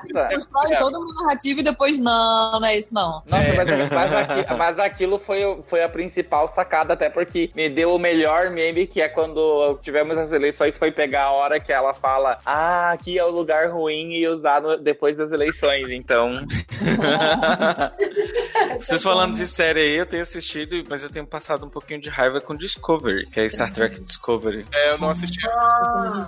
Tenho assistido aí já nas duas temporadas. É, várias opiniões, mas enfim, não é o momento. Mas assistam, vale a pena. É, e, é eu, eu, eu não assisti ainda essa nova, mas eu já vi muita gente falando bem, na verdade. Só não, é, não pude ainda conferir. Aí sobre o livro, eu vou falar de uma, é, um que eu já comprei há algum tempo, mas só agora que eu consegui começar a ler, que é a reedição de Devassos no Paraíso, do João Silvério Trevisan, que é, é um livro que já tinha sido lançado há anos, né? Ele tá há anos esgotado, ele resolveu agora reeditar e atualizar, que é basicamente um livro que conta a história da homossexualidade no Brasil. Aí ele vai lá, desde o Brasil colônia, ele faz levantamento bibliográfico e vai contando contando como, como é que vai passando a visão da, da homossexualidade pelos anos e é muito gostoso de ler, apesar de ser bem grosso esse livro. Eu tô gostando bastante e indico. Maneiro. Legal. Ótimas indicações, gente. Eu vou, eu vou pra um filme que eu vi final de semana da Netflix, Velvet Buzzsaw. É, Hum? Velvet o quê? Buzzsaw. Buzz de BuzzFeed e Ah. Sol, tipo, O sol mesmo. um sol, isso. Aham. E, gente, é muito legal. É um terror. E, e tem o Jake Gyllenhaal, a Toni Collette, o, Jake, o John Malcolm, a René Russo. Só atorzão. E, meu, é muito boa a história. Tipo os bastidores do, das exposições de arte, sabe? Do mundinho, da galera que trabalha com isso, com artista, com museu, tudo. E é muito legal. Bem, os personagens, meu, você vai querendo ver aonde aquilo vai. É muito bom. É muito Legal. Ah, bom. é, e é um filme que é, é aquele meio que fica escondidinho, sabe? Ainda eles colocaram um frame com a cara do Jake Gyllenhaal, fazendo uma cara muito estranha, meio cômica, aí você não sabe pra onde que vai o filme. Aham. É bom, vale a pena. Legal. Indico. É, Bom, procuraremos. queridos, Só, só- só- eu, só, eu só tenho uma, uma, uma coisa que eu queria muito poder falar no encerramento, ah, antes do encerramento, no caso, ah, e eu tinha esquecido de falar antes, é, na parte das indicações. Tem só uma cantora que eu queria que vocês, que, que quem tiver um tempinho pra ouvir, é, ela ganhou dois, ela ganhou três Grammys agora, a Brandy Carlile, Ca- a Brandy Carlile, especialmente a música de trabalho dela atual, que é The Joke, é, para vocês entenderem, o refrão da música fala basicamente: deixe que eles riam enquanto eles podem, deixe que eles dancem no vento até que eles desapareçam. Eu já assisti nos filmes e a piada são eles. Então a- é uma música bem forte sobre o, o momento atual e a cantora é maravilhosa. Ela canta a música que eu usei no meu noivado também. É, escutem. Brandy Carlyle, é isso? Isso. Ai, legal, vou procurar, gostei. Queridos, agora vamos falar vocês, suas arrobas, seus projetinhos, seus recados, tá, tá aberto. Usem com sabedoria e fiquem à vontade. Ah, olha. Ah, então, eu, eu falo um pouquinho, mas é, que já me chamaram a atenção que da outra vez que, que a gente gravou o primeiro MD Monas, né? Que Uhum. fez o jabá, já fui sofri bullying por causa disso. Escutem o Bichas Nerds, tá? Que é o nosso podcast original. E ah, o episódio da última semana a gente gostou bastante de fazer. A gente falou de saúde sexual. Nossa, eu achei E- ótimo, ótimo. Ah, você escutou? Que Eu legal. ouvi, eu vi, eu achei utilidade pública, gente. Ai, que bom. A gente gostou demais. Foi, foi muito gostoso gravar aquilo. O Michel, que gravou com a gente, ele era bastante legal e foi um papo que fluiu bem. Então Sim, mesmo. escutem lá, Bichas Nerds, sigam o Bichas Nerds no Twitter e no Instagram. Todos os lugares é esse mesmo. É só buscar Bichas Nerds, tá? A gente pagou uma fortuna pra ter os direitos exclusivos desse endereço. Por favor, gente, vamos, vamos lá. E- Até porque, porque é um endereço que com certeza foi disputado a tapa com, com uma multinacional da, da, da Europa Setentrional, né? Então foi difícil. Eu só quero dizer pra vocês que desde que a gente mencionou que tinha o crossover, tava, tadã, a gente tem visto muito retorno do, do pessoal querendo saber quando que é o próximo MD Mona. Então, Estamos já deixo aí pra vocês. É, é, é assim, aque- aquela resposta de ex-BBB, né? Assim, temos vários. te- Tem muita coisa boa vindo por aí, mas eu ainda não posso falar. Mas tem, tem, tem- muita coisa boa. É. Não, a gente, a, gente, a gente tá, a gente tá se organizando pra gravar o próximo episódio. A, a, a princípio, inclusive, vai ser sobre. é, é, não, não, não, não vou falar o tempo. Não fala. Hã? Vai que a gente faz outro, né?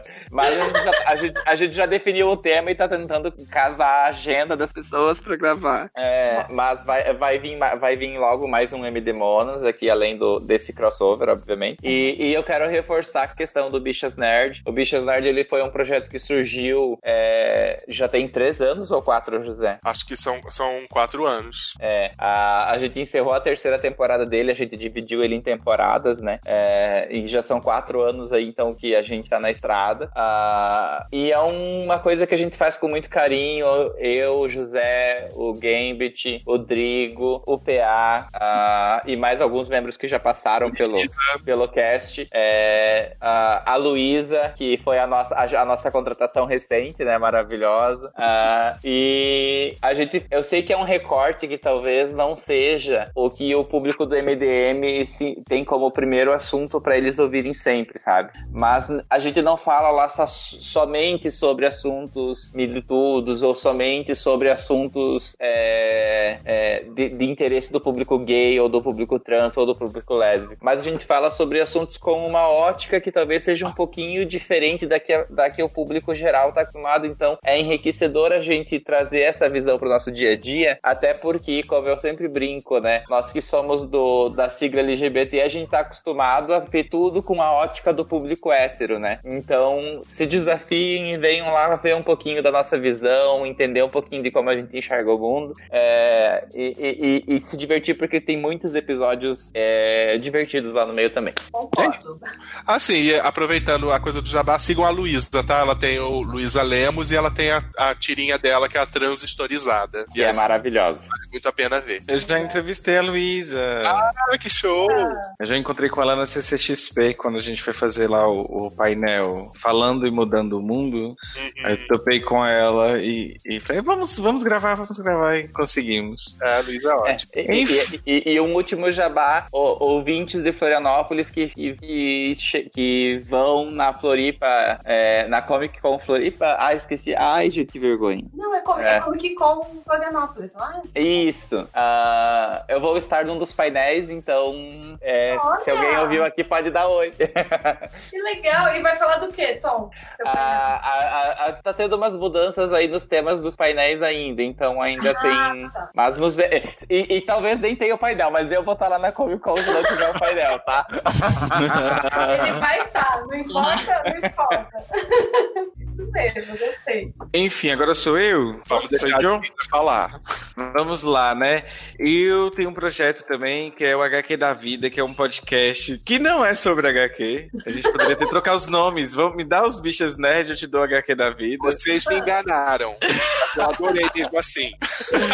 A gente tem um, um, um como é que fala? Um, um, byte, né? Que é o nome, mas o HQ da Vida é um podcast LGBT, feito por LGBTs. Lá a gente atualmente tem lésbica, tem gay, tem bi, é o que mais tem, graças a deusa. E também temos pessoas trans também, um homem trans, uma mulher trans.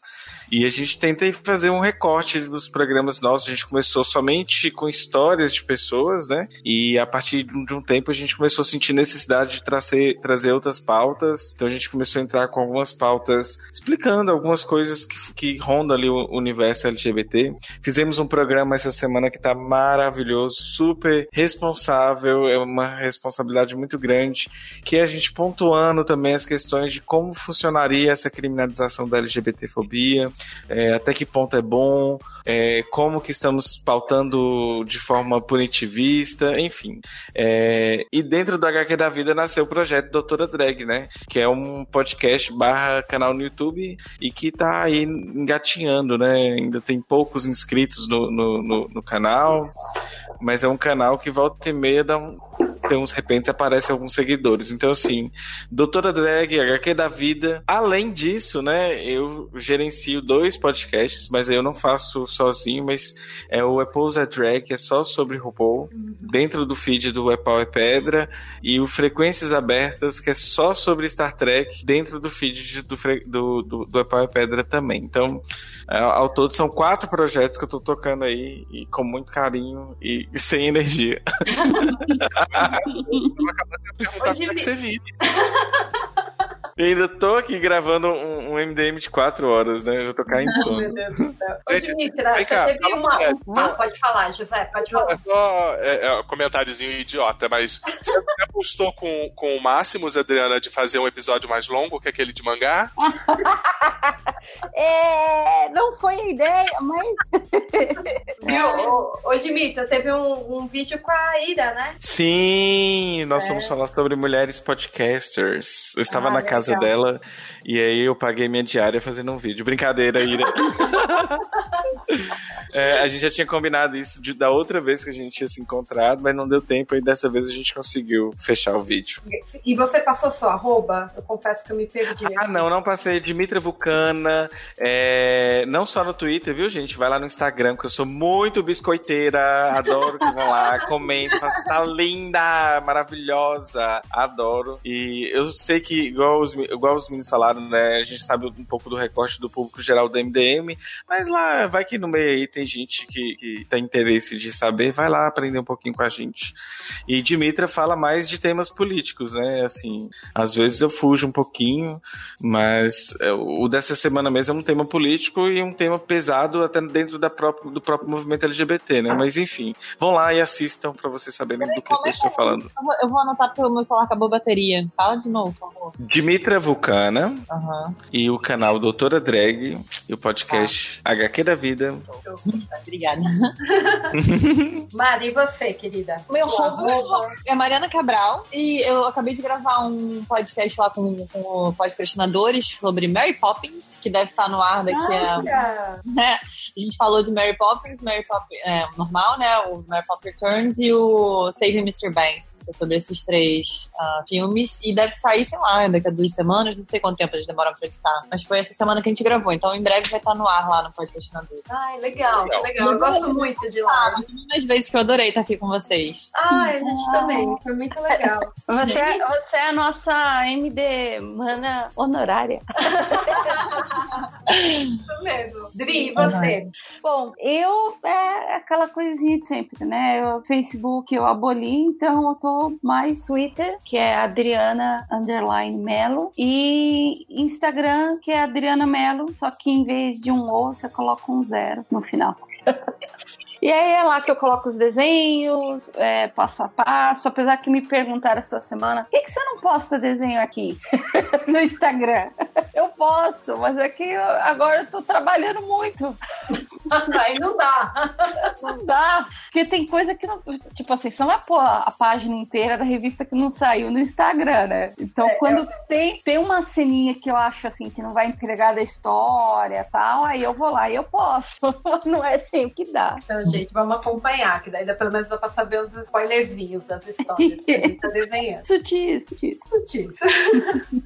gente, muito obrigada. Ficou delicioso. Apesar da gente estar gravando algumas horas, mas ficou uma delícia nosso papo. Eu espero que os ouvintes gostem também. E quem chegou até aqui, super obrigada, viu? É mesmo. Obrigada. Obrigada pelo convite, me amarrei. É, Beijo a todos muito legal. Então Beijo, vamos pessoal. todas, vamos todas sachê away. Tá cheio, é.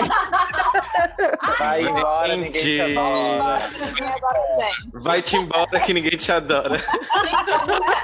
Eu, eu nunca dou minha arroba, minha arroba é Dea Mello. Ah, é? Eu nunca dou minha arroba, ficou muito ruim. Meu Deus, final, que final de podcast. Mas, gente, vamos lá, dá um retorno. Se beber, não dê arroba, gente. Ah, E é isso, despedida. Beijos e muito obrigada. Bye! Tchau. Bye. Vende. Vem. Tava faltando essa referência. Voltou, voltou. Cara, 30 segundos que colocaram essa mulher meme assim, um ano inteiro. Queridos, eu vou precisar, que eu já estou apagando, só tô segurando aqui pra não dormir em pé. Tchau, Beijo. gente. Um beijo. Beijo, tchau, tchau. Noite, todo mundo.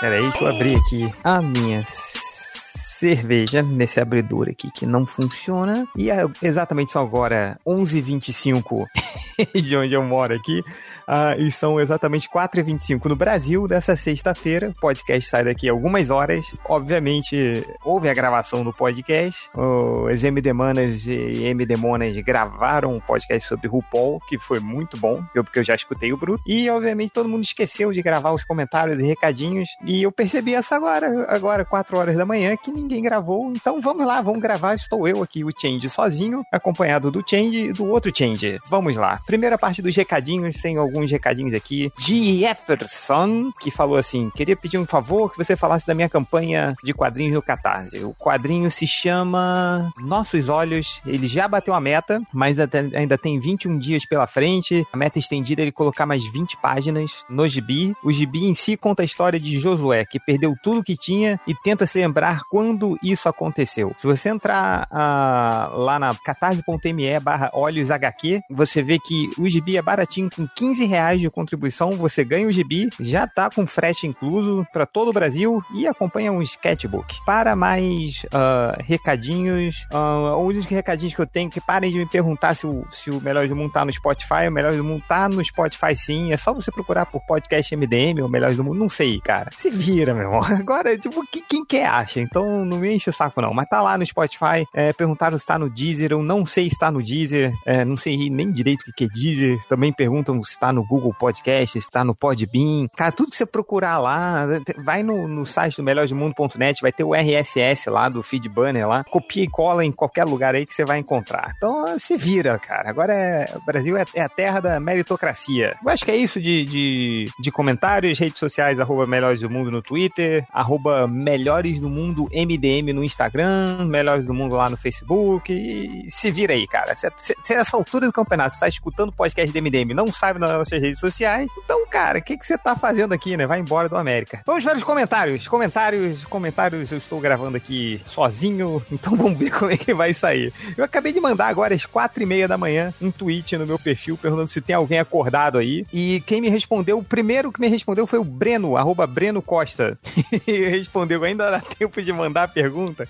Eu falei, dá sim, porque eu tô gravando agora. E ele falou, o que, que vocês acharam de Umbrella, um, Umbrella, Umbrella Academy? Não vi e nem vou ver, cara. Eu não tenho mais o que fazer. Ah, o, também, agora acordado comigo, tem o Midnight Mastermind, tá perguntando, vai gravar sozinho em casa? Eu falei que sim, vou, vou gravar sozinho aqui, estou respondendo pra você agora. Ah, tem o Jorge Alves, falou que está acordado também, e o Iago, ah, também está acordado. Então, beleza, um, um abraço aí pra todo mundo que tá acordado às quatro e meia da manhã de uma sexta-feira para fazer perguntas aqui pro podcast MDM. Vamos para o restante das perguntas. Eu, eu pedi no meio da, da semana ah, algumas perguntas e pelo menos no Twitter foram 100 pessoas que responderam. Então, aquele velho esquema, eu te dar um gole aqui na minha cerveja. Hum, e vamos lá. Ah, 100 perguntas vai ser esquema Ronivon. Ah, Bruno Simões, ainda dá tempo de fazer pergunta pro podcast da semana que vem? Dá, cara. Pode, pode ir. Por sinal, muitas pessoas estão perguntando cadê o cara do Japão? O cara do Japão que mora no Japão, que sempre pergunta se dá tempo de mandar, pergunta porque ele tá no Japão e tal. Se você tá escutando isso, cara do Japão, pode enviar, vai lá no, no meu Twitter, arroba ChangeMDM, manda uma, uma mensagem, manda uma DM lá pra mim com a sua pergunta, cara. E fala, oi Change, eu sou o cara do Japão, posso fazer a pergunta? E pergunte logo, no, no, não, não pergunte se você pode fazer a pergunta. Pergunte logo, que eu, eu, eu vou fazer questão de ler a sua pergunta. A primeira coisa que eu vou fazer no próximo podcast vai ser nem, nem entrar no tema. A primeira coisa que eu, fazer, que eu vou fazer é responder a sua pergunta. Então, cara do Japão pode responder lá. Vamos lá, pergunta do Um- Umbrella Academy, não. Ah, não vamos. Acho que ninguém tá vendo do MDM tá vendo isso, cara. Ah, mas enfim, vamos lá. Ah, o Oulus tá, perguntou aqui: qual foi a atividade em que vocês passaram tempão engajados e depois perceberam que foi só tempo perdido? Cara, eu acho que foi Lost, cara. Foi- Lost foi, foi foda, cara. Acompanhar Lost por todos aqueles anos e no final você perceber que foi uma perca de tempo, como diria um dos nossos leitores. Opa, desculpa, cerveja aqui voltando para falar oi. Ah, Lost, Lost é um- uma boa aí. Espião da KGB pergunta: Caixa 2 é corrupção? Sim. Ah, deixa eu ver aqui. Ó, muita gente falando aqui, o Raoni Lacerda também, tá todo mundo falando que o, o Alan Moore escuta o Melhores do Mundo e botou uma homenagem ah, na, na- no, na- no volume 4, na terceira edição do quarto volume da Liga, do, ah, da Liga do- dos Cavaleiros Extraordinários. Lá tem, uma homenagem. em homenagem a um urso dançando com uma espécie de general que certamente não veio aqui para caçar. Então, a pergunta do Felipe Amorim: será que o Bebiano vai fazer um dossiê Bolsonaro, o melhor estilo dossiê do Márcio Seixas? Cara, seria, se ele abrisse um canal do YouTube, soltasse todos os podres, aí ia, dar, ia ganhar a placa de 100 mil assinantes na hora, assim, no primeiro dia. Uh, então vamos lá. Pergunta do The Ninja. Change, quando está muito quente, uma chuvinha nas costas, cara. Então, deixa eu, deixa eu falar uma coisa para todos vocês que toda semana inundam as nossas redes sociais de perguntas de duplo sentido. Eu tô aprendendo. eu, eu sou burro, mas não sou tão burro assim. É, tem uma vez, algum tempo atrás, que eu pedi para vocês me enviarem todas as perguntas de duplo sentido que vocês conseguiam pensar. E, cara, eu aprendi lendo todas essas perguntas. Foram mais de 200 perguntas que me enviaram. É, eu fiquei de ler com o Felipe 5 horas um, em um podcast, mas é, a gente acabou não lendo, assim. Mas eu tô aprendendo, assim. Então, pr primeira dica para quem quer me enganar nessa, só falando que eu não, não, não, não caio mais, que é assim, é, você tem que aprender, quando vem uma pergunta nada a ver, eu já vou assumir que ela é de duplo sentido. eu nem entendi essa muito bem, assim, mas, uh, mas eu já sei que é. Então, tenta de novo aí, The Ninja. Tipo, vocês, têm que ser, agora vocês têm que começar a malandragem. Não adianta ver com essas, essas perguntas que tem costas, que tem bunda, que tem não sei o que, que eu já vou sacar. Então, vocês têm que colocar elas, igual o, o réu agora tá no, nessa de colocar um spoiler no meio da conversa de um filme importante e sem avisar para as pessoas que é spoiler, as pessoas só percebem depois. É isso que você tem que fazer agora, saber como você vai colocar o trocadilho no meio da frase. Carlos Achagas, quais as chances de tocar Melô do Jonas nesse episódio? Melô do Jonas, Melô do Jonas, é o melô que te deixa dançando por várias horas. Melô do Jonas, Melô do Jonas, é o melô que te deixa dançando por várias horas. Lambada quente! Tá aí seu, seu desejo. Ah, deixa eu ver quem mais. Ah, Copo Libertadores do Galo. O que vai acontecer se num futuro próximo os direitos dos personagens da DC forem parar nas mãos da Disney? Cara, aí acabou.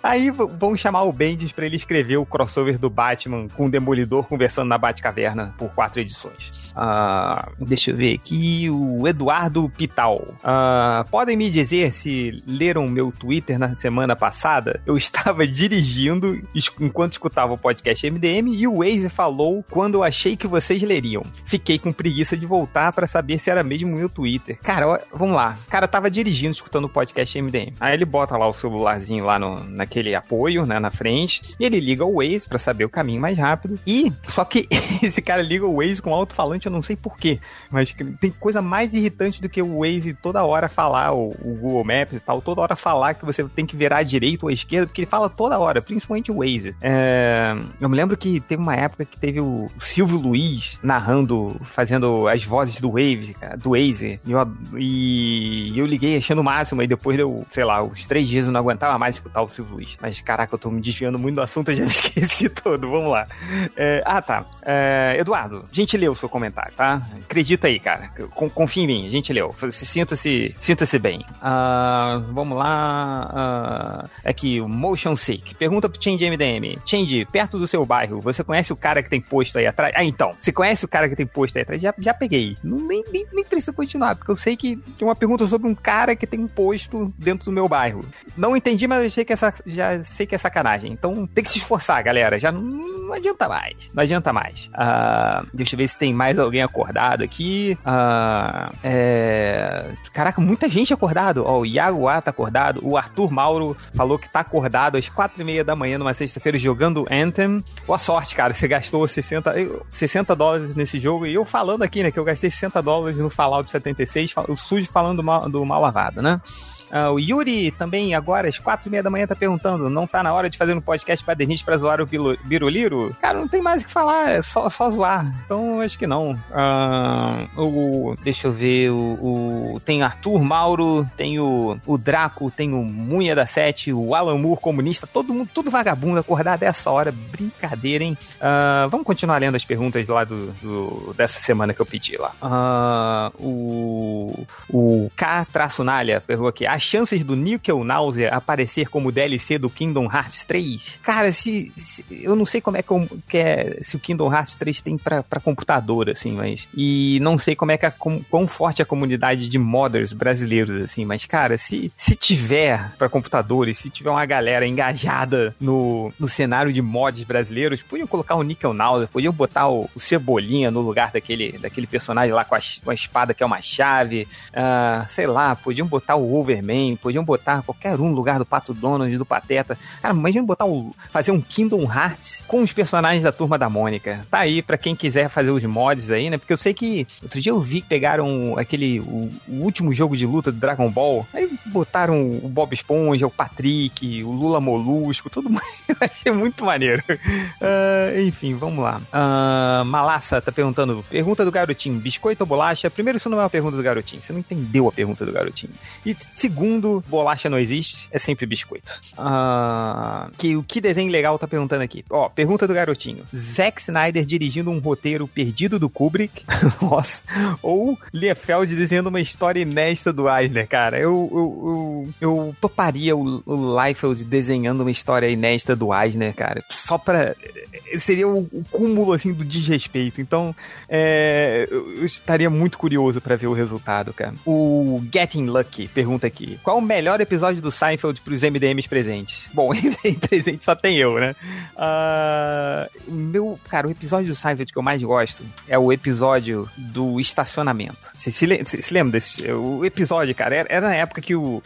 Depois que o Seinfeld fe- eles fizeram, né? Depois que o Larry David, o, o- o Jerry Seinfeld, eles fizeram aquele episódio da que ocorre eles numa fila do restaurante japonês ou chinês em tempo real. Eu vi uma entrevista com eles assim, depois que eles fizeram esse episódio, foi aprovado pela, pela emissora de TV, né? E deu audiência. Aí eles falaram, cara, a gente pode fazer qualquer coisa agora.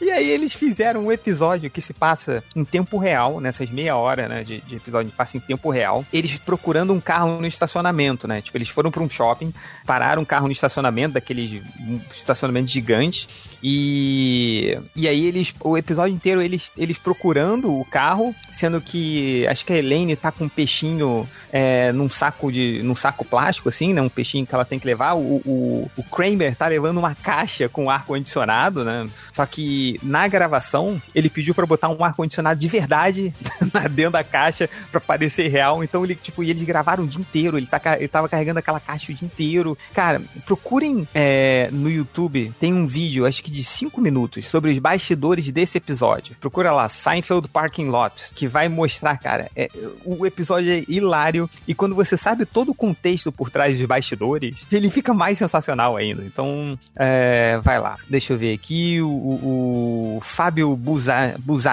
Ah, com o carnaval chegando, queria sugestões das músicas barra marchinhas de carnaval favoritas dos presentes para fazer uma playlist. Só todo mundo sabe, quem é ouvinte do MDM há muito tempo, sabe que em um dos podcasts de 1 de abril, é, a gente gravou dois minutos de podcast de, de, de entrada, e aí no meio do podcast eu botei por volta de duas horas de marchinhas dos anos 50, 60, 70, tudo marchinha antiga, assim.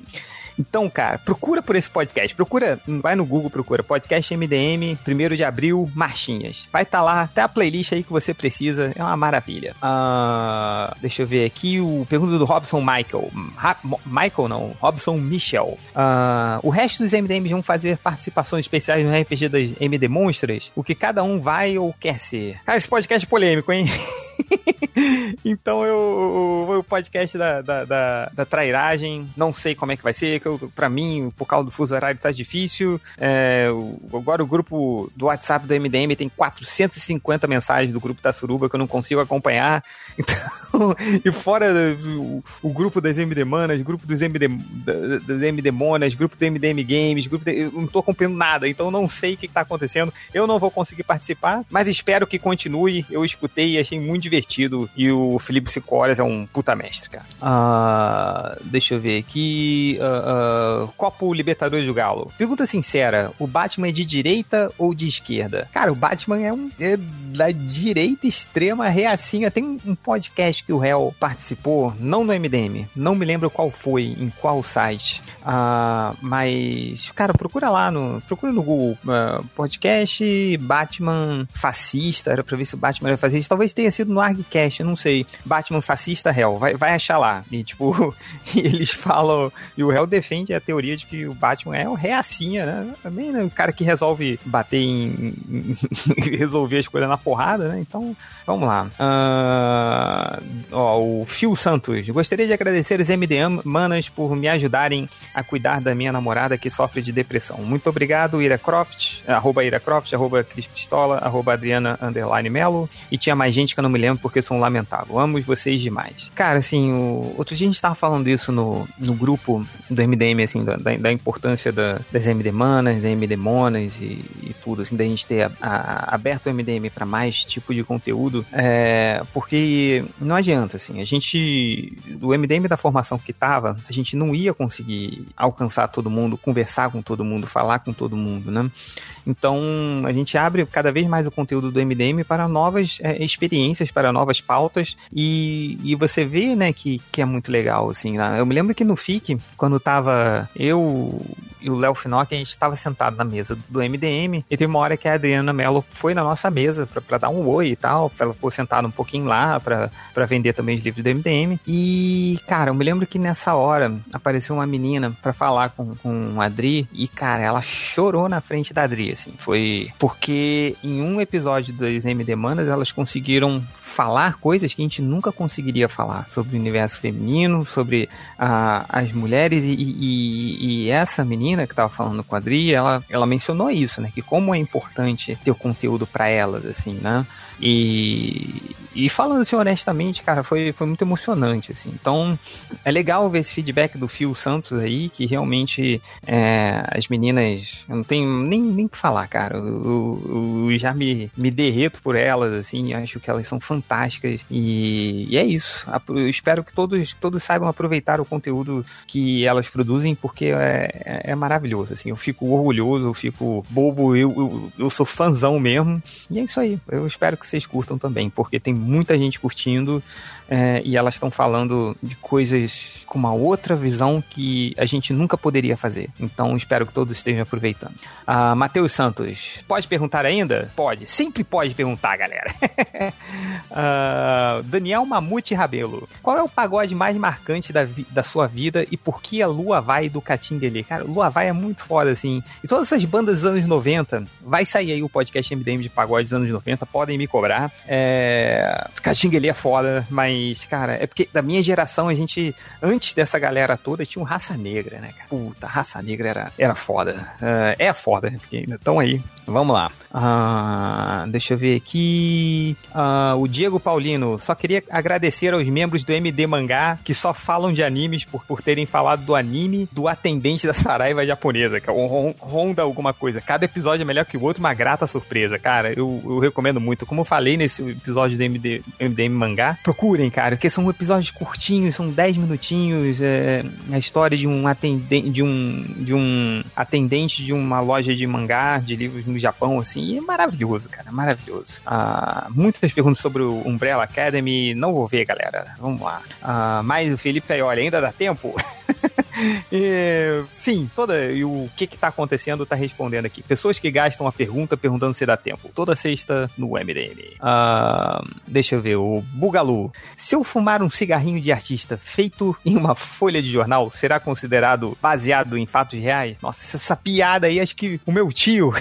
que ele legitimamente. Tio Wagner, beijo, tio Wagner. Ele que ele, ele fala todo ano, ele faz a piada do paveio para comer, assim, com muito orgulho. Seria uma piada que ele fazia, que ele faria, cara. Então, meus parabéns, cara. Uh, deixa eu ver. E o Moctopodius Jack falou assim: que tal o Terry Crews como novo JJ Jameson? E ele botou uma montagem do Terry Crews usando a roupinha do JJ Jameson, cara, fumando charuto, com cabelinho escovinha. E é a coisa mais maravilhosa do mundo mundo.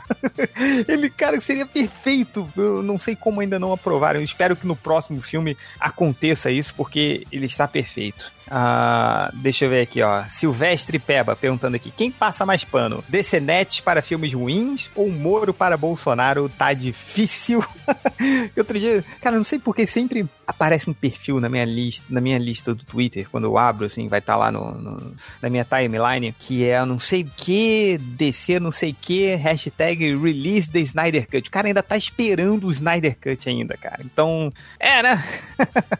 uh, vamos lá, o Luke Besson Walker perguntando se entre as milhões de possibilidades que o Doutor Estranho viu que para derrotar o Thanos ele tinha que estalar os dedos, então o que aconteceu na realidade paralela em que o Thor acerta a cabeça dele? Cara, essas coisas do, do, do, do Doutor Estranho ver não sei quantas mil é, linhas temporais diferentes e, e só tem uma que eles ganham e aparentemente não é a que o Thor acerta o Thanos na cabeça, na cabeça, então assumo eu que nenhuma dessas linhas temporais temporais diferentes, dessas realidades diferentes, o Thor acerta a cabeça do Thanos, né? O que é idiota, mas vamos lá.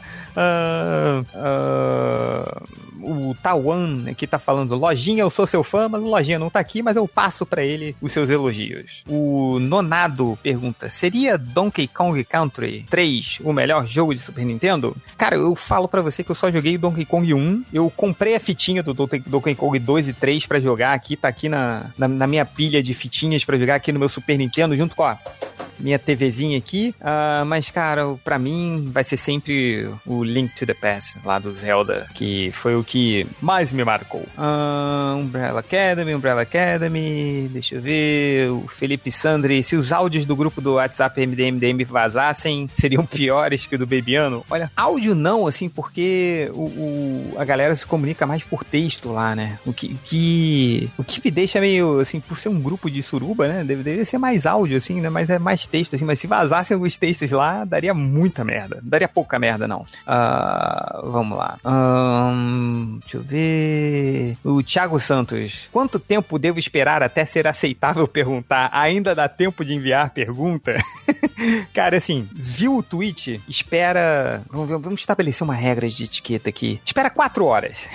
em quatro horas é o, é o, suficiente que talvez a gente esteja no fim da gravação e ainda dá tempo, não sei o que, aí tal, tal, talvez, assim. Uh, Lucas Cabreiro, séries que a Netflix nunca deveria ter feito, Punho de Ferro. Nossa, cara, eu sofri. Vi a primeira temporada toda, eu acho que eu vi a segunda, não, a segunda eu não vi, a segunda temporada eu não vi, mas a primeira temporada foi muito difícil, eu não sei porque eu, eu vi, eu e minha esposa, eu não sei, a gente tava na pegada, de, tipo, cara, tem toda um, uma história em todas essas séries de, de heróis da Marvel, vamos ver pra gente poder acompanhar a próxima quando sair. Burrice, né, cara? É, eu já desisti da, da, das séries da Marvel na Netflix, não aguento mais, 11 episódios, tudo muito longo. A última que eu vi, eu acho que foi a segunda temporada do Luke Cage, que eu até gostei, mas, cara, não vou ver Justiceiro, não vou ver Jessica Jones 2. Ah, passo aí, cara, passo fácil. Ah, o Eric Henrique também tá perguntando: prezados, podem indicar uma HQ para minha esposa que não não lê HQs desde a infância, mas adorava ler, se possível sobre relacionamento de mãe e filhos. Puta, relacionamento saga, né? Pô, pode ler, ó, eu acho que, que tem umas HQs legais para começar a ler, assim, para civis começarem a ler. Acho que no seu caso pode ser saga, ah, não é bem entre, é, eu, eu, recomendo também o Y, o Último Homem, ah, também é, é, é ah, pode ser o Walking Dead também, que ela vai gostar dessas HQs que, que, que, não tem, são tão super-heróis, assim, que geralmente afasta. Uh, pode, pode ser por aí, cara. Vai nessa. Uh, Vinícius Menezes, estou molhadinho de suor. Obrigado por, por dividir aí. Uh, os Snorlax, Snorlax Deitão. Esses dias eu descobri que existe uma wiki só sobre o universo Jovem Nerd. E se isso não fosse bizarro o suficiente, ainda tem o perfil do Hell lá. Sim, tem o perfil do Hell no, na, na, na, nessa wiki, do, nesse fandom do Jovem Nerd, uh, porque o, o Hell, ele participou de um episódio do Nerd, do Nerdcast, é isso? É. Uh, e ele participou de um ou dois episódios do Nerdcast já. O Jovem Nerd e o, e o Azagal já participaram no podcast nosso. Foi um podcast muito legal, cara. Eu até recomendo, assim, foi, um, foi, foi me surpreendeu que foi um papo bem honesto, assim, bem aberto sobre os bastidores de Jovem Nerd, os bastidores sobre como é a gravação, assim, né? Então, eu, eu, eu iria atrás, obviamente não tá mais nos nossos servidores, mas se acha aí pela tal de internet. Uh, mas o Hell foi lá pro jo no, no, Jovem Nerd falar sobre, uh, sobre quadrinhos e tal, em dois podcasts, acho por isso que ele aparece nesse, nesse fandom aí, dessa wiki do Jovem Nerd. Uh, vamos ver. O, o, William Santos, vamos falar sobre os filmes do Oscar? Não. Era pra gente falar nessa leitura de comentários. Eu até falei com o Hell, pô, cara, vamos falar aí nessa, nessa leitura de comentários, vamos, vamos fazer rapidinho uma lista dos, dos filmes do Oscar e tal, mas a gente tinha a, a, a antiga tradição desde 2012 de, de fazer, desde 2002, que quando começou o MDM, eu, eu, eu, pelo menos eu fiz umas seis coberturas ao vivo do Oscar naquela época, mas hoje ninguém quer saber mais, a gente tá velho, o pinto não sobe mais, então vamos lá. Uh, o Moctopurius Jack falou assim: deixa os super-heróis serem baixinhos para revisitar esse conceito de masculinidade. O Oscar Isaac e o John Boyega estão aí arrebentando, os dois têm em torno de 1,75. Eu ouvi essa discussão no último podcast, quando as pessoas falam, pô, por que, que o, o, o Oscar Isaac não pode ser o, o James Bond? E falam, não, ele é muito baixinho, ele tem 1,75, que é exatamente a altura que eu tenho. eu me senti meio, pô, cara, sacanagem, não sei o quê. Mas o, o 1,75 é a altura mediana e tá bom, tá? Então, Moctopodius Jack, sinta-se orgulhoso dos seus 1,75. Eu me sinto. Uh, o Mirodin Ravenclaw. Uh, cite um episódio de podcast, qualquer um, que lhes foi marcante de 2018, tendo você participado ou apenas escutado. Cara, tem, pô, 2018, acho que teve várias aí do, pô, import, o, o podcast sobre feminismo do MD, do MD Manas. Uh, eu confesso que para pelo menos para mim, foi importante pra caralho, assim, porque primeiro reuniu uma galera, uma turminha da pesada e do barulho, uh, e, cara, eu aprendi muito, aprendi muito, assim, tipo, quando começaram a falar das, das vertentes do feminismo, da, de, inclusive das vertentes que, que, que, que, divergem entre si, assim, a, a, e toda a experiência de cada um, quando começaram a falar sobre, a, a, sobre maternidade, sobre agressão na hora do parto, assim, foi, foi, foi bem marcante, assim, foi, foi, foi um, não foi um episódio fácil, assim, porque elas tocaram em assuntos é, bem, assim, não, não digo pesados, assim, mas bem é, é, é tensos, né? E, cara, quem escutou aprendeu pra caramba. outro episódio que eu aprendi pra caramba também foi o, o episódio do M Demonas, que, que, que, vai sair. Tá, tá pra sair um novo aí, né? Ou seja, esse episódio foi meio que um crossover entre os dois. Uh, mas no M Demonas também, cara, aprendi muito. É um mundo que eu não fazia muita ideia e, e, e, só me ajudou a entender cada vez mais, assim. Eu só falei do MDM porque eu só escuto o MDM, cara. eu não escuto outros, assim, né? Então, uh, enfim, é isso aí. Uh, ah, deixa eu ver aqui. Uh, muita gente tá perguntando se, se dá tempo. Dá tempo, galera, dá tempo. Vai, pode perguntar. uh, deixa eu ver aqui. deixa eu ver mais. mais perguntas. pergunta do Pra que tanto ódio, capitão? cara, esses áudios do Bebiano, cara, com o Bolsonaro é muito engraçado porque ele parece. Eu, eu vou te falar assim: tem vezes que, que, minha filha, ela tá num ataque de birra, assim, fica incontrolável, assim, e, e, e não fala coisa com coisa, é, sabe? Tipo, ou fica muito revoltada e começa a falar um monte de coisa que não tem sentido, se fazer desentendida e tal. E aí você tem que, eu, como pai, né, eu tenho que ficar, não, filho, olha só, não é bem assim, calma, vamos conversar, não é assim, pra que isso? E, e você vê que não adianta assim, sabe? Que ela tá tendo um ataque de birra que vai passar uma hora, assim, mas você tem que ficar falando isso, sabe? Quando eu vi esses áudios do Bebiano, eu, eu me identifiquei muito, assim, porque parecia que é um adulto falando com uma criança que estava descontrolada, assim, sabe? Tipo, não, não, capitão, capitão, então, esse, pra que tanto ódio, capitão? Então eu entendi, assim, esse bicho de tristeza e, e tipo, sabendo que não vai adiantar falar agora, sabe? Eu, é, e o, a pergunta do pra que tanto ódio, capitão? Ele pergunta aqui. Qual ninho de cobras é maior, o MDM ou o governo Biro, Biroliro? Ah, acho que é o governo, hein? Tá, tá pau a pau ali. Ah, o Psychos ou Darius? O que estão esperando de Star Wars para esse final de ano? Eu estou esperando um filme muito maneiro, como foram esses dois últimos. Não tô falando do solo, tô falando do Star Wars. Que eu gosto pra caramba, eu sei que tem gente que não gosta, a maioria das pessoas não gosta, falam que é absurdo, não gosta da, da Rey, do, do Finn, do Paul, do odiaram o último Jedi, mas eu achei legal pra caramba, eu adoro e estou muito animado. É o filme que eu, um dos filmes que estou mais animado para ver o Star Wars do que a continuação dos Vingadores. Ah, deixa eu ver aqui. Ah, Rafael Almeida, qual o melhor sabor de empada frita? Palmito, cara. Palmito, aquela empada dormida de palmito, ó, maravilha. Ah, deixa eu ver. Um, tá, acho que acabou o Twitter. Vamos aqui pro Facebook. Facebook.com. Ah, deixa eu ver se tem mais alguém acordado. Nes Reverso falou: Estou acordado aqui sempre. Pô, vamos gravar então. Peraí que eu vou chamar o Nes Reverso agora. É... Pra ver se ele consegue gravar comigo aqui. Ai, caraca, era só o que faltava, cara. Peraí, deixa eu postar lá no grupo da Suruba. Ah, deixa eu ver, ó, pra quem quiser, estou gravando agora. Sozinho.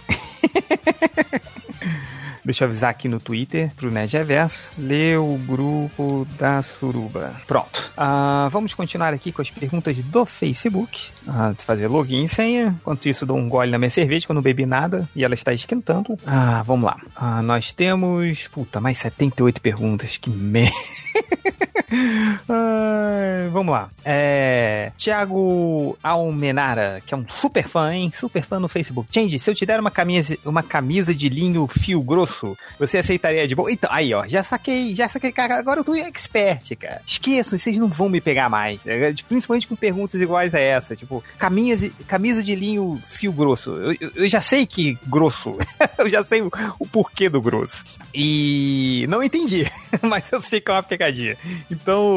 É, é, é, como não- eu tô sozinho aqui, não tem ninguém pra me explicar. Mas eu já saquei que é de sacanagem. Então, tem, tem, tem, elaborem mais aí. Vamos lá. O Lucas Silva. Quando vai vazar os áudios do MDM negociando com a Panini para falar bem do Terra X?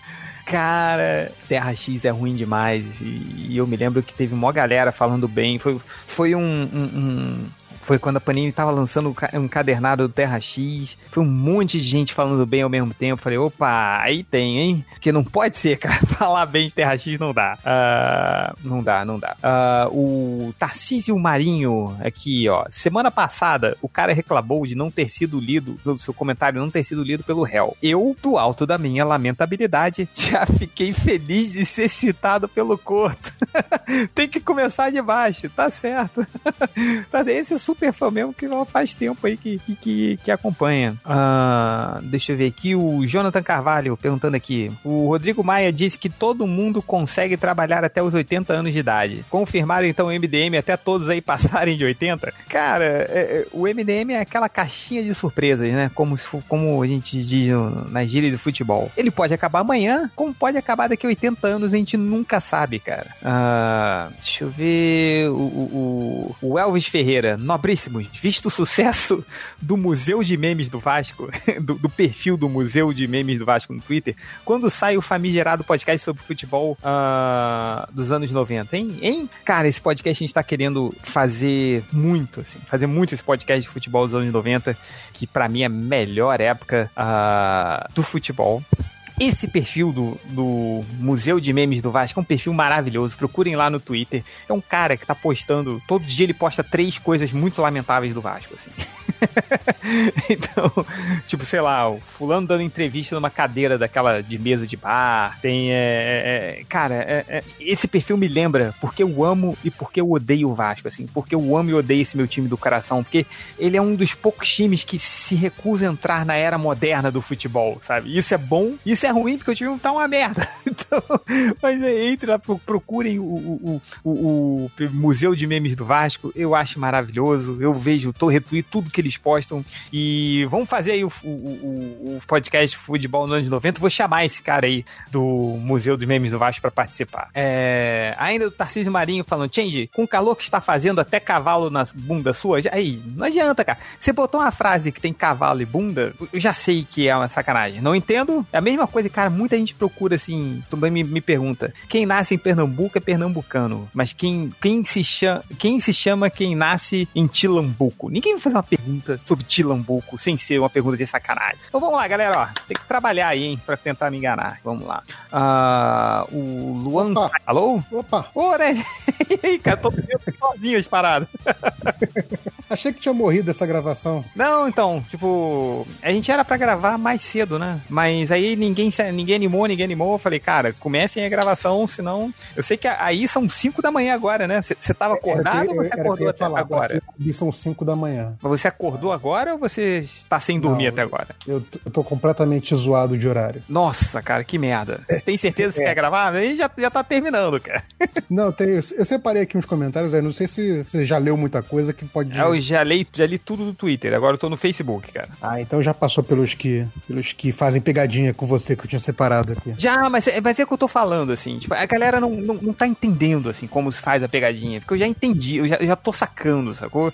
Então, tipo, quando o cara chega aqui e pergunta aqui, por exemplo, ó, é, Change, com o calor que está fazendo até, está fazendo até cavalo na bunda sua, eu não entendi, mas eu sei que é de sacanagem, porque tem a é bunda e quando- tem quando O cavalo. cara, o cara fala que a pergunta é pra você, já meio que já dá, dá, dá a ideia de que né, é pegadinha. Assim. Se o cara só fizesse a pergunta solto, né? Já É, ia ser. tem, tem isso também. Aí, ó, as dicas aí do Nerd Reverso. Ó, eu tô, tô dando dicas, assim. Aí outra coisa que pergunta aqui, ó. É. Change, quem nasce em Pernambuco, é pernambucano, mas como se chama quem nasce em Tilambuco? Ninguém vai falar, tipo, fazer uma pergunta do BMDM sobre Tilambuco. Eu já sei que é de sacanagem, não entendi, mas já sei que é de sacanagem. Ah, e, enfim, galera tá, tá garoteando aí, né? Então vamos lá. Ah, esse aqui, não sei se você leu, eu achei muito bom esse, que é bem velha também. O Motion Sick. É. Ele fala: Change, perto do seu bairro, você conhece Ah, o cara do- que tem posto aí atrás? Não, essa eu entendi, essa eu entendi.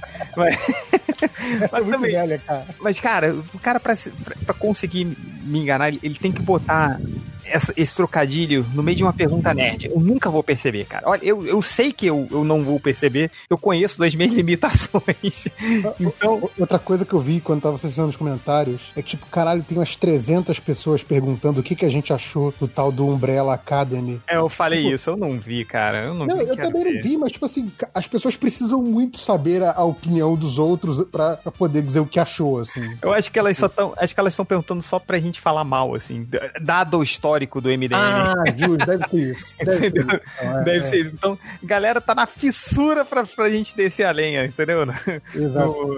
Na, na- na- na- dupla de grandes estrelas, né? Então, É, é. mas o, o pior é que, assim, cara, é, é igual do, ao gibi, assim, é, não, não deu vontade de ver, sabe? Pode ser que seja ótimo, mas, assim, é coisa de jovem, assim, é, não dá pra não, dane-se. Eu não sei, não, é o cara do emo lá que escreveu? É, essa- então, exato, é tipo coisa de jovem, coisa de jovem. É que É. esse maluco que era, que, era, que era roqueiro lá, emo da época, deve estar com uns 50 anos agora. Eu, eu, tipo, e é engraçado que outro dia, o- o- o- foi, acho que essa semana saiu uma matéria assim, conheça quem é esse cara, o cara que escreveu os gibis do Umbrella Academy. Falei, cara, esse cara é o cara emo, cara, da banda emo, não é tipo, todos deveriam saber quem é esse cara, não quem é o roteirista do Umbrella Academy, né? Mas é sinal que estamos ficando velhos, né? Que Velho. a, a, a banda, essa banda aí, que eu nem sei o nome, que pra mim é banda nova, já deve ter o quê, uns 30 anos, sei lá, dessa banda? Não sei. É, calma, calma que eu sei o nome. É My Chemical Romance. É um nome muito idiota. My Chemical Romance, nossa, My então. É. É, o super fã aqui, Luan Freiner, tá perguntando: Vocês também estão ouvindo a quarta temporada do projeto Humanos? O que estão achando? Eu não tô ouvindo, você tá ouvindo? Eu não tô ouvindo, mas todo mundo fala muito bem. E eu acho que- bem, né? Eu, eu acho que é, um, que é um trabalho importante de ser feito, independente de ser bom ou não. Que é aquilo, né? O pessoal fala, ah, não, podcast MDM é bate-papo, tem muito podcast que é só isso, mas tem outros podcasts fazendo outras coisas também. Acho que o Projeto Humanos é um desses. É, um- é um negócio que, tipo, eu acho muito maneiro que exista, sabe? Ainda que eu não. não eu, particularmente, não ouço. Boa. É, aí, né, Reverso, chegou na hora da pergunta pra você, hein? Arthur, Arthur Guedes. Ah, considerações do Nerd Reverso ah, que, é, sobre a 11 temporada de Doctor Who. Ah, eu gostei da Doutora, não gostei da temporada. Achei que a temporada ficou meio que, que aquém do que você poderia fazer com, com uma Doutora, com um Doutor completamente diferente, né? necessariamente diferente de tudo que veio antes. A temporada ficou muito mais do mesmo. Mas a, a Doutora é muito bacana. É muito bom você ter, tipo... Porque, eu não sei se você, não, não via Doctor Who, né? Mas assim, o, o Doctor, ele é um personagem muito interessante porque ele quebra muitas convenções de gênero, assim. O que que aquele he- herói masculino, viril, americano faria, porque ele é inglês e tem essa coisa de ser um, um herói mais intelectual e tudo mais. Então, o, o, o, o doutor sempre teve muita coisa de feminino. E aí, quando você coloca uma doutora, e aí, tipo, o, que- o que era feminino no, no, no doutor quando ele era homem, encaixa com a personagem, mas ao mesmo tempo ressalta o que ele já tinha de masculino, que ela também tem, porque é a mesma pessoa. Então, assim, é, é- é um personagem muito interessante que pode ser interpretado literalmente por qualquer pessoa, sabe? Isso é muito legal. Bom, é, eu, eu me lembro que eu tentei assistir só uma vez é, Doctor Who. Me lembro que ah, eu não sabia nada, não sabia nada, mas eu sabia que muita gente, que todo mundo falava sobre Doctor Who, não sabia de porra nenhuma. Conhecia visualmente a Tardes, né? É, mas não sabia de porra nenhuma. Aí você fez um documento no Google Docs. Sim, sim. dos melhores episódios. Aí eu peguei esse documento, aí, tipo, esse doc, aí eu falei com a minha esposa, porra, isso que o Nerd Reverso fez aí, vamos, vamos ver, né? Todo mundo fala desse Doctor Who. Aí, cara, foi um episódio muito mal feito, cara. Não, então. é não, vamos lá. Aquele documento não era os melhores episódios. Era, tipo, episódios essenciais. Ou seja, o que que, Ah, você precisa. Era, era o mínimo que você precisava ver pra entender a série. Porque tem muito filler no meio, né? Então, assim. Era um episódio que, era que tinha aqueles caras vestidos de, de robô prateado, assim. Falei, meu Deus do céu, Sim, socorro. o Cyberman, sim. Socorro, tipo, isso é nível Power Rangers. Filmado nos Estados Unidos, não a parte do Japão. Era, era- não, em termos de produção, era bem pior do que Power Rangers, inclusive. Ai, cara, enfim. É, sei lá, você viu o, o, o, Honest Trailer do Doctor Who? Você chegou a ver? Vi, maravilhoso. eu, eu não entendi nada, mas achei muito maneiro. Não, é, é muito bom, assim, eu só vi a série nova, né? A série que é de 2005 pra cá. E tem a série clássica, né? Que foi desde os anos 60 até o final dos anos 80. E eles fizeram dois honest trailer, né? O trailer da série nova e o trailer da série clássica. Então, assim, o da série clássica, que eu não vi quase nada, eu vi e me diverti do mesmo jeito com o honest trailer. É maravilhoso. Pô. É, o Fernando Silva perguntou aqui: qual o melhor animal da fauna brasileira? Esse cara, ele- acho que ele já fez essas perguntas antes, assim. Eu me lembro que um cara respondeu: o melhor eu não sei, mas o pior é o Change. É só as capivaras humanas dele. É, ah, deixa eu ver aqui. ah, ah, mais perguntas. Cara, eu, eu não sei se você viu isso. Hum. Alguém falou que, acho que no Pará, tinha tipo um bloco de carnaval infantil que as crianças saíam fantasiadas de bicho da, fa da De bicho da fauna. Sim, sim, eu vi. Cara, é, é muito bom você ver, tipo, um barara andando no meio da rua. um moleque com roupa E a fantasia é mó, mó, mó bonitinha, assim, né, cara? Bem, bem Sim, feito, eu bom. acho maneiro. Muito bom. Um monte de bichinho pela rua, é muito bom. É. ah, deixa eu ver aqui. ah, ah, o Keoma Lane falou: fui no boteco do bairro comprar cigarro solto e estava tocando Romaria. Apo- Aposto que deu uma choradinha, hein? Depois que, ah, depois que viu isso aqui. Ah, o Fábio José, nosso super fã, hein? Vão continuar a postar mais matérias no site? Ah, não sei, né? Já essa aí, né? Tá Eu sou super fã, que eu não sei ainda até hoje. Eu acho que é quem interage muito, né? Ah, tá bom. Acredito Acho que que mim seja que dava, dava dinheiro pra gente. Se não dá dinheiro, não me interessa.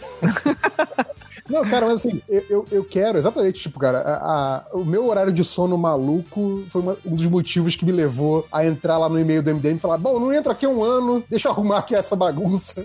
E aí fui lá botar a casa em ordem lá no e-mail do MDM e aí também aproveitei que tava, tava com esse tempo aí pra, pra fazer post. Mas assim, é, é mais aquela parada, cara, aquela, é aquela regra de ouro do MDM. Se eu, se eu vir alguma notícia e falar assim, essa notícia é importante, não quer dizer que vai ter post dela. Mas se eu vir uma notícia, por mais idiota que seja, falar assim, isso aqui rende uma boa piada, aí vai virar post, entendeu? Pois é, então, aí, aí, tipo, cara, nada ilustra melhor isso do que eu tava. Sabe aquele. O, aquele, aquele site que tem os backups de vários outros sites, assim, o Internet Sim, o- Archive? Internet Archive, sim. Eu vi o dos MDM lá. Aí eu vi, tava vendo, tipo, o que, que tinha de post do MDM lá. E aí, cara, tinha uma matéria, não me lembro quem escreveu, porque uh, estavam todos zoados, que foi uma matéria inteira sobre o fato de terem apagado digitalmente o pinto do Brandon Roof no pôster do Super-Homem. Tipo, só isso. A matéria é isso, tipo, é, Super-Homem tem super pinto, acabou. Aí, Olha, tipo, a matéria não. Sendo sobre pinto, eu desconfio que seja o autor. né? sobre Super-Homem, né? Mas é só desconfiança, não posso acusar ninguém. É, é, o Wilson Gustavo tá falando assim: com a descoberta do universo paralelo do Homem-Aranha mexicano, qual história do- de qual personagem vocês fariam melhor? Cara, mas o, o Homem-Aranha mexicano, as pessoas estão pagando um pau pra esse Homem-Aranha mexicano, mas tem as histórias do- dos X-Men feitas aqui no Brasil. Não sei se você tá ligado, né, Javerso? Não, não. Pô, então, tem. Cara, depois tem, tem que procurar mais. Tem. O Catena passou uma vez um link com, com essas histórias, assim, que eram desenhadas, escritas ou produzidas aqui, não sei por quem. Ah, tem o. Tem todo, né, a, a- os tokusatsu lá que saíam nos anos 90, Sim, né? sim. Tudo produzido aqui. O Jasper Changeman brasileiro. Tem, tem a famosa, que só- até virou, virou matéria de site gringo também. A nossa versão do Guerras Secretas, né? Completamente É. inteirada, é uma outra história. Que apagaram a vampira, né, cara? Cara, é, é maravilhoso, cara. Cara, é maravilhoso. Eu tenho aqui, eu tenho, cara, eu tenho três versões de Guerras Secretas.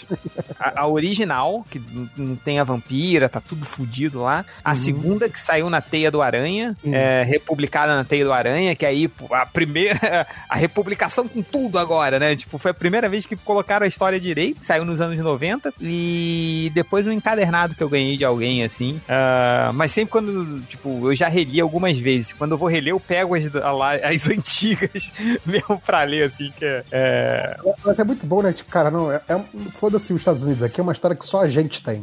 É maneiríssimo isso, né? Cara, o mais legal desses era uma história dos Vingadores que eu não sei, acho, acho que Abril tinha pulado. Isso não foi um réu que me mostrou uma vez, que Abril tinha pulado algumas his- histórias, né? Da, pra adiantar a cronologia, e na época que eles estavam publicando, tinha o Fera, né? O Fera fazia parte dos Vingadores. E aí, eles publicaram uma história que o Fera já não estava mais. Quem estava era o Star Fox, que tem um cabelo parecido com o Fera. Aí eles desenharam o Fera por cima do Star Fox o gibi inteiro. Que maravilha. E aí, tanto que, tipo, tem uma hora que, o- que o Star Fox tem aquele poder de dele convencer as pessoas, né? Com base na fala, assim. Ele vai conversando e ele meio que vai convencendo as pessoas a ficarem do lado dele. Aí, tanto que tem um fera fazendo isso, sabe? Falando com as pessoas. Mas, cara, o que, que um fera tá fazendo, assim, né? Então, é, cara, coisas da Abril, né? Que, que na época a gente ficava puto, mas hoje a gente lembra com um certo carinho, né? Pois é. É. Era, cara, é- era, era gibi original e barato. Agora é Ah, gibi. É igual gringo e é caro. Então qual é a graça? Pô, você viu o encadernado do Homem-Aranha que vai sair agora? Com as primeiras histórias do Homem-Aranha? Não. 160 pau, cara. 160 reais encadernado. Com Cara, capa dura e tal. Cara, se bobear, você consegue fazer aquele, aquele mês gratuito do Marvel Unlimited e você lê isso tudo. assim. Sim, e, e eu me lembro que essas, todas essas histórias, as primeiras histórias do Homem-Aranha, do, do Stan Lee, do Dicto, né? Ou somente do Dicto, né? Ele, é, pô, era tudo republicado na Teia do Aranha, assim, por R$1,40. Não, na Teia do Aranha e depois, mais recentemente, na Panini, naquela coleção histórica, né? Deve ter tudo lá. É, tem, deve ter tudo lá. Então, mas enfim, tem. tem Mas é, tem mas é porque não fica bonito na estante, né? É É a lombada, é os lombadeiros aí. uma lombadeira aí, só, só, só fode tudo, né? Mas enfim, procura aí no sebo, cara. Vai, vai procurar em sebo aí que você acha muito mais legal. Ah, deixa eu ver aqui. ah, mais perguntas. Ah, o Fábio Milson, quando será o próximo MDM badernista? Quando começar a guerra Brasil-Venezuela? Mas aí é rápido, né? Porque só tem bala pra 15 minutos. É, só tem bala pra 15 minutos. Ah, então, é, vamos lá. O, o Duran Escudo de Carvalho. De Carvalho, não de cavalo, né? imagina, imagina que a gente pode ter uma guerra que seja mais curta do que um podcast MDM, cara. Imagina, né, cara? Tipo, é. é, Dá eu pra você entrar na guerra ouvindo o, o, o MDM no fone, a guerra acabou, ainda não chegou nem nos comentários. Era, o cara nem entrou, né? nem, nem saiu da trincheira, né? Se você tava, porra, já acabou. Imagina, cara, vai, vai ter que ser tipo guerra medieval, cara. Pega facão, né? Num braço um facão, no outro uma, ma- uma cadeira de madeira pra servir de escudo. E, pô, muito mais legal assim. É, vamos lá. Ah, ah, deixa eu ver aqui. Ah, ah, perguntas. Ah, o Mauro Júnior, esse aqui é, esse aqui é fã antigo. Ele tem a. a, a- o selinho de super fã, mas esse eu entendo. Olha o comentário dele. Com três posts do Nerd Reverso em uma semana, já, já pode se declarar que o MDM está inexoravelmente com seus dias contados. Lembra? Quem, quem falava isso, né? O MDM está inexoravelmente com seus dias contados. Sempre tinha um cara Era que falava esses, isso. esses haters do MDM que sempre apareceram nos comentários, cara. É, não, nossa Não, senhora. e, cara, foi, foi um post meu escrito e outros dois foram galeria. Que geralmente quem faz galeria é o triplo, né? Mas eu roubei dele. É, boa. Ai, E aí, ai. acho até um bom momento pra lembrar que quem tiver coisa de pauta, sugestão de coisa pra gente, ou até quem quiser. Teve um cara que perguntou de post do leitor, que a gente ainda aceita post do leitor. Né? Só tem que estar já escrito bonitinho, com as imagens que você quer botar no post. Manda sempre pra gente lá no nosso e-mail, melhoresdomundo.net, arroba gmail.com. Manda lá que eu tô checando e-mail diariamente, tá ficando aberto aqui no, no meu navegador enquanto, enquanto faço as coisas. Ok, melhoresdomundo.net, arroba gmail.com. É a sua hora de brilhar num site que ninguém mais lê. Então, vamos lá. Ah, e outra coisa, cara, é que assim, eu acho maneiro que o- o- as editoras pequenas, os artistas independentes, estão aprendendo a fazer release, mandam um release do lançamento, com imagem e tudo mais. Isso é legal. Mas assim, cara, manda um e-mail de contato, porque a gente não vai publicar o release. Você tem que ter um e-mail de contato, porque, tipo, eu quero te fazer perguntas adicionais sobre o negócio pra poder fazer um, um texto. Eu não vou só copiar e colar o seu release. Não adianta mandar pra mim um release como se fosse, e aí, vale uma postagem? Que isso não vai acontecer, cara, sabe? Manda, dá um jeito de, tipo assim, cara, põe um e-mail seu de contato que eu possa entrar em contato com você. Aí as coisas vão andar. É, é, sim, a galera de gibi, assim, manda, sabe? Tipo, manda que, que a gente. Isso, isso é legal pra gente, né? Uhum. Até nem que seja pra um recadinho, né? Tipo, recadinho MDM do podcast. Pô, galera, pode sim, falar aí sim. do, do catarse e tal. O que, não, o que é foda, tipo, é, é, é, é- é- de vez em quando a gente recebe e-mails de assessoria, assim, Sim. sei lá, muito louco, assim. Eu me lembro que uma vez a gente recebeu um e-mail, tipo, pô, galera, tu queria, queria saber se vocês querem fazer um post aí pra gente de um. Era uma marca de chiclete, assim, falando da marca de chiclete, fez um desafio com o. Eu, eu nunca me esqueço desse nome, que eu achei muito estranho. Cid Cidoso, que ele vai pular de um trampolim. Pode publicar esse vídeo no seu blog? Eu falei, cara, que porra é essa, velho? Por que, que eu vou publicar um vídeo de um Não. cara pulando um trampolim? Os e-mails, os e-mails que eu adoro é aquele e-mail que já vem pré-formatado e o cara só Sim. muda as informações de cada site que ele tá mandando. Aí ele, oi fulano, eu adoro o melhoresdomundo.net. É, mas- do trabalho de vocês. Que tal vocês publicarem esse post sobre seguros de saúde? Que... É, o, eu achava maneiro do. do o, o- cara, um dia a gente tem que fazer um podcast só com esses casos do Dudu Salles, cara. O Dudu ele guarda esses e-mails toscos que ele recebe. tipo, é assim, é, é- é- tem, sei lá, no corpo do e-mail, copiar e colar esse texto no corpo do e-mail. Tá escrito, assim, copiar. e- Ele tem um monte. Uma vez ele começou É a tipo, botar é, um tipo monte. só, é só assessoria fail, né? É, tipo post de Instagram de jogador de futebol. Chega, copiar aqui a hashtag do cliente. Aí tá copiado e colado assim, texto. Que maravilha. É, enfim. ah, ah, ah, tem muito, cara, muita gente perguntando do cara do Japão. É que você não, não tá escutando os Eu podcasts. não ouvi ainda esse. É, eu tô vendo as pessoas perguntando do cara do Japão, cara do Japão. Que porra é essa, cara do Japão? É que toda vez, cara, alguns podcasts atrás chegava um cara, pô, cara, ainda dá tempo de perguntar, é que eu tô no Japão, eu nunca sei se vocês estão gravando ou não. Só que ele fazia todo, todo, todo, todo programa, ele perguntava assim. E aí ele parou de perguntar. Aí tá todo mundo desesperado atrás desse cara. Pô, cara do Japão, cara, será que ele morreu? Não sei o quê. Então eu, eu abri essa leitura de, de recadinhos e comentários falando: você que é o cara do Japão, que está ouvindo isso. Cara, vai lá no arroba ChangeMDM, me manda sua pergunta. Assim, eu vou, a primeira coisa que eu vou fazer é ler a sua pergunta no podcast. Coitado Então, a, gente só, a gente só quer saber se você tá vivo. Ah, vamos lá. De que mais aqui? Ah, o, a Juliana Sanese. Quero elogiar o Rei Me Demonstras. Não elogie, porque é um bando de traíras, hein? Então, é, o Ian Soares perguntando: Crunchyroll tá certo ou tá errado? Pô, tem um podcast inteiro sobre isso. Né? Vai lá no, no MD Mangá, vai lá. Ah, o Thiago Baloc, pô, pergunta aqui do. Não, não foi, ele não falou que era uma pergunta do garotinho, mas eu, eu acredito que seja uma, uma pergunta do garotinho. Demolidor do Ben Affleck ou a Liga do Zack Snyder? Qual que você prefere? Nossa, difícil, hein? Pô, cara, eu vou te falar que quando eu vi o Demolidor do, do Ben Affleck, eu dei nota 8,5. Na época. Eu, eu acho que a vantagem vai pro Demolidor do Ben Affleck. Não tinha, né? Porque ali, porque ali só estragam um personagem, da Liga estraga vários. Cara, você sabe que é muito, muito louco, assim? Tem, tem duas coisas muito loucas de Demolidor do Ben Affleck, cara. Primeiro foi meu pai, que ele viu o filme inteiro e achou que era um filme do Batman. Cara, é famoso Batman vermelho, né? Caraca, ele fica muito. Ele viu o filme, aí depois de alguns meses ele falou. Aí ele lembrou que ele viu o filme. Pô, você que sabe dessas coisas super-herói aí? Viu o filme do Batman lá? Mas, pô, muito doido, o Batman advogado, não sei o quê. Não tem o Robin. Eu falei, que, Batman você tá falando? Aí ele mostrou. falei, Cara, isso é um outro personagem. E, e o É, segundo. va- vale lembrar que o pai do Change é, é quando você pergunta quem tá na Liga da Justiça, ele fala que tá o Fantasma, Mandrake. o Homem Invisível, né? Mandrake, meu pai tá esperando até hoje o filme do Mandrake, cara. Ele, porra, ele- to- toda vez ele me pergunta. Tem vezes que assim, o meu, meu pai ele tem a minha memória, né? Tipo, é, deve ser genético. Então ele, ele se esquece que já me perguntou do filme do Mandrake. Então ele pergunta toda vez do filme do Mandrake. Nossa, E- eu, eu perdi a conta de quantas vezes a gente já fez post sobre o filme do Mandrake no MDM. É verdade, cara, o filme do Caraca, Mandrake. tipo, A cada seis meses trocava a produção, trocava quem ia fazer, quem ia ser o ator, quem ia ser o diretor. E essa porra não sai até agora, né? É, eu, e, e- e não só, e a mãe do meu pai, né, a minha falecida avó, ela me perguntava sempre do filme do Capitão 7, cara. Nossa, Pô, minha avó adorava o. Minha avó adorava o Flash Gordon e o Capitão 7. Pô, Flash Gordon e o Capitão 7 aí, vai ter? Falei, não, vó, não sei ainda, né? Mas é. Mas é, eu, eu, eu prefiro o Demolidor do Ben Affleck. E sabe outra coisa louca, cara, do, do filme do Demolidor do Ben Affleck? Que o Fog, você não sabe qual é o nome dele. Quem não sabe que ele é o Fog. Porque em nenhum momento falam o nome dele. Então, ele é só o amigo do Demolidor, cara. Isso é muito Gente. louco. É muito louco, cara. Se você, por um acaso, você que está ouvindo esse podcast, você, você for ver o filme do Demolidor do Ben Affleck, cara, repara só, em nenhum momento eles falam, falam o nome do Fog, cara. Louco isso, né? bizarro isso.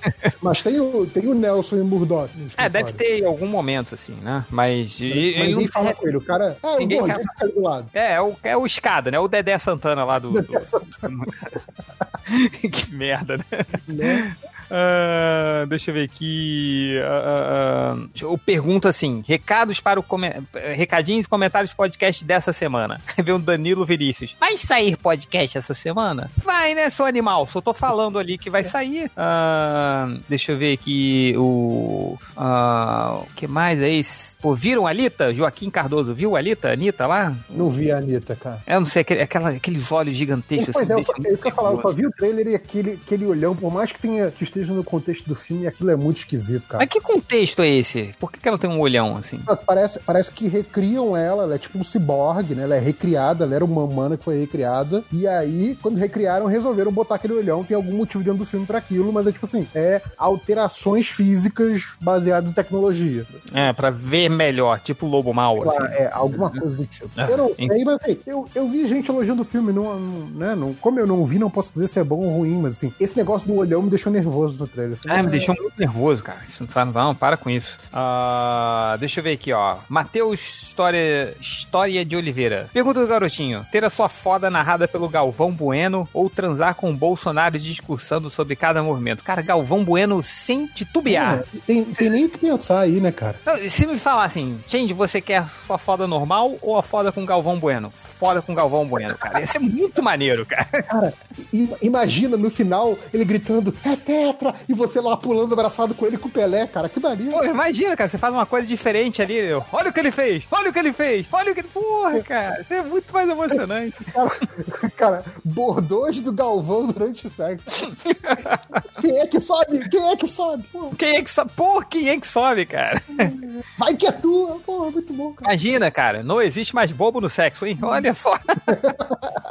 Pô, Ai, sensacional. é, cara, o. o, o- né, não, não tem mais. essa- Eu, eu tenho essa última pergunta aí. Você tem mais perguntas aí? Eu já li todas de Twitter. É, então, eu selecionei só do Twitter, então você deve ter lido tudo já. Tá, então eu vou ler aqui as estatísticas do MDM que eu peguei aqui. Cara, tem umas. Meu Deus do céu, socorro. É, vamos lá. Um Você vai cara- jogar lá no Surubão? Vou, vou, vou. Aí você aproveita e, e posta aí no Twitter se você quiser. Eu vou Ah, postar, mas aí é porque geralmente deixa a galera rindo e vou fazendo só isso. Mas aí, como eu vou ter que prestar atenção agora, eu vou, vou postar só depois que acabar a gravação. Não que pra esses putos vai fazer alguma diferença, eles vão acordar e vai ter um monte de estatística lá. É, vamos lá. Primeira é: Doutor Octopus aguenta soco? É, teoricamente não, né? Que ele é, tipo, ele tem os braços, mas ele é um cara normal, gordinho, cientista. Pois é, mas, mas o- o- aquele, aquele arco do Homem-Aranha Superior foi maneiro, assim, porque, tipo, ele parte da premissa que o corpo do Dr. Octopus está todo fudido, assim. Sim. E aí, o, o Dennis Slott, cara, ele, ele recuperou todos os gibis em que o Dr. Octopus levou um soco na cara, assim. Inclusive, tem uma edição que ele leva um, um peteleco no rosto do, do Hulk na época do Senhor Tirateima. Cara, Sim. imagina, tipo, e ele é um senhor, assim, né? Fora os Sim. socos que o Homem-Aranha é um cara que levanta carros, assim, né? Então, tipo, o cérebro dele já tava todo fudido, assim, né? Então, de- de- deve ser alguma coisa relacionada a isso, né? Dr. Octopus aguenta soco? Tem aqui, ó. Esse aqui é muito bom.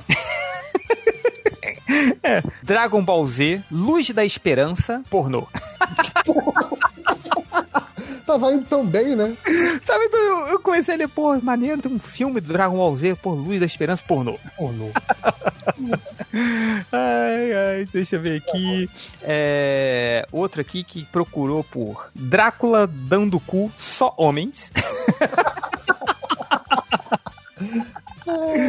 É caso tenha alguma dúvida, né? Não, só, só. É, outra aqui procurou por HQ pornográfica do Big Hero. Cara, tipo, o Big Hero não é do Baymax, cara? Daquele gordinho, assim, daquele robô? Ih, caralho, não, Ai, isso é muito errado, cara. Muito errado, cara. Muito errado. Não, e sabe o que é pior? É que assim, é, esses desenhos, né, que tem personagens humanos, né? Ali é uma equipe de super-heróis e tal, não sei o quê. Só que eles são meio que propositalmente muito cartunescos, né? Não é um traço Sim, sim, realista. não. E aí você vai Não. fazer pornô com isso, aí, eu, sabe? Pô, Não, hum, cara, pelo amor de Deus, não, não dá, né? É. Tá aqui. É. Esse aqui, cara, é muito, muito, muito estúpido essa pergunta que mais busca, cara. O Demolidor fica com a roupa vermelha na série? qualquer, imagem que você procurar Demolidor série, vai aparecer o Demolidor de vermelho, É cara. tipo, o, o cara, sei lá, só viu aquela foto dele de roupa preta, não viu mais nada, e pegou e isso. Cara, esse aqui é muito confuso, cara. Mas a, a busca é: música, eu sou boladão, eu sou cheio de ódio quando eu lembro de que frescura meu mano chama. Deve, deve ser a letra da música, e provavelmente o ca- o cara entendeu errado a letra e digitou o que não entendeu. Tá certo. Depois você procurar isso aí. Aí você tava reclamando do. Gente, essa porra aí deve ser o funk, o sertanejo, essas porra aí. Você que tava reclamando aí do, do HQ pornográfica do Big Hero, tem Tá bem. pornôs com macacos. Não. Chegou no MDM, cara. Não. Ai, deixa eu ver. É, é, deixa eu ver aqui. O. Ainda, porra, o mesmo cara. Ah, entendi aqui. Porque ele, ele procurou. Doutor Octopus aguenta soco? Aí depois ele procurou. Quanto peso pode levantar o Hulk cinza? Que provavelmente ele viu essa história do Ele Hulk cinza história. dando peteleco no Doutor É. Octopus. Ai, caraca, as buscas fazem sentido. Olha só, hein? Tá vendo? É, é, esse aqui eu não entendi, mas eu vou colocar aqui. Eu não entendi o contexto, que é uma cena de sexo violento carregando lata d'água na cabeça. Eu não, eu não sei, cara. Não sei.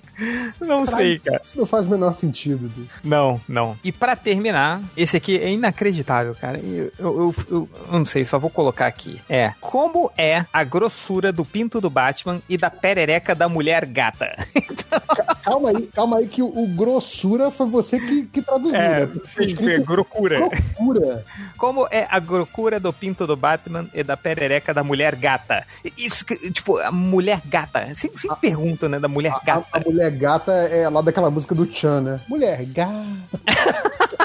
Pode crer. Do, do pinguim, né? Do Coringa, Do tinha é, né? Sim. Coringa, tinha- é, Se eu fosse Clássico MDM. clássico da MDM, como eu vou editar esses comentários, eu poderia colocar essa música no, no final, mas eu não vou, porque já são meia-noite e 37 aqui, de onde estou agora, e eu preciso editar isso correndo. Boa. E é isso, né, Javerso? Tem mais algum recado, algum comentário, alguma outra coisa que você queira falar antes de terminar esse, esse podcast? Só tem uma coisa pra dizer, chefe, eu tô cansado pra caralho. Só trabalho nessa nessa porra do porra, todo dia. Eu do cu aqui todo dia, né? Sa- sa- Sabe, você lembra disso que você falava quando você tava, tipo, muito, muito cansado, muito, ficava aquele, aquele estágio meio bêbado de sono, que você Sim. chamava de estado tralalá, né? Sim, estado tralala. É o estado também daquele desenho do, do Pernalonga. A ponte de Londres Exatamente. está caindo, está caindo. nessa vibe agora. Pois é, em algum momento eu vou, vou apagar aqui. Tá bom, cara. Então. Então, boa noite a todos, ou bom dia a todos, ou sei lá. São agora 5h40 da manhã dessa sexta-feira. Uma boa noite, uma boa manhã de sono pra você, né, Geverso? É isso. e um beijo para todos os nossos ouvintes. E até a próxima. Até. É que eu queria muito ela, ela não me dava atenção. Fiz de tudo por ela pra manter uma relação. E hoje nós nem conversa. Tô decidido, e não é à toa que eu me joguei no Mandela. Foi que eu me joguei pro Mandela.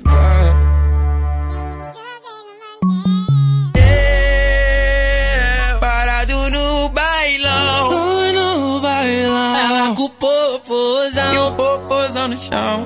O popozão no chão e o popozão no chão.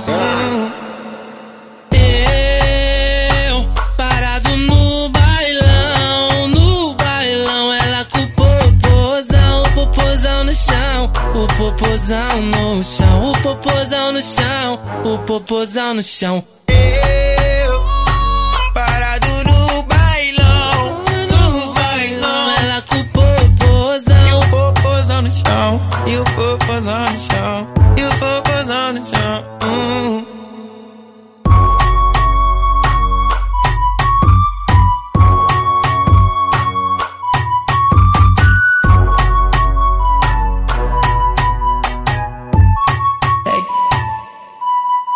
que eu queria muito ela, ela não me dava atenção. Fiz de tudo por ela pra manter uma relação. E hoje nós nem conversa. Tô decidido, e não é à toa que eu me joguei no Mandela. Foi que eu me joguei pro Mandela.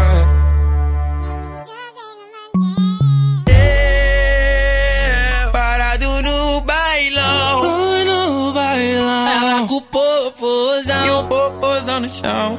O popozão no chão e o popozão no chão. Eu, parado no bailão, no bailão. Ela com o popozão, o popozão no chão. O popozão no chão, o popozão no chão. O popozão no chão. Eu, parado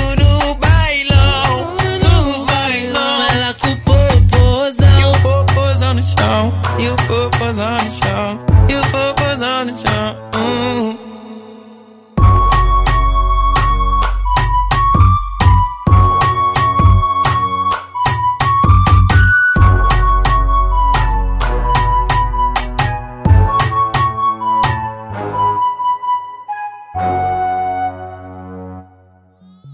se liga aí, galerinha do YouTube. Se você quer contratar a Daniel Saboia para o seu evento, os nossos contatos estão aparecendo agora na tela. Não esqueça de curtir esse vídeo, compartilhar e se inscrever no nosso canal. E para assistir o nosso tutorial passo a passo, o link está na descrição do vídeo. Então é isso aí, galera. Até o próximo vídeo.